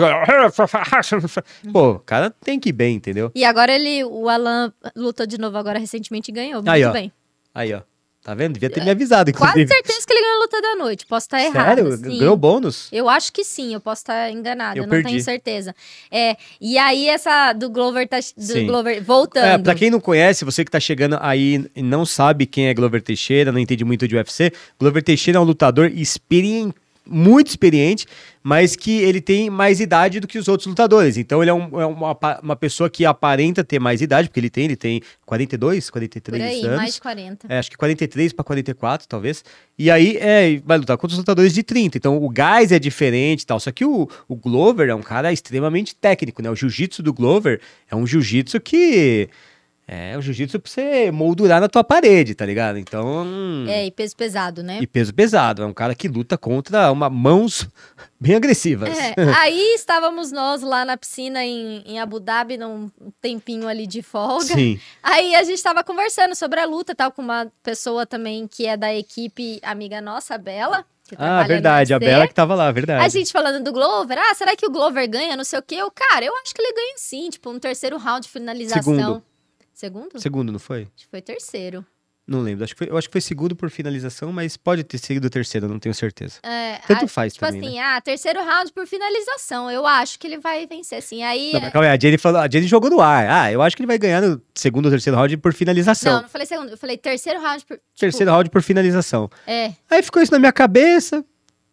Ela, ela achou que nada aconteceu na não, hora. aí a Bela, ah, o, o, o, o outro lá, que eu esqueci o nome, que é difícil, Blakovic. Blekovitz, é, que é o que ia lutar com muito ele. duro, sei lá, finalização, acho que não. É, tal. finalização acho que não. Eu falei, não. Ele é muito alto, não sei o que, não era? Era, era. É que. é- não, não lembro o que, que ela falou, mas eu lembro que ela falou que finalização provavelmente não. Ele ia ganhar, mas que não por finalização, talvez. É. Talvez por pontos, né? Porque o Glover, apesar da idade, ele tem uma ótima resistência, né? Aham. E aí, quando eu ouvi isso, eu não falei nada pra ninguém, né? Mas eu fui lá no, no, no sitezinho e falei, Ó, Glover. peraí, checa aí. é, que round que o Glover Teixeira ganhou o UFC? Eu acho que foi segundo por finalização. Em Abu Dhabi, ano passado. 267, acho que foi. Mas, ó, enqu- enquanto o, o Jucá tá fazendo o check aqui, é, o que que aconteceu? Eu fui lá e a- é, no site de aposta, você coloca lá o nome, nome do lutador, sei lá, se é o, o- o Glover contra o Blekovitz, que eu não sei falar o nome dele, é, você imagina que se você apostar que o Glover vai ganhar, você vai ganhar... O Glover, ele tava como azarão naquela luta, porque o Blekovitz tinha mais chance, teoricamente.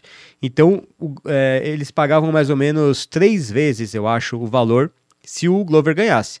Só que se você apostar que o Glover vai ganhar, você colocar o round que o, que o Glover vai ganhar, e você ainda colocar a forma como ele vai ganhar, você vai aumentando. Então, ó, o Glover vai ganhar, você vai ganhar três vezes o que você apostou. Se o Glover ganhar por, no round que você colocar, você vai ganhar, sei lá, cinco vezes o que você apostou. E se o Glover ganhar no round que você colocar aí pela forma, nocaute, finalização, é, sei lá, acho que só tem esses dois, né? Nocaute ou tem finalização. é, por pontos. Ou, é, ou por pontos, aí você é, ganha é, mais vezes ainda. No, no meu caso, foi oito vezes o que eu apostei. Então, porque eu coloquei que o Glover ia ganhar. É muito Eu, difícil eu coloquei, acertar. é, não, eu coloquei o- exatamente o que a gente falou. Ele vai ganhar no segundo ou no terceiro round por finalização. Não, você botou só que vai ganhar por finalização, você não pôs o round. Ah, é Você, não- verdade. você, você falou, não, é demais, não vou pôr o round. Era 16 vezes se eu tivesse colocado, né? 16, você- acho que você ia ganhar 26 mil. Por Quanto aí. Não, pôs? 26 vezes. 26 vezes. É. É. Trazendo a informação aqui, foi aos três minutos do segundo round. Ah, então, segundo round. É, eu, eu posso esquecer as apostas que eu perco, as que eu Mas, ganho eu não ó, esqueço, agora não. eu errei, mas na- no dia eu falei, o segundo round finalização. Não, e aí eu tava assistindo a luta, você imagina, você assistindo a luta naquela tensão, né? Porque eu tava tor... Antes da aposta, eu tava torcendo pro, pro Glover, né? Porque, é... ah, cara, você vê aquele cara andando, tipo assim, simpaticão, né? O Era Glover aniversário dele. era aniversário Nossa. dele, sendo um amor com todo O mundo. Glover é, é, é- se não o lutador mais incrível, gente boa e simples. Cara, É, ele, é, ele é top. Ele, Ele é, é ele é é o top top- 3, top é. 2, com certeza. ele é muito, muito Sim. de boa. Ele é um cara que você, você vê ali passando, você nem vai falar que ele é lutador, porque ele tá sempre numa boa, ele tá sempre tranquilo, sorrindo. isso, é. sorrindo. E, cara, quando ele pegou aquele cara ali que eu falei, eu falei, tá finalizando? Não, ele tá finalizando. Ele tá finalizando. Finalizou, ganhou. Nossa, eu acho que eu coloquei por finalização, não coloquei o round, é. né? Isso, foi Isso. finalização. Fiquei muito feliz. Porque eu sabia que o jiu-jitsu dele, se ele pegasse o cara direito, e o, na verdade o cara ser maior, na minha cabeça, como é, cara que, que luta jiu-jitsu, eu, eu vejo isso como uma desvantagem pro cara maior. Porque assim, se o cara é maior e luta muito bem jiu-jitsu, tudo bem que ele vai ter um controle de pernas ali que vai dar um, uma, um pouco de trabalho.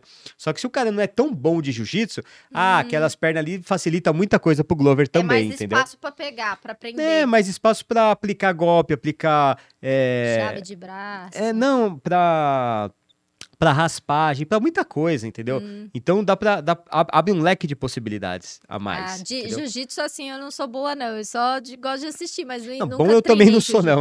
Ah, Bom, você é eu, assim, é bom faixa, eu também não sou, não. faixa marrom, vai. É, mas é, ti- é tipo você. Passa, deixa. Jiu-jitsu é uma, é uma arte marcial que eu, que eu, marcial que eu nunca treinei. É Mas maravilhoso. todo é. mundo diz que, assim, se eu começar, eu nunca mais paro, Não, porque eu vou me mais. apaixonar. Mas, assim, eu já fiz boxe, já fiz Muay Thai e, pô, adoro. Que são duas artes marciais também maravilhosas. Nossa, senhora, é incrível. O boxe eu nunca fiz, mas eu sempre treinei em alguns momentos assim, e cara, é sempre apaixonante. É o tipo da coisa que eu acho que é o que o Jucá sente com música, né, Jucá? Que se eu não. Se eu não. é, se, eu, se, eu, se eu treinar, se eu entrar pra treinar boxe como uma constância, vira o que eu vou fazer pro resto da minha vida, sabe? É, o Muay Thai, pelo menos, para as mulheres que estão aí assistindo a gente, eu super indico. Principalmente na- nos dias de TPM, mulherada, Nossa. cara. Sério, me fazia Isso aí, tão mulher, ela bem. vai pro Muay Thai, não vai no marido, não, que eu prefiro. Você se desestressa tanto, é tão. Fora que seca demais, assim, sabe? Define demais, Ah. mais rápido que musculação, né? Por isso que eu, eu gosto muito do Muay Thai. Mas é, eu machuquei uma. Não machuquei, mas o meu, uma vez eu chutei errado um Entendi. joelho meu. E ficou doendo muito tempo, assim. Tipo, nem fui no médico ver, mas hoje em dia não dói mais, mas ficou doendo muito tempo, assim, muitos dias. E aí eu tinha evento pra fazer. Aí depois disso eu não treinei mais, que eu fiquei com medo de me machucar Sim. mesmo, sabe? Porque quando eu treino jiu-jitsu. Essa é a parte boa do jiu-jitsu. Jiu-jitsu você se machuca todos os dias, então você Ô, já louco. Ah, todo dia você torce alguma coisa, você não quer bater. Ah, torce Ah, aí, então, mas eu entendi. vou bater pra você, cara. Sabe coisas assim? Essas Ah. besteiras? Ah, você vai cair, cai errado, torce o dedo. Muito comum eu torcer o dedo, eu, eu, eu raspar no tatame e ficar ardendo, os joelhos tudo ardendo, os tornozelos, meus tornozelos, você sabe como é que é, por causa de jiu-jitsu. Uhum. De tomar é, golpe, tomar, fazer defesa errada e, e torcer, enfim. É, jiu-jitsu se machuca bastante, mas ele te dá essa coisa, essa vantagem também. Você, você acostuma e começa a não virar um problema, sabe? Mas é, é- fica aqui a indicação, né? Porque a arte Sim. marcial faz muito bem mesmo pra gente, Ah, corpo, mente, tudo. E Jenny, me fala agora, ah, tirando agora a parte da carreira, conhecemos a Jenny de cabo a rabo, conhecemos a Jenny por completa, né? E me fale uma coisa, Jenny, é, e a parte de ser mãe, Jenny? Que que, que, que isso... Ah, é especial demais, né? É. Meu Deus do céu, sou doente no Anthony, tento conciliar ao máximo datas e dias com ele. Pra mim é e- engraçado te perguntar isso, né? Porque É. fica, fica os dois aqui com o olhinho marejado, dois bobos, tá ligado? Com maior saudade Gente do filho. do céu, sou muito apaixonada no Anthony. É. Faço tudo por ele, assim. A minha dedicação, até muita gente fala, nossa, se dedica demais, meu Deus, que exemplo de mãe, não sei o quê. Mas pra mim é tudo tão natural, Sim. sabe? Assim, A sabe gente, quando- a gente não, tem intenção de ser exemplo pra ninguém, Exato. até porque a gente nem é Nem é exemplo pra exemplo. ninguém. É, eu acho que filho é uma coisa muito pessoal, então cada um é, cria o filho da forma que pode e Sim. da forma que quer, entendeu? Então eu acho que é, se você pode estar com seu filho todo dia, esteja. Se você não pode estar com É, seu filho todo dia, também- aproveite os momentos que Sim, pode, né, amor? Você trabalha aí o dia inteiro, tem que deixar seu filho ou com a sua mãe ou numa creche. Você é a melhor mãe do mundo. Exato. Você é a melhor mãe do mundo pro seu filho. Você é a melhor mãe do mundo. Você é a mãe que que Deus colocou para ser a mãe do seu filho. Então, ame ele o máximo, ou ela. E ele não tá se importando, não. Ele não tá nem aí se você Exato. tá. Se você não tá podendo dar atenção pra ele agora, se você só pode dar Se atenção que ele uma hora por dia, não, porque, assim, importa. é, nós mães a gente se culpa muito, né? Ai, tem que trabalhar, muitas me mandam. Ai, Jenny, tem que trabalhar, tem que voltar a trabalhar. O que, que eu faço, não sei o quê. Não se culpe, porque ele não tá assim, ele não vai ficar triste, sabe? Ele vai super entender e você vai chegar em casa e ele vai te agarrar, te abraçar, te dar o maior amor do mundo, sorrir pra você. Nossa, Ai, é eu agora bom. que- com essa correria toda de montar esse podcast pra vocês, a, a- a- eu descobri momentos novos, maravilhosos com meu filho, estando longe dele, por exemplo. Então, quando eu chegava, a gente tinha vezes que a gente passou dias aqui inteiros, né, Juca? Fazendo tudo isso aqui pra vocês, que tem muita coisa que vocês não estão vendo, mas que, é, que precisa ser montada. E quando eu chegava em casa, eu descobri que meu filho ouve o barulho do meu carro chegando, né, amor? Sim. E ele fica me esperando com as bolinhas Carolinha! segurando pra atacar em mim quando eu chego, Sim. sabe? Então, quando eu abro a porta, cara, isso é, é- é uma coisa maravilhosa, Não sabe? importa a hora que é. Tipo, se você tava indo lá, sei lá, na hora do almoço, você tava Exato. indo às 10 da noite, perto dele dormir, ele ia lá e te jogava Segurava a as bolinha. bolinhas pra jogar em mim. é, É. e isso é legal demais. É. A, a, a- pureza que o teu filho te passa, a, a sensação de que, cara, calma, isso aí é coisas da vida, sabe? É, é muito bom. É muita inocência, né? sim. Então a gente tem que. é, a gente meio que. Fala que a gente tá ensinando pra eles tudo, mas quem tá ensinando são, são Sim. eles pra gente. Eles estão Ele me ensina a ter paciência, ele me ensina a ser inocente de novo. Sim. a entender que é, a nossa mente, né, com o passar dos anos, é, a gente vai se tornando uma pessoa, né, diferente. Exato. Porque, por exemplo, nós todos fomos crianças, nós todos Sim. fomos inocentes como eles. E Exato. hoje em dia, a gente no conviver, na rotina, na vida, a gente foi aprendendo e se moldando pessoas, né, diferentes de- da inocência da criança. A gente não é mais inocente E eles uma criança. evoluem exatamente como a gente evolui. A- É. As coisas que a gente pensava cinco anos atrás não são as coisas que a gente pensa hoje. E as coisas que a gente pensa hoje não serão as coisas que a gente vai pensar daqui a cinco anos. Então, por exemplo, se você está assistindo esse podcast e passou cinco anos, talvez muitas das coisas que a gente esteja dizendo aqui já não é mais o que a gente pensa, porque o mundo já virou, né? Muita coisa já Sim, aconteceu. Então, a- a- com certeza a parte do filho não. A parte do filho com certeza é a mesma. né? A Porque- gente, ao mesmo tempo que a gente ensina algo pra ele, ele aprende, cara, É, é, demais, assim, é ver, ver ele falando agora, ah, é I, U, meu Deus meu coração contando do número dispara. 1 ao 10. Cara, como, como 10. assim? Você sabe contar do 1 ao 10, sabe? O Jucá aqui olhando, Um, dois, três, quatro, cinco. falando 5, que eu vi. Mas é, é, é- é maravilhoso, né? Mas e, e os desafios do dia a dia pra você? Como é que é essa questão de, cara, ter uma rotina, que a sua rotina, ela é pesada, né? Uma rotina que é, eu tento ajudar da melhor forma possível, mas eu não vou mentir e dizer que consigo, porque eu não consigo. Eu Não, não tenho nenhum, nenhuma... é, não quero criar vantagem nenhuma de dizer, nossa, eu sou o melhor pai, melhor marido do mundo, tá ligado? Eu sei que eu preciso melhorar em muita coisa e você faz muita coisa, né? Como que você consegue tudo? Eu acho que acho que as mães vão me entender, mas é uma coisa natural. Mesmo a gente não sabendo, a gente aprende, por exemplo, é o prim- nosso primeiro filho, Sim. né? Eu nunca tinha tro... já tinha trocado fraldas de primos, mas há milhões de anos atrás e nem Sim. era fralda, era fralda de pano Nossa, do Gabriel. Troquei difícil, muito fralda de pano do Gabriel. Gabriel, meu primo.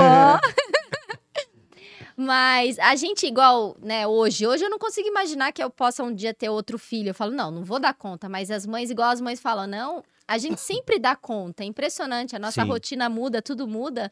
Mas a gente é um amor tão grande que é assim, pra mim, nada é ruim. Não é é tipo assim, ele acorda de madrugada.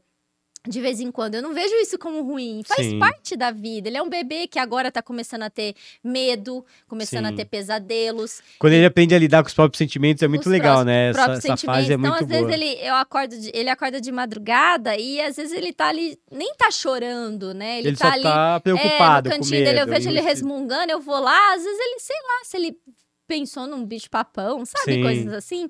E só que é um abraço, aí eu vou lá, boto ele no colinho, então... Ah, é cansativo? Gente, claro que é cansativo, mas é, é, é muito amor, é muita emoção, assim, é muita emoção. É, o meu papel nessa emoção toda da Jenny é justamente o que eu aprendi ao longo desse tempo, foi aprender a ponderar o que, que eu olhava como emoção e entendesse que era, ela tava dando conta porque ela tava dando conta com a emoção e não porque ela dava conta corporalmente. Exato, é verdade. Então, às vezes eu olhava ela e pensava assim: "Ah, tá tudo bem. Ela tá aqui fazendo isso e tá sorrindo. Então a vida tá maravilhosa, eu posso seguir fazendo as minhas coisas". Só que aí eu ao longo do tempo, eu percebi que o, o, sorriso era por causa da emoção de viver aquele momento, mas ela estava precisando de ajuda, ela estava precisando de alguém ali para é, arrumar um pedaço da casa, é, fazer o, o, o, almoço, né, é, arrumar algum, alguma coisa que não estivesse, colocar uma prateleira ali que não ia dar tempo, e coisas que ela é, tirar a roupa do, do, do, varal, colocar a roupa no varal, enfim, são coisas que às vezes ela faz sorrindo e aí dá a falsa sensação pra gente de que, ah, tudo bem, ela tá numa rotina e não tá. Essa é a parte que eu falo para vocês que eu tento todo dia melhorar e todo dia me posicionar mais, sabe? Tentar é, parar o meu também o meu dia para ir fazer o dia dela um pouco, entendeu? Eu acho que a, a, isso eu levo para minha vida. Eu acho que tudo a, é possível, tudo a gente pode fazer, sabe? É uma rotina corrida, é, mas se você coloca horários em tudo, igual Sim. assim, é, depois que eu coloquei rotina para ele, de mamar em tantas horas, de comer em tantas horas, de, dur de dormir tal hora, tomar banho em tal hora. É, isso mudou, melhorou muito. Então, é, tudo acho que é possível diante do, do momento também que você queira, né? Tipo Sim. Tipo assim, eu, eu, igual eu falei, eu não vejo como uma obrigação a rotina com ele. É uma coisa que eu faço naturalmente. É, tem faço... coisas que você faz que eu desacredito. É, Por exemplo, tipo passar assim, a roupa do Anthony. É. eu... eu olho e falo. Tá, ele vai, ele vai enrolar com essa, essa camiseta agora. Vai pôr nele e vai rolar. Foi amassada. Não, ela quer passar, dobrar bonitinha. Ela, ela passa para dobrar todas e guardar. Sabe por que que eu passo? Por quê? Na hora que eu tô passando a roupa, eu vejo o quanto ele cresceu. Ah, que bonitinho. Porque no dia a dia a gente não repara nisso. E quando Você ele... vê pelo tamanho da roupa, é isso? É, na gravidez, por exemplo, antes de nascer, né? A gente vai lá, lava todas as roupinhas grávida, com todo amor do mundo, Sim. passa tudo. Você fica sonhando tudo. com o momento. Cara, aquelas roupinhas pequenininhas. Agora, você vai passando, você fala, caraca, meu. Que um calça macacão, é essa? Não, o macacão dele dormia desse tamanho. Eu falei, caraca, mas o Anthony já tá desse tamanho. E você só repara a hora que você tá passando, é sério. Você até vê eu, a criança eu, eu, eu entendo, eu reparo só quando eu olho em foto, quando eu fico relembrando foto você dele. Você até vê a criança ali crescendo, tal, tá maior, ou você põe uma roupa não tá servindo, mas meia hora que você tá passando, você fala, meu, cai a ficha. caraca, é, cai a ficha, mas você fala, olha isso, já tem um menininho aqui, um homenzinho. É que eu gosto também de passar roupa, né, então... É, a, a, a Jenny. Eu realmente gosto. Vamos achar que é mentira, mas ela gosta de passar roupa, ela gosta de, de lavar louça. Eu vou lavar louça? Ah, mas pra que, que vai lavar louça se eu é, lavo louça? E as pessoas não ela, acreditam. Ela, ela realmente gosta. Eu realmente gosto. E ela não. Nessa parte eu não, não. E quando eu falo que eu não gosto, eu não gosto. Porque eu não gosto é de, é de tirar pó da casa. Tirar pó. Tirar pó dos objetos, das prateleiras. odeio. não gosto de cortar grama, quem corta sou eu. Mas é isso, é, acho que se a gente coloca, né, objetivos, foco e faz tudo com amor, tipo as comidinhas dele, que Sim. eu fiz até os dois anos de idade. Falei, cara, eu quero que ele tenha uma alimentação saudável até os dois anos de idade, que ele tenha um paladar bom, que ele conheça taioba, que ele conheça quiabo, que ele conheça giló, arroz, feijão, tudo. Ele conheceu tudo nos Sim. dois primeiros anos de vida dele, né, após os seis meses, um ano e meio de vida, né, ele viveu, comeu tudo, tudo. Só saudável. Só tudo saudável. saudável né? é, coxinha saudável eu fazia, todos os hamburguinhos, bolo, bolo de aveia, bolo Hamburguinho, pra vocês entenderem, não é um Big Maczinho, não. É, é só a carne do hamburguinho. É, tipo, que eu faço é vários sabores. É. hambúrguer de grão de bico, mandioca, de frango. É, tudo. Então, eu foquei muito nisso, né? E ainda, né, é, conversei isso com o Caio, né? Porque eu acho que isso tem que ser conversado entre Sim. o casal. E a partir dos dois anos, né? Aí... Ah, vamos mostrar, né, as coisas do pai. Filhão. Conta do bis, conta do bis. Cola aqui. Aí, ó. Vem ver o que é bis. Eu, ó.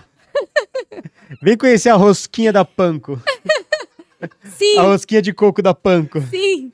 Mas, ó, o meu objetivo eu cumpri. Sim. E, e, acho que assim, é, criança tem que ser feliz, tem que experimentar chocolate. Cara, não tem jeito. É, mas é claro, cada mãe faz o que é melhor. Tem mães que preferem, não, Sim. cinco anos não vai comer chocolate. Tudo bem, assim, mas. É, como escola, ah, quero colocar meu filho com seis meses na escola, não tem Sim, problema. Quero sim. colocar meu filho com quatro anos, não tem Mas foi problema. uma cada coisa um. que foi conversada entre nós Sim. e, e deu super certo. E depois dos dois anos ele passou a conhecer algumas coisas gostosas. Que eu, eu brinco, né? Coisas do pai, mas que eu também gosto. Sim. Mas é que assim, a gente brinca de coisas do pai. Arroz e feijão é da mãe. É brincadeira, gente. É brincadeira, mas é uma brincadeira verdadeira. e assim, a gente tem um, a gente mima muito o nosso filho, né? Então, é, as pessoas às vezes falam, pô, é, às vezes uma criança pode crescer mimada ou não. O Anthony, ele sabe muito bem ouvir não, mas ele não nunca ouviu uma bronca, sabe? A gente não Sim. é, não, o não da gente é assim, não pode. Não é assim, não pode, nunca vai ser assim. Eu sei que esse não pode é comum para algumas pessoas, como para mim foi.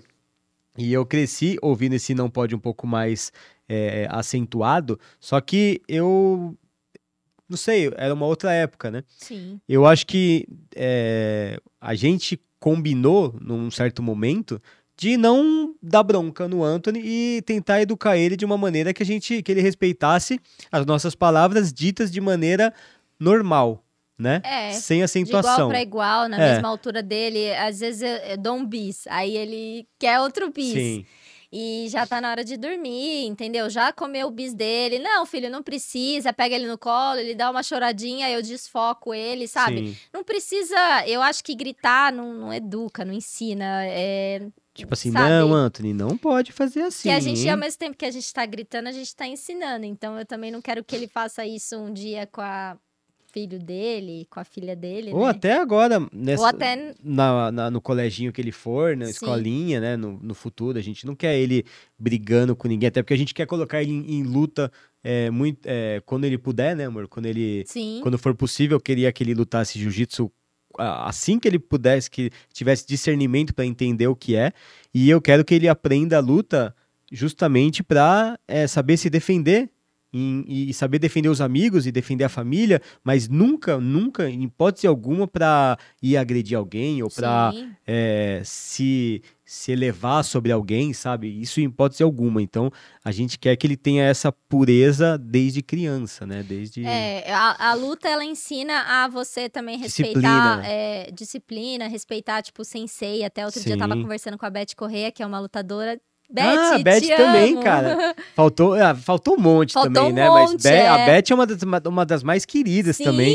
Que, cara, comenta tudo, é, é, curte tudo que a gente sim, posta. a- Beth é. Ela abriu uma, uma academia, é, é, acho que em Natal, não sei onde ela mora exato no Nordeste. E ela tá, ela tá fazendo várias aulinhas para crianças a partir de três anos. Cara, ela me mandou cada vídeo, me contou cada história. E é muito, muito incrível o trabalho que ela tá Irado. fazendo. E ela fala, é muito emocionante brincar com as crianças, ensinar, respeitar o sensei, ensinar tudo.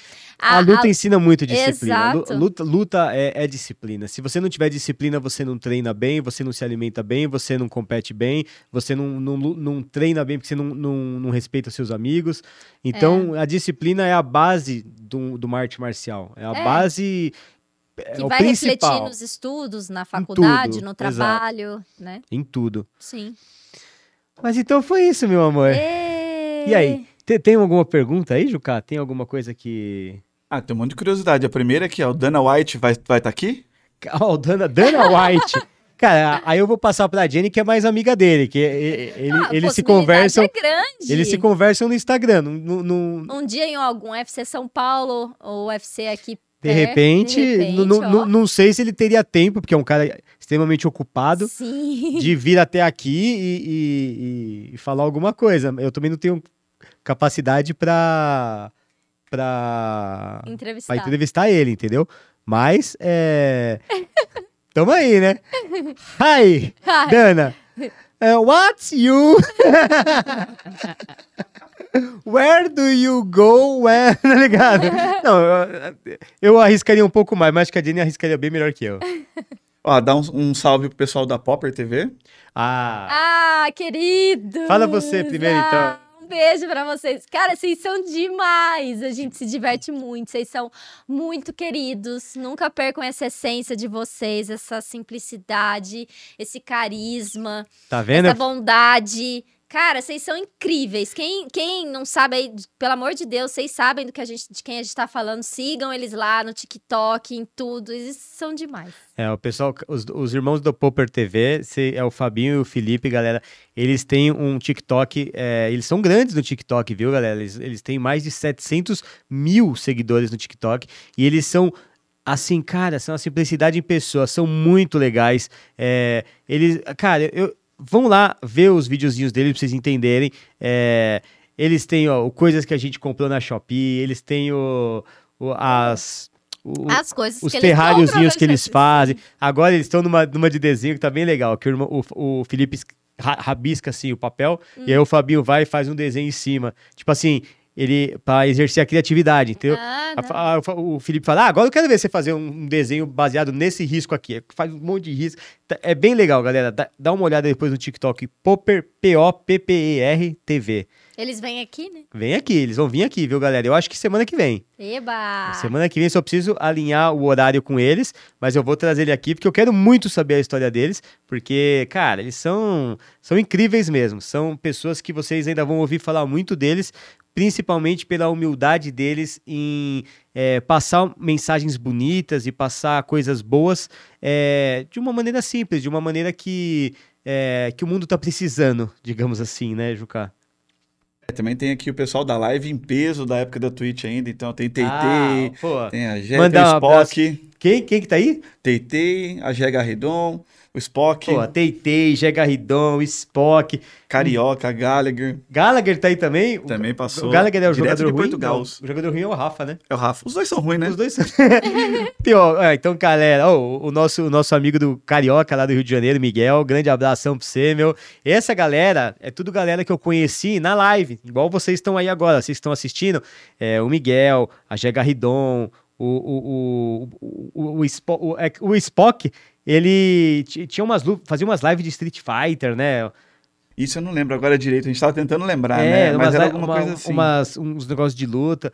Cara, um grande abração pra vocês. Vocês, cara, é, me acompanharam todo aquele tempo na, na Twitch. Eu fico muito feliz de verdade, porque é, é, isso faz um ano e pouco, cara. E eu faço um negócio um ano e pouco depois e tá todo mundo aqui de novo, sabe? É muito legal. Um abraço também pro Jaime, o, o motoboy que foi lá em casa numa live. E aí foi muito engraçado essa história do, do Jaime, porque ele foi lá em casa, ele tava na live, tá, assistindo a live, eu falei assim, ó, eu quero mandar um presente aqui, uma caixa de bombom, eu acho, pra uma menina que ganhou um sorteio da live, lembra? Que a menina, inclusive, era muito fã, muito fã do, do Ana Maria Blog. E aí eu falei, tem algum motoboy aí na live? O Jaime falou, eu sou motoboy.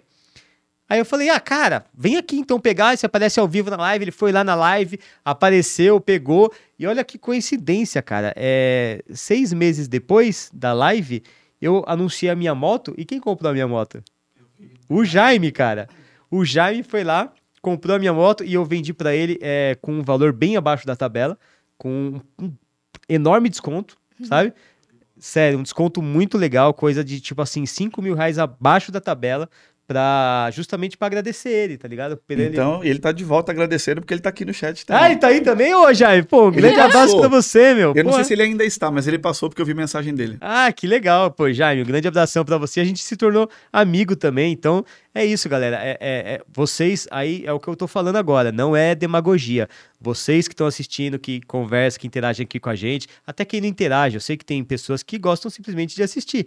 É, estão assistindo só o vídeo, não estão vendo eu mesmo sou um cara que é? eu só mais assisto do que Sim. interajo, sabe? É, e eu acho que queria agradecer vocês, porque vocês também têm muito valor. Em breve eu vou fazer um formulário para as pessoas poderem é, se cadastrar, colocar a história delas, etc., para a gente poder selecionar para trazer aqui para contar a história para as pessoas. E é isso, meu amor. Que, que, e um grande abração aí, viu, galera? Pedir mais um adendo, falar que todo mundo adorou o papo. Falou que muito legal conhecer as histórias da Jenny, que ninguém sabia de um monte de coisa. Caramba. Que legal. Ficou super feliz. Cheio de coraçãozinho no chat aqui, tá? Ai, Show um de bola. beijo Então, ó, quem, todo quem mundo. gostou, então, joga coraçãozinho aí pra Jenny ver depois. Que agora, ela- agora a gente não consegue ver, mas pra ela ver depois, que isso é muito é, importante pra gente, sabe? É, saber que agradou, né, amor? Saber que Sim, agradou, saber que sim. tem. É claro que a gente não agrada todo mundo, não tem como. E a gente Sim. nem quer. Sabe? Sim. Porque a vida é assim, a vida é, é agradar e desagradar. E aí você pega o que desagrada e tenta tornar agradável. E você vai fazendo esse ciclo até você morrer. Se você fizer esse ciclo até você morrer, um dia antes de você morrer, você vai continuar não tendo conseguido agradar todo mundo, mas você vai ter com certeza vivido uma vida agradável. Uhum, Entendeu? Então esse é o objetivo. é verdade. Tente viver sua vida de maneira agradável. É, eu tenho três, Três? três coisinhas pra falar. Tá. Eu, tô- eu, eu numerei pra eu não esquecer. Vamos lá. Vinheta para número um. Não, primeiro eu queria muito mandar um beijo aí pra minha família, pros meus pais, pra minha mãe, pro meu irmão. Ontem foi aniversário do meu irmão, DJ Johnny Andrade. Parabéns, DJ Johnny. É. E agradecer minha mãe também por estar aí com o nosso filho, cuidando dele muito bem. Esse é o um? É. Ah, tá. Amo muito vocês, amo muito você, mãe. Você é tudo pra mim, minha guerreira. Ah, que Queria lindo. agradecer todo mundo aí que acompanhou aí também todo esse tempo. Aí na live, né? Essa estreia aí do. Não só a minha história, mas essa estreia aí do, do blog. Obrigada mesmo, gente, por estar junto aí com a gente. Mais um projeto. E pra finalizar, quero te desejar muito sucesso Ah, que nesse novo linda. objetivo, Muito obrigado. Nesse, nesse novo podcast, é, que você alcance todos os seus objetivos, que você seja muito feliz nesse novo projeto. Muito obrigado. Já estou sendo. Princi- Principalmente por você estar aqui me você se apoiando sinta e, como realizado. sempre, junto comigo. Muito obrigado. conte sempre comigo, conte sempre com. Então tá, então amanhã família. Jenny Andrade de novo. Não, chega, não tenho mais história pra contar, acho que não. Tem, não, tem. duro que sempre tem. Sempre tem. É só ir pra outro caminho, sempre, sempre tem história. Sempre tem. Espero que vocês tenham gostado, gente. Obrigada mesmo por ter acompanhado até aqui. Sei lá quanto tempo a gente falou. Eu também não faço ideia. Três Três horas, e meia? e meia. Como passa E rápido. eu achando que ia dar nem duas horas. Pois é, eu, eu sinceramente estou bastante surpreso. Até porque Caramba. eu, a primeira vez que eu tô fazendo isso aqui na minha vida, eu nunca apresentei um podcast. Verdade. O primeiro podcast que eu participei foi, Foi antes de segunda? ontem, É. então eu realmente não Mas fazia realmente ideia. eu me senti em casa, sou bem natural, bem tranquilo, com... abri meu coração Ah, vocês. que linda, meu amor. Vocês realmente sou, né? Agora ouviram aí, viram a, um pouco mais a minha história de tudo. E galera, me desculpem se eu alguma, em algum momento aí de repente falei demais, falei de menos, fiz pergunta demais, fiz pergunta de menos. Eu realmente é a primeira vez que eu tô fazendo isso na minha vida. Eu tenho certeza que eu vou evoluir muito, que eu vou falar no microfone de uma distância mais melhor, de uma distância melhor para vocês, é, de uma postura melhor. Vou com certeza é, ir melhorando com o tempo, tá? Não vou dizer que vai ser no próximo, nem que foi nesse, mas aos poucos a gente vai melhorando, vai se adequando. Tudo na vida tem um começo e a gente não precisa começar sendo o melhor. Sim. Ponham isso na cabeça de vocês, porque senão vocês nunca vão começar nada na vida de vocês querendo agradar todo mundo, tá bom? Então, aceitem que tudo tem um começo, aceitem que a gente não começa perfeito e aceitem que a vida é assim, pra tudo, absolutamente tudo, tá bom? Então é isso. Vamos fechar? Sim. Uma boa noite pra vocês. Uma boa noite pra vocês, Juca. E antes, sexta-feira, só pra você aparecer no primeiro vem? episódio. Eu queria que as pessoas te vissem. Ah, sério? Ah, tá? Só uma. Só uma... Aqui, ó. Ah, você você tá, tá fazendo, uma, fazendo parte aqui do primeiro episódio. Não, vem aqui mesmo, ó. Senta, se- senta aqui, ó. Fala, fala um oi aí, ó. Fala aí, ó. Caramba, Ah, equipe é equipe, né, que cara? vergonha. E aí, pessoal, sou eu. Esse aqui Da galera, live. é o Jucá. Aí, ó. Não sei nem se eu tô no corte certo, se eu deixei lá Ah, certo. sim, deixa, deixa, eu, deixa eu abrir aqui. A gente já tá no final, viu? Já tá nas partes de comemoração. Vai lá. Ó. Apertei o errado. Oh! Pronto, temos um zoom programado. Pronto, aí agora aparece todo mundo. Aí eu tô com a camiseta do. do. Do, do carinha assim, ó. Tá ligado? Esse aqui é o Jucal. é isso, galera. Valeu. Senta aqui, fala no microfone. Valeu. Um grande abração então pra vocês. E até o próximo broadcast. Hoje é quarta, né? É, Sexta-feira. Sexta-feira. Vai ser sexta-feira, às 14 horas, com o João. João do Meu Mundo Minha Vida, galera. Então, aguardo vocês lá. E na próxima semana, eu acho que eu vou fazer em outros dias, tá? Porque essa semana, como a gente tinha alguns compromissos, ficou quarta e sexta, mas eu acho que semana que vem provavelmente vai ser é, terça e quinta, não sei. Eu vou, eu anuncio pra vocês. Sigam lá o Instagram, o Blogcast, que aí sempre vai, vocês vão ver o horário e o dia certinho de cada bate-papo aqui. Porque não é uma entrevista, tá? É um bate-papo. Eu nem tenho, ah, né, esse currículo todo para fazer uma entrevista. É um bate-papo, uma conversa, papinho para vocês se divertirem e se entreterem. Valeu, um beijão. Tchau, e galera. Até a próxima. Tchau, tchau.